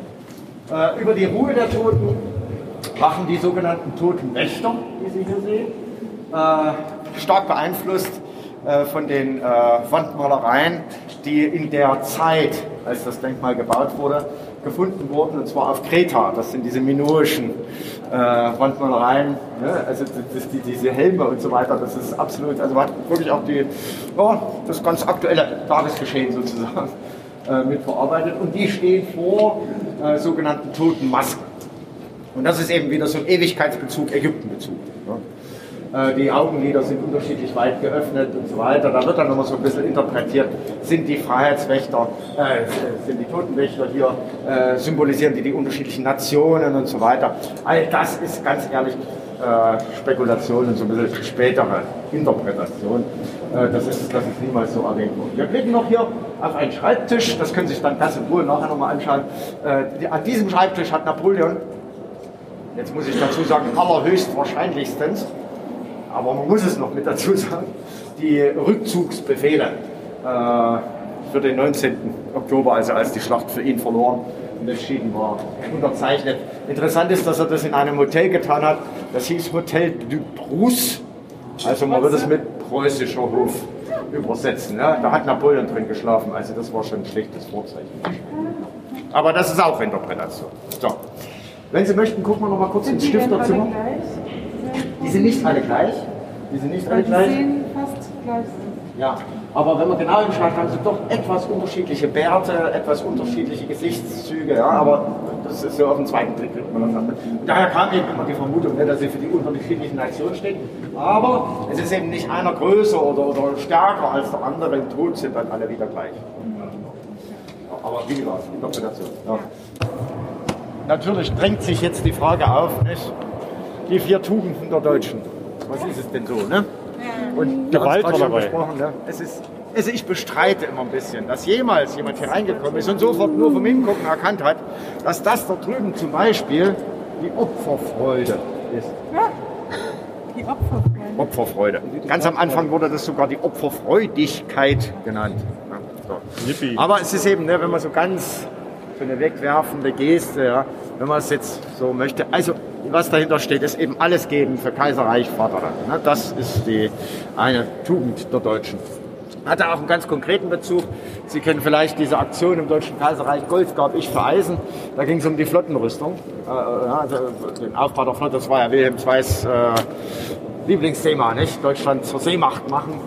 Und da äh, konnte man also in jeder Stadt seinen Familien Silber und, und, und, Schmuck und so abliefern. Und dann bekam man so eine eiserne Plakette, dass man eben an dieser Aktion teilgenommen hat. Also Vorfreude war ganz konkreter, ja, fast äh, Forderung ja, in der damaligen Zeit. Die Tapferkeit, die zählt natürlich auch dazu. Ne? Das ist der sehr kräftige Herr, dort in der Ecke. Die beiden hier, da wird es ganz merkwürdig, finde ich, das ist die Glaubensstärke. Jetzt denkt man da erstmal an religiöse Dinge, aber es ist wohl doch eher so gemeint gewesen, äh, dass äh, der Glaube ans System hier gemeint ist. Ja? Also es ist von Gott gegeben, Gott gewollt, von Gottes Gnaden, dass wir also sächsischen Könige, deutschen Kaiser und so weiter, dass dieses System auf alle Ewigkeit Bestand hat. Dieser Glaube daran, der muss von Generation zu Generation weitergegeben werden. Dafür die beiden. Bei den drei hier, da finde ich, da kann man es noch ganz gut erkennen. Das ist eine Mutter mit zwei Kindern. Äh, Kinder sollen halt geboren werden, das Thema kennen wir mit Kindergeld und so. Das ist also auch nichts Neues. Aber damals braucht es den knackigen Begriff dazu. Es ist die Volkskraft, die Sie hier sehen. Ja, die drei.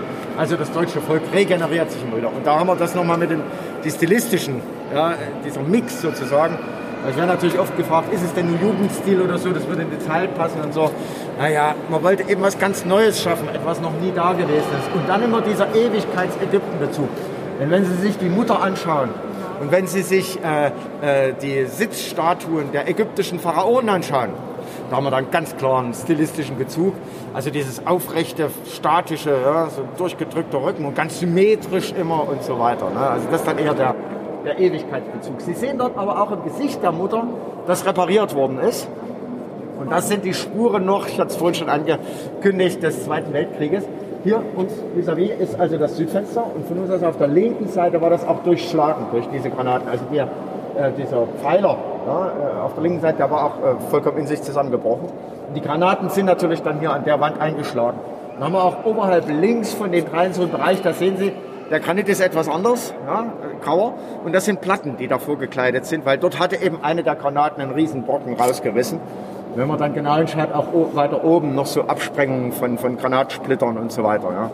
Ja. Äh, wenn man weiß, wie hart das Gestein ist, also da hat es schon richtig gekracht. Und, na, wenn man sich hier drin befunden hat, das möchte man nicht dabei gewesen sein. Es gibt die Fotos, die die Amerikaner gemacht haben von den Deutschen dann, also hier in Gefangenschaft genommen wurden, dann nach der Kapitulation. Und da haben sie Fotos gemacht. Die sind übrigens aus Amerika komplett, wir haben alles zum Völkerschlachtdenkmal. Es gibt jeden Brief, alles. Selbst diese Fotos. Und die Karteikarten, die die Amerikaner gemacht haben, also die Deutschen, alles da. Ganz merkwürdig. Und da sieht man auf den Fotos bei manchen hier dann rundes Blut so auf, auf der Schulter, ne? also Trommelfelder. Äh, tatsächlich geplatzt. Ähm, diese Fenster, weil ich unten sagte, die Akustik, die ist zufällig entstanden, die sollten, ursprünglich sollten die Bögen, sieht man auf allen Bauzeichnungen und so weiter, äh, sind schon Postkarten gedruckt gewesen, bevor es fertig war, wo es dann fertig schon aussah, ne? sollten offen bleiben. Äh, das ist so ein bisschen der Bezug zu Turm der Winde in Athen gewesen und so, das waren die Ideen. Äh, aber man hat sich dann doch umentschieden. Aber der Boden hier, der war schon geschaffen. Sie merken, es hat ein deutliches Gefälle nach innen. Ne? Es wäre ja viel Regenwasser reingekommen, wenn die offen gewesen wären. Und man hatte sogar schon die Regenablaufrinne eingearbeitet hier an der Brüstung. Ne? Brauchte dann keiner mehr, man hat sich umentschieden. Und zwar, um die Leiden der Zivilbevölkerung, der Hinterbliebenen, ja, noch unterzubringen.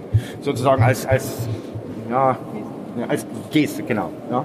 Äh, Und das ja, hatte man nur ein bisschen auch ein Platzproblem. Ne? Und das ist dann eben in Form dieser Stelen in den Fenstern entstanden. Da sieht man, wie ein verwundeter Soldat gestützt wird oder, oder ein Kind kriegt ein Stück Brot. Und, naja, so die verschiedenen Szenen. Äh, die Bleiglasfenster, die waren natürlich alle schon beim Beschuss der Amerikaner rausgeflogen, logischerweise.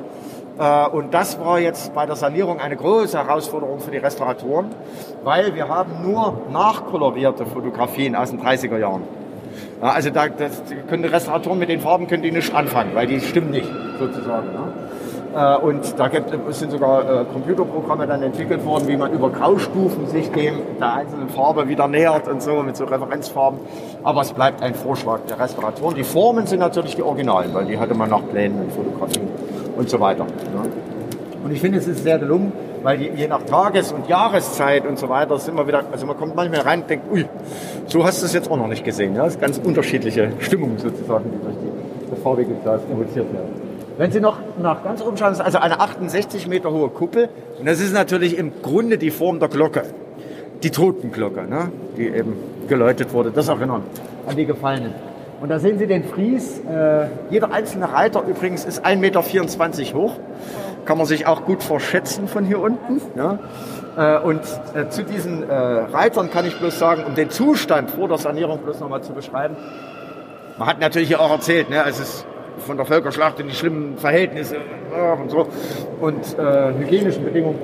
Und da sind ja Gäste hier wirklich oft reingekommen und haben gesagt, ach, das sind die Ratten, die nach der Schlacht kommen. Weil man hat gar nicht mehr erkannt, was es ist, sondern nur noch Viecher mit vier Beinen. Ja, so abgebröckelt und stockfleckig war das da oben. Und wie gesagt, es war dann auch in den 90er Jahren ein, ein Netz gespannt, äh, damit eben keiner was auf den Kopf bekommt und so weiter. Also das war der Zustand des Denkmals vor der Sanierung. Also äh, 2006 ging es richtig los. Ja, da gab es natürlich schon vorhergehende Untersuchungen und so weiter. Aber 2006 äh, und 2013 Sanierung des Denkmals, auch das bemerkenswert, pünktlich wieder abgeschlossen. Ja. Die Außenanlagen kamen dann noch, aber genau. Ich war ein Jahr geboren. Aber das Denkmal war fertig restauriert 2013. Wieder gelungen sozusagen. Ja, ich bin, habe bestimmt viel weggelassen, aber ich bin jetzt gerade am Ende mit meinem Latein. Warum war das schwarz? Also war das Das war die schreckliche Umweltverschmutzung hier bei Leipzig. Wir hatten Luftlinie wenige Kilometer von hier, haben wir ja jetzt das Neuseeland, die, die ehemaligen Braunkohlentagebaue, ja, was jetzt Badeseen sind. Äh, Und da gab es auch also zum Beispiel ein riesiges Kraftwerk, Kohlekraftwerk und DDR-typisch dann ohne die entsprechenden Filter gefahren und so. Und natürlich auch die Hausfeuerung. Wir haben ja in Leipzig noch relativ viel Altbausubstanz äh, und das war also ganz üblich, das Kohle. Kachelofen und so weiter. Und das schlug sich natürlich an diesem Naturstein nieder, sozusagen. Wenn es noch Fragen gibt, sehr gerne. Ansonsten darf ich vielleicht noch sagen, wie es jetzt hier weitergehen kann. Einerseits natürlich das Museum, ganz wichtig. Äh, äh, da kann man sich nochmal ganz gutes Bild machen, so von Sachsen in der damaligen Zeit, so ein bisschen ist das, ist das Thema. Sie sehen da zum Beispiel ein Brötchen, was während der Völkerschlacht gebacken wurde und äh, aufgehoben wurde. Das ist also so, so groß war die Not. Also interessante äh, Dinge. Dann äh, ein großes Diorama von einer, einem Teil der Schlacht hier im Südraum Leipzigs mit so kleinen äh, Zinnfiguren. Ja, da können Sie auch dann auf Entdeckungsreise gehen. In einem Hof liegt ein Autoreifen. Ja.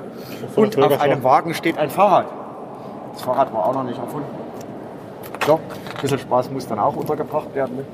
ne? Also das wäre noch eine Möglichkeit. Und wenn Sie noch weiter nach oben möchten, bis ganz hoch geht es gerade nicht, weil da sind die Abstände und so nicht äh, einzuhalten. Und es gibt nur eine Treppe, ne? hoch runter. Äh, aber äh, sozusagen in zwei Drittel Höhe gibt es so eine Art Balkonaustritt. Da denke mal, hat man auch schon eine ganz gute Sicht äh, auf die genau auf die Stadt. Und ich empfehle auch eben hier oben nochmal in der Sängergalerie in den Raum hier reinzublicken, weil es ein ganz anderer Eindruck sozusagen. Ja, das, äh, man denkt, man ist in einem anderen Raum im Unterschied äh, zu der Sicht, die wir jetzt gerade haben. Also das können Sie sehr gerne machen. Wünsche ich Ihnen noch einen wunderbaren Aufenthalt, angenehmen Aufenthalt in Leipzig sowieso. Man sieht sich immer zweimal im Leben. Bis bald. Dankeschön. Vielen Dank.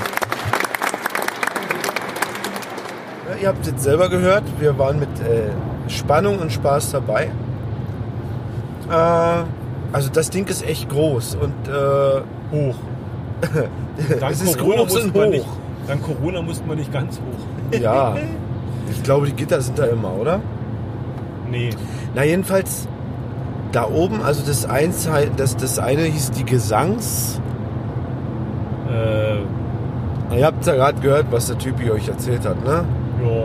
Wie hieß der, Herr Weber? Ich glaube, das hat er uns am Anfang so gesagt. Äh, ich glaube, äh, Gesangsetage oder so, äh, da hallen die Töne wohl 15 Sekunden lang. 15 bei kalter Sekunden Luft. nach, ne? Bei kalter Luft. Oder bei idealer Luft. Und, aber da oben wird mir recht mulmig, weil du hast, äh, wie soll man das beschreiben, du hast den großen Kreis. Ne? Einen großen Kreis als Geländer. Rum, genau. Du Der guckst in die Mitte ins Freie. Der Weg ist recht eng. Der Weg ist recht eng und es ist schon, es ist schon hoch. Äh, dann war noch der Aufstieg nach oben, Wendeltreppen. Äh, es waren, glaube ich, äh, so 300 Stufen sind wir gelaufen. Ne? Die anderen Stufen durften wir nicht, also 500 sind es wohl. Und äh, 300 konnten wir nur laufen. Und dann warst du auf der ersten Aussichtsplattform und das war schon, ja, also Leipzig von oben auf Deutsch gesagt. Äh, aber das ist so bei mir mit Mulm. Ne? Also die Höhe ist nicht mehr so mein Freund. Keine Ahnung, wann das mal anfing. Das hat mich früher nicht gestört. Ich habe auf Brüstung gestanden. Deshalb so clean. Nee, also der Doktor sagt, das ist der hohe Blutdruck. Okay. Ne? Also da kriegt man mit der Höhe Probleme. Keine Ahnung, woran es wirklich liegt.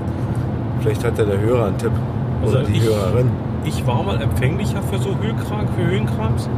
Eine meiner größten kulturellen Leistungen, oder die, eine der größten kulturellen Leistungen meines Lebens, würde ich bezeichnen, dass ich auf den Eiffelturm gebrochen habe. Was hast du darauf gebrochen? Auf den Eiffelturm gebrochen. Ich musste auf den Eiffelturm mit meinen Eltern hoch. Wir haben so eine damals, das war irgendwann, ich glaube in den 90ern. Du hast den angekotzt? Ja, draufgekotzt. oben drauf. Ich habe in den 90ern haben wir so eine, so eine, nicht Kaffeefahrt, aber hier so eine Busfahrt Ja, ja. nach. Ähm, Die Grenzen waren offen und ihr musstet nach Frankreich. Nein, die Grenzen waren durch eher zwei Jahre offen. Also hier, ja. ähm, Disneyland Paris war schon eröffnet. Wir sind nach Disneyland Paris Ja, da gefahren. war ich auch. Und in dem Rahmen, Disneyland, irgendwie drei Tage, glaube ich, Disneyland Paris und äh, eben auch auf den Eiffelturm hoch, da wurden wir tourmäßig hochgeschleust. Und da oben habe ich richtig drauf gebrochen. Ihn hat er angekotzt. Ja. Ist einfach so. Ja. Ja, also meine Eltern waren ein bisschen geiziger. Wir waren nur im Euro Disney. Das ist doch das, oder? Ja, ja. Tour hin. Ach so, Euro Disney. Ich verstehe, ja, okay. Tour zurück. Okay. Das war's. Aber es war schön. Damals Heute habe war ich nicht ich, gebrochen. ich glaube, ich war 13, 14 so die Drehe. Das ist lange, lange, lange her. Wenn man da oben steht, die Brüstung geht mir, ich sag mal so, ungefähr so zwischen Bauchnabel und Brust so in der Höhe. Ich finde die ganz schön flach. Und äh, eigentlich besteht auch mal logisch drauf geguckt überhaupt keine Gefahr, dass man da runterfällt. Aber es ist trotzdem erstaunlich, dass wie unsicher ich mich, da, also wie unsicher man sich da fühlt. Und der Teil, wo dann wirklich so ein bisschen äh, Gitter noch dazu kommt, also so Absperrzaun, wie sicher man sich da fühlt, obwohl das ändert ja an den Gegebenheiten der Brüstung auf jeden Fall. Also das fand ich für mich so. Wow. Ja, das stimmt. So, ich habe einen Schluck getrunken. Ähm, auf jeden Fall Völkerschlachtdenkmal unbedingt empfehlen. Kostet, glaube ich, 7 oder 8 Euro Eintritt. Aber sollte man sich unbedingt mal geben. Also ich glaube, das ist was, wenn man in der Nähe von Leipzig ist und ein bisschen Zeit hat, unbedingt mitmachen. Man muss ja nicht ganz hoch gehen. Man kann ja mal zwischendurch sagen, nö, es reicht mir jetzt und kann dann umdrehen. Das muss halt jeder mit sich selber ausmachen, wie weit er das schafft. Aber das Ding ist einfach sehenswert. Es ist wirklich zusammengeklöppelt. Äh, Das ist nicht geklöppelt. Von allem möglichen Religions, Heldenkram, irgendwie hängt da was drin. Griechisch, ägyptisch, irgendwie äh, nordisch, also so, so norwegisch, skandinavisch. Also irgendwie. Ja, und draußen am Eingang der heilige Michael. Richtig. Der, der deutsche Michael. Ja, vom 8. Oktober 1813. Na, aber hast du das, ist das mit drauf? Der Obi hat richtig was gelernt. Natürlich, ich habe Geil. aufgepasst. Geil. Und äh, man erkennt eigentlich 8. Oktober 83, wenn man die Einzelnen echt schlecht sehen kann, ne? die da in Stein gehauen sind. Ich glaube, das war mit drauf der Aufnahme. Okay. Ja, danach ging es zum Griechen. Hinsternabzug. Erstmal war ein Cash gemacht. Ja. Der war irgendwo in der Walachei und ja, aber war, war eine normale Dose, also eine Regular. Fand ich ganz nett. Ach so, siehst du. Ja, stimmt. Ich war ja mit dabei. Richtig. Äh, ja, dann halt zum Griechen. Da gab es einen Moving Cash, so ein fahrbarer von OC. Der war an einem Fahrrad, ein Hammer. Hängt, hier hängt der Hammer. Genau. Dann haben wir eine, eine Handwerkerstele oder irgendwie sowas. Oder so eine, so eine Genau, da gibt es ein schönes Foto, ne? wir beide aus Brandenburg. Bayern, Brandenburg, Sachsen, keine Ahnung. Ganz cool. Das waren irgendwie so sieben Bundesländer. Ich habe einen Bauernsalat gegessen, bei dem nicht mit Zwiebel gegeizt wurde. Ich habe selten so viel Zwiebel auf einem, Ich dachte eigentlich, das ist, Gericht. ist ein Zwiebelsalat, nicht ein Bauernsalat. Ne? Aber das Essen war gut. Ich hatte nur Tzatziki und Brot, mehr wollte ich nicht. Das Brot war echt geil, das war fluffig, das war ein weißes Brot. Äh, es war wie ein Quadrat geschnitten. Äh, äh, der Rand war kross, war gut. Also es war irgendwie so eine Art, also für mich war es wie Napfkuchen, aber halt nicht ja, süß. Es war nie wie ein Hefezopf, so ein bisschen, nur nicht süß, ne? Und echt lecker. Ja, da war ich schön satt, aber halt, wie gesagt, eh ein Sternabzug, gab kein Uso. Bin ich vom Griechen eigentlich gewohnt, dass der ein Uso rausholt, vorher und nachher. Falk hätte ihn ja nicht trinken müssen. Ich hätte der, deinen Der mitgenommen. Obi hätte sich aufgeopfert. Ne? So Für ein Weltvieh aus. hätte er zwei Uso getrunken. Ja. Aber ansonsten echt lecker. Und dann ging es weiter Richtung City. Genau, dann hatten wir uns mit der lieben Martel und der Sandra verabredet und wollten eigentlich einen Cash in der Stadtbibliothek machen in Leipzig. Aber die sind irgendwie durchgerannt, beziehungsweise eh Ja. wieder aufgetaucht sind und Parkplatz gefunden hatten. Also, als wir grad- Parkplatzsuche ist als- problematisch in Leipzig, weil das äh, es ging um lecker Essen. Ne? Das Street Food Festival war in Leipzig. Hätte ich das gewusst, wäre ich nicht zum Griechen, wäre ich da reingegangen. Hätten wir noch länger gebraucht bis zur Bibliothek. Ist egal, wir hatten drei Stunden Zeit bis zum Event. Als wir in die Bibliothek reingingen, kamen uns die beiden gerade entgegen schon wieder, hatten den Cash schon gemacht. Dann waren wir ein bisschen auf der falschen Spur, mussten wirklich Telefonhilfe noch an. Ach komm, wir haben die falsche Spur gekriegt, geht da gucken. Na ja, ist ja richtig, ja, okay. Müssen wir mal so sagen, haben sich nicht mehr entschuldigt. Aber der Cash war schön. Der Cash war schön, sehr schön. Sowas freut mich immer, wenn es sowas kleines, freches da ist. Ja, von da sind wir raus, ne? Ja. Und Dann eine große Stadtrunde genau, geschwendert. große Stadtrunde. Ich habe mein Softeis gekriegt, darauf war ich ganz heiß. Unser Hypnotik hatte nebenbei mal gegoogelt, das waren wir heute an dem Tag. Äh, fünf Demonstrationen in Leipzig, wie, wie sagt er so schön, also jegliche politische Couleur, die gerade unterwegs so aktuell im Tagesgeschehen drin ist, hatte wohl heute ihre eigene Demo da gehabt. Äh, ich würde sagen, wir sind, also ich habe so eine Antifa-Fahne gesehen, also würde ich behaupten, wir sind an der Demo vorbeigekommen. Mhm. Ja, dann gab es leckeres Soft, der Obi hat Soft-Eis Oh ja, gegessen war mit, super. mit Sohn. Oh, lecker. Genau. Und der Arne, der hat von mir ein Eis gekriegt, der war auch zufrieden. Ein, ich, ja, ein kleines, ich ein großes und wir sind beide schön nebeneinander her. unterschiedlich groß? Ja. Die sahen aber bitte gleich aus. Ja, er hatte eine kleinere Waffel, dadurch war da nicht ganz so viel drin. Okay. Aber wir sind ganz stolz nebeneinander mit unseren beiden Softeis. Und ihr seid vorgerannt. Und nicht gerannt. Der Ja. Musik gehört. Ja, ich mag es. Ne? Ich gehe halt durch eine Stadt und will dann sehen, da war, äh, war ein, ein, ein Xylophonspieler, ne? aber das Xylophon war äh, drei Meter mal ein Meter, also es war eigentlich ein Riesenschrank. Und er hat mit riesen Xylophon-Klöppeln hat er da äh, äh, Charthits gespielt, war echt toll. Ich wollte ihm was in den Hut schmeißen, aber äh, mein Portemonnaie war beim Palp drin und ich konnte, ich konnte ihn nicht erreichen. Ich habe ihn dann nur von ja, Weitem ich gesehen. vertraue dem. Ich glaube, der war nicht offiziell angemeldet. Ach, das war der, der hat, der hat das richtig gut gemacht, hat doch Stimmung verbreitet dort. Äh, dann war der nächste mit einem Klavier, dann kam einer mit einem Schifferklavier, also Akkordeon. Also war schon schön, ne? Die Stadt war auch sehr belebt. Ich staune immer so ein bisschen drüber, Äh. dass sie sich alles das gleiche Instrument spielen. Weil ich immer so denke, wer halt äh, damit halt mit diesem, mit diesem, nicht betteln, aber mit diesem Straßenmusik da irgendwie Geld verdient, dass die immer so, naja, den, den Weg des geringsten Misstrauens und dann ist es wahrscheinlich die Gitarre oder keine Ahnung, was man nimmt. Aber es irgendwie, es hat sich nichts wiederholt, oder? Also Nee, das stimmt. war alles unterschiedliche Instrumente. Ich habe mich ein bisschen geärgert. Worüber? Über die Menschenmassen. Keinen Abstand gehalten, keine Masken auf, nichts. Es hat keinen gejuckt. Ne? Also, dieses Scheiß 1,50 ist es denn so schwer? Selbst am Eisstand, die haben gedrängelt. Der Typ vor mir, ne, der hat 1,50 zum Vordermann gehalten. Ich wusste es aber nicht, dass er nur Abstandhalter ist, hätte mich da gerne angestellt. Hab ihn freundlich gefragt. Ich weiß nicht, der sah chinesisch aus, hat mich vielleicht doch nicht verstanden. Aber er hat angestanden und hat 1,50 Abstand gehalten und dachte ich so, du Pfosten, Alter. Setz doch deine Maske auf, sonst kannst du den Abstand noch sparen hier. Ne? Also den brauchst du gar nicht ein. Das ist so der Aufreger des Tages heute für mich. Äh, mach doch die Scheiße einfach, damit wir mal Ruhe haben. Macht's doch. Was tut's denn weh? Ne? Ich habe äh, mit Glück habe ich eine Maske bekommen von einer OC-Cacherin, weil meine Maske liegt im Auto, mein Auto steht in Cottbus. Ja, also ich konnte da jetzt nicht von Leipzig aus mit dem Arm mal schnell reingreifen. Erstaunlich, ich wollte. Und sie hat mir eine angeboten, eine Einmalmaske, die habe ich bekommen, habe ich dankend angenommen. Erstaunlicherweise wollte meine Zweitmaske nicht haben. Wie, du hast eine Zweitmaske? Ich habe zwei Masken, eine orange und eine schwarze. Aber die trage ich beide mal im Wechsel, also die wären nicht sauber gewesen. Das wäre mir egal gewesen, aber Alter, das sagst du mir jetzt auf Ich der habe dir beide ja? gezeigt vorhin. Das habe ich nicht gesehen. Ich habe meine tolle Signal-Maske getragen. Als Zeichen meines kleinen Ja, Protestes auf, wir sind einem, rein und du sagst, auf Obi, einem- deine Maske. Ich sage, Palk, ich kann es nicht ändern. auf einem OC-Event eine GC-Maske zu tragen. Das fand ich cool. Ja, okay. Also ich hatte jedenfalls jetzt eine schöne Einmalmaske von einer OC-Cacherin, die äh, sehr höflich war. Ja, äh, vom Eis sind wir dann rübergefahren äh, zum Inspirata Park, kann man das so nennen, ne? Ja, haben einen Parkplatz direkt vor den besten Parkplatz am Platz gekriegt. Genau.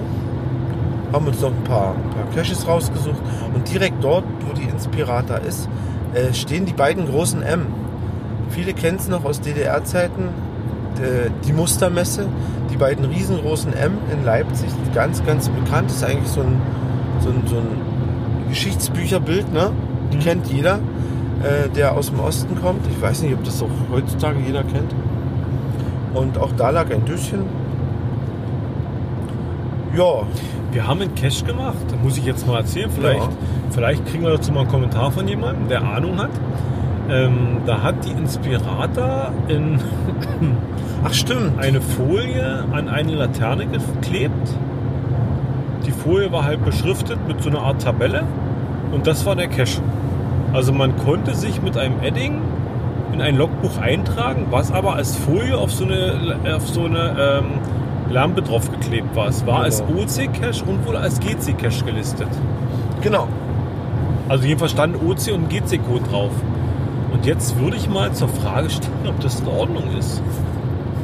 Oder ist das schon Sachen? Die Bedingung ist ja, es muss ein vorhanden sein, war ja diese Folie, aber die war ja eben da drauf geklebt auf die Lampe. Also ist es, ist es verboten, ist es erlaubt, ist es nur erlaubt, wenn der Besitzer der Lampe dem zustimmt? Was würde hat er das? Das interessieren. wissen wir ja gar nicht. Ja. Wir müssen hier runter, nicht? Muss reden. Ja, genau.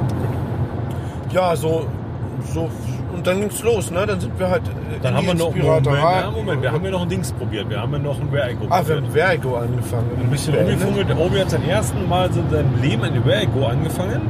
Angefangen, mehr die, nicht. die App runtergeladen. Ja. ja. und Die Strecke war mir dann zu weit. Dem Obi nicht, aber mir war die zu weit. Okay. Sagst du nicht mehr? Ich sagte zu dir, weil du gerade die Hörer anschwindelst. Warum? Habe ich doch gesagt. Mir war sie zu weit. Ach so, ich habe verstanden, mir war sie zu weit. Und Nein, mir war- gemacht. nein. ähm, Mir lieber war sie Hörer, zu weit, dem Obi ich habe das ich nicht gesagt. gesagt. Aber wisst ihr, um was für eine Strecke es sich handelt?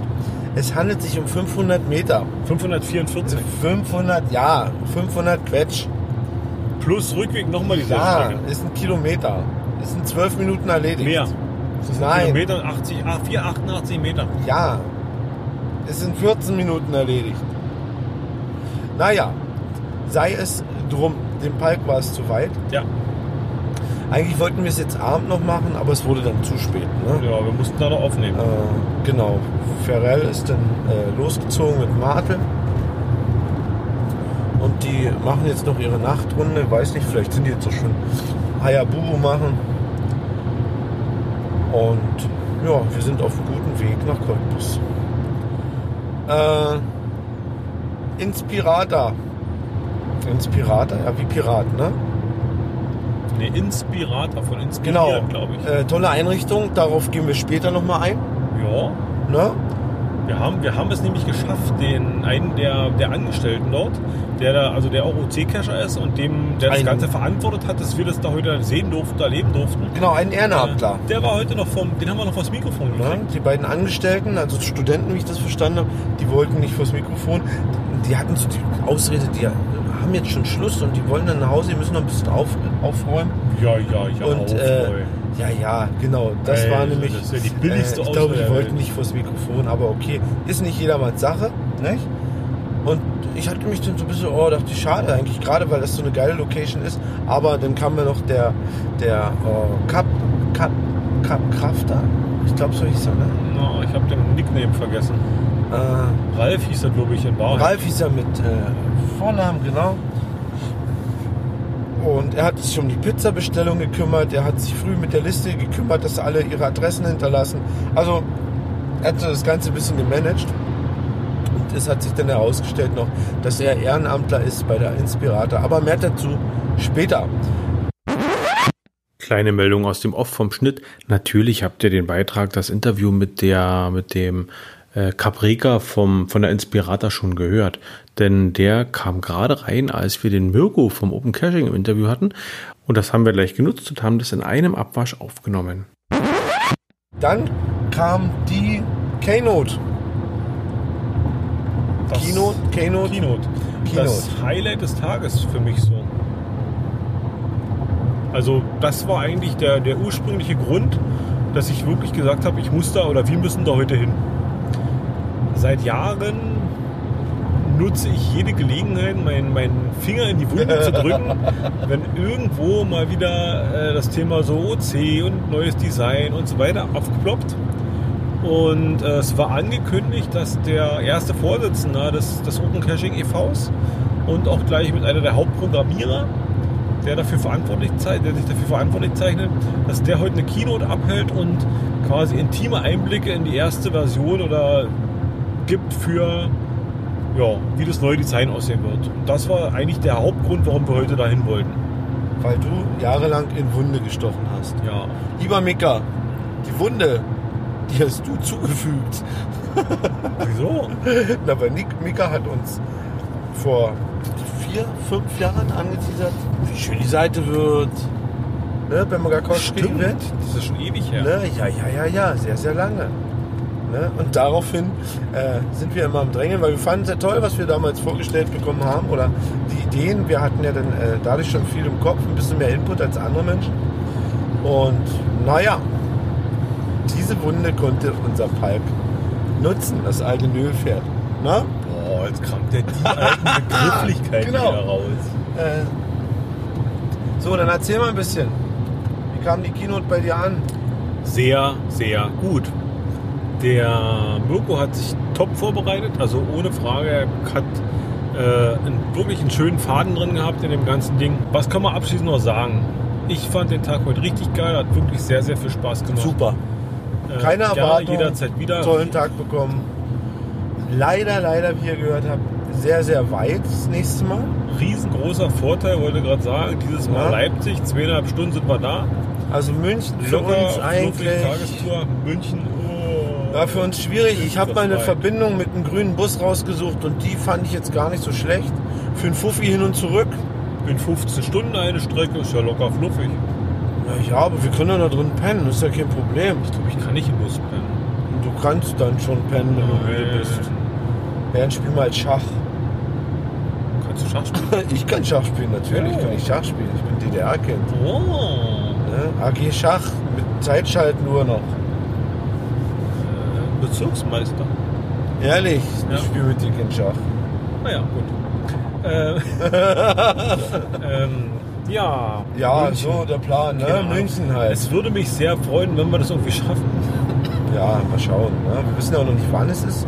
Äh, Martel hat es schon so angeteasert heute beim Pizzaessen. Äh, falls ihr uns hört, Ursula, bitte nicht zur Oktoberfestzeit. Ne? Erstens ist da alles bestimmt schweineteuer.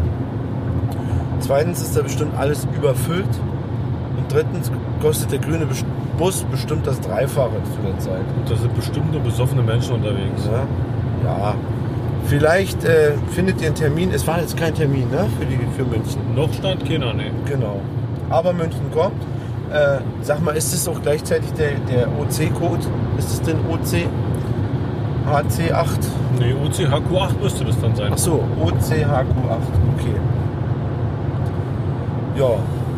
war ein toller Tag, viel erlebt. Ähm, Bisschen groggy, ja. Lieber Hörer, wenn du diesen Podcast gehört hast, ich bin wirklich positiv überrascht von der Entwicklung bei OC. Also das, was ich heute gesehen habe, äh, hat mich, es steckt immer noch in den Kinderschuhen. Es ist wirklich erstmal so ein Grundgerüst da. Also da fehlt noch ganz viel. Für mich ist A und O immer noch Cache-Listing Aussehen und Cache-Listing Gestaltung. Also sprich, wie schreibe ich ein Cache-Listing? Die zwei Punkte, dazu wurde eben heute noch nichts gesagt. Die sind noch sehr äh, in den Kinderschuhen. Wenn die vernünftig laufen sollten, dann wäre es eine ganz, ganz klare Empfehlung für mich, äh, unbedingt Open Caching wieder mal auf den Schirm zu nehmen, sich mal anzugucken und mal auszuprobieren. Auch wenn es noch wenig Dosen gibt, aber ich glaube, es sind da ein paar schön kleine dabei. Gerade, also welcher lädt heute diese, diese OC, äh, diese, diese Multicache da in dem, in dem Inspirator. Ja. Die waren ja alle drei OC-Only-Caches. Sowas kriegst du bei GC auf keinen Fall durch. Also weil Indoor-Cache und von der Entfernung halt die alle zu nah sind. Äh, unbedingt mal gucken. Und wie vorhin schon im Interview mit Mirko, ich war ein bisschen überrascht, dass die wirklich nur 30 Mitglieder haben. Also ich dachte, es wären ein paar mehr. Ich dachte auch mehr. Ich dachte, es wären 30 Supporter und äh, das andere wäre alles viel mehr. Also springt mal über euren Schatten. Genau. Werdet mindestens Fördermitglied. Fördermitglied heißt, ihr bezahlt, ich glaube, mindestens 12 Euro im Jahr. Also den Betrag könnt ihr selber festlegen. Ich glaube, mindestens einen Euro pro Monat. Und ihr könnt es von der Steuer absetzen. Die Ah, okay. Steuer gibt euch das wieder. Die sind ein eingetragener Verein, die haben eine Gemeinnützigkeit. Das heißt, die hauen eine Ach so. Spendenquittung raus und Chakabu, Steuerberater mitgeben, wird gegengerechnet, kostet euch theoretisch, also Steuerrecht, keine Ahnung, bin ich mir jetzt nicht sicher, aber theoretisch kostet euch das keinen Pfennig äh, und auch keinen Cent. Okay. Also deswegen ganz klare Empfehlung, macht mal was ein bisschen. Ich glaube, die Jungs und Mädels Ja, haben das eine verdient und können, und können das gebrauchen. Die sollen weitermachen, weiter am, am Ball bleiben. Mika, werbe du weiter. Stiche vielleicht nicht ganz so dolle, aber ansonsten bleibt am Ball, haltet das am Laufen. Ne? Also wenn man so hört, 2019 hätte auch ein Ende sein können. Nicht? Ich glaube, die haben es geschafft, meinen großen Sohn heute zu begeistern. Und ich denke mal, wir werden uns morgen oder die nächste Woche mal hinsetzen und werden den besten Cache der Welt, in Anführungsstrichen, mein Sohn hat Cache gelegt, der ist so der beste Cache. Acht Jahre, also. Oh, das also- wird ein OC-Cache werden jetzt, ja? Der geht, denke ich, auf die Doppellisting. Ist- wird ein Doppellisting, eiskalt. Genau. das drin. Ihr habt gehört, was der Mirko gesagt hat. Wenn ihr solche Listings habt, hinterlegt einfach diesen äh, GC-Code von Groundspeak auch bei OC. Das erspart wohl eine Menge Arbeit. Ja. Macht äh, alles viel leichter für die, für die Truppe. Und ich bin gespannt, ja, ein totes Pferd, das steht erstmal auf zwei Beinen für mich. Ich habe äh, gesehen, dass was passieren kann. Ich habe äh, ja, die Testseite gesehen. Ne? Wir können uns da einloggen und äh, das ein bisschen beobachten. Und es sieht toll aus, es sieht gut aus, wenn es denn funktioniert. Bin ich da mit Begeisterung dabei und gehe auch wieder auf OC Cashen, definitiv. Ne? Zurzeit ist es halt mein Manko gewesen. Es ist grausam gewesen. Ne? Die Website auf dem Handy, das geht nicht richtig. Zum Glück läuft es auf CGO, aber mit CGO bin ich halt noch nicht so vertraut. Beziehungsweise habe ich nie. Äh, ich, wie, ich bin ja peinlich, hast du gesagt, ne? Ich nehme nämlich die Original Groundspeak App. Das ist richtig. Und die funktioniert Ich habe tadellos kurzzeitig mittlerweile. überlegt, ob ich überhaupt noch mit dir rede. Deswegen. Ich nehme sie schon immer. Ich habe sie damals für 10 Euro gekauft. Ich fand es gut. 8,99 Euro. Nein, ich habe sie für 10 Euro damals hast du gekauft. viel gezahlt. Nein, sie war mal 9,99 Euro. 8,99 Euro. 2014 war sie 9,99 Euro. ich habe sie gekauft, ich fand sie gut. Viele haben dann rumgesungen, oh, jetzt ist die umsonst, Haufen Geld, umsonst ausgegeben. Ich denke, mein Gott, bezahlt jedes Jahr 30 Euro für ihre Premium-Mitgliedschaft und kackert euch mal So viel ein. kostet die? Ist ja wucher. So viel, ne? Die gibt es woanders gratis. Ja, in diesem Sinne, ne? In diesem Sinne Regenrinne. Helft den Jungs, beachtet ein paar Sachen, die wir angesprochen haben. Genau. Äh, wir gucken mal in die Shownotes. Wir setzen einen Haufen Links rein. Unter anderem den Link zum Testaccount. Wie ihr da reinkommt, habt ihr da gehört. Nutzername festlegen, Passwort Na, das fragen wir noch mal an Was? vorher. Darf er, natürlich. Hat Ach er noch so. freigegeben. Ja, ja. Ach, für, für, die dürfen es für alle, das ja. was jetzt der aktuell ändert sich jetzt Ah, wieder, aber dann okay. darf jeder sich einen Account rein anlegen und darf da live dazu gucken, wie weit wie weit sie halt sind. Äh, tut das, guckt euch das an, es lohnt sich. In diesem Sinne, Rinja und tschüss. Bis bald. Ciao.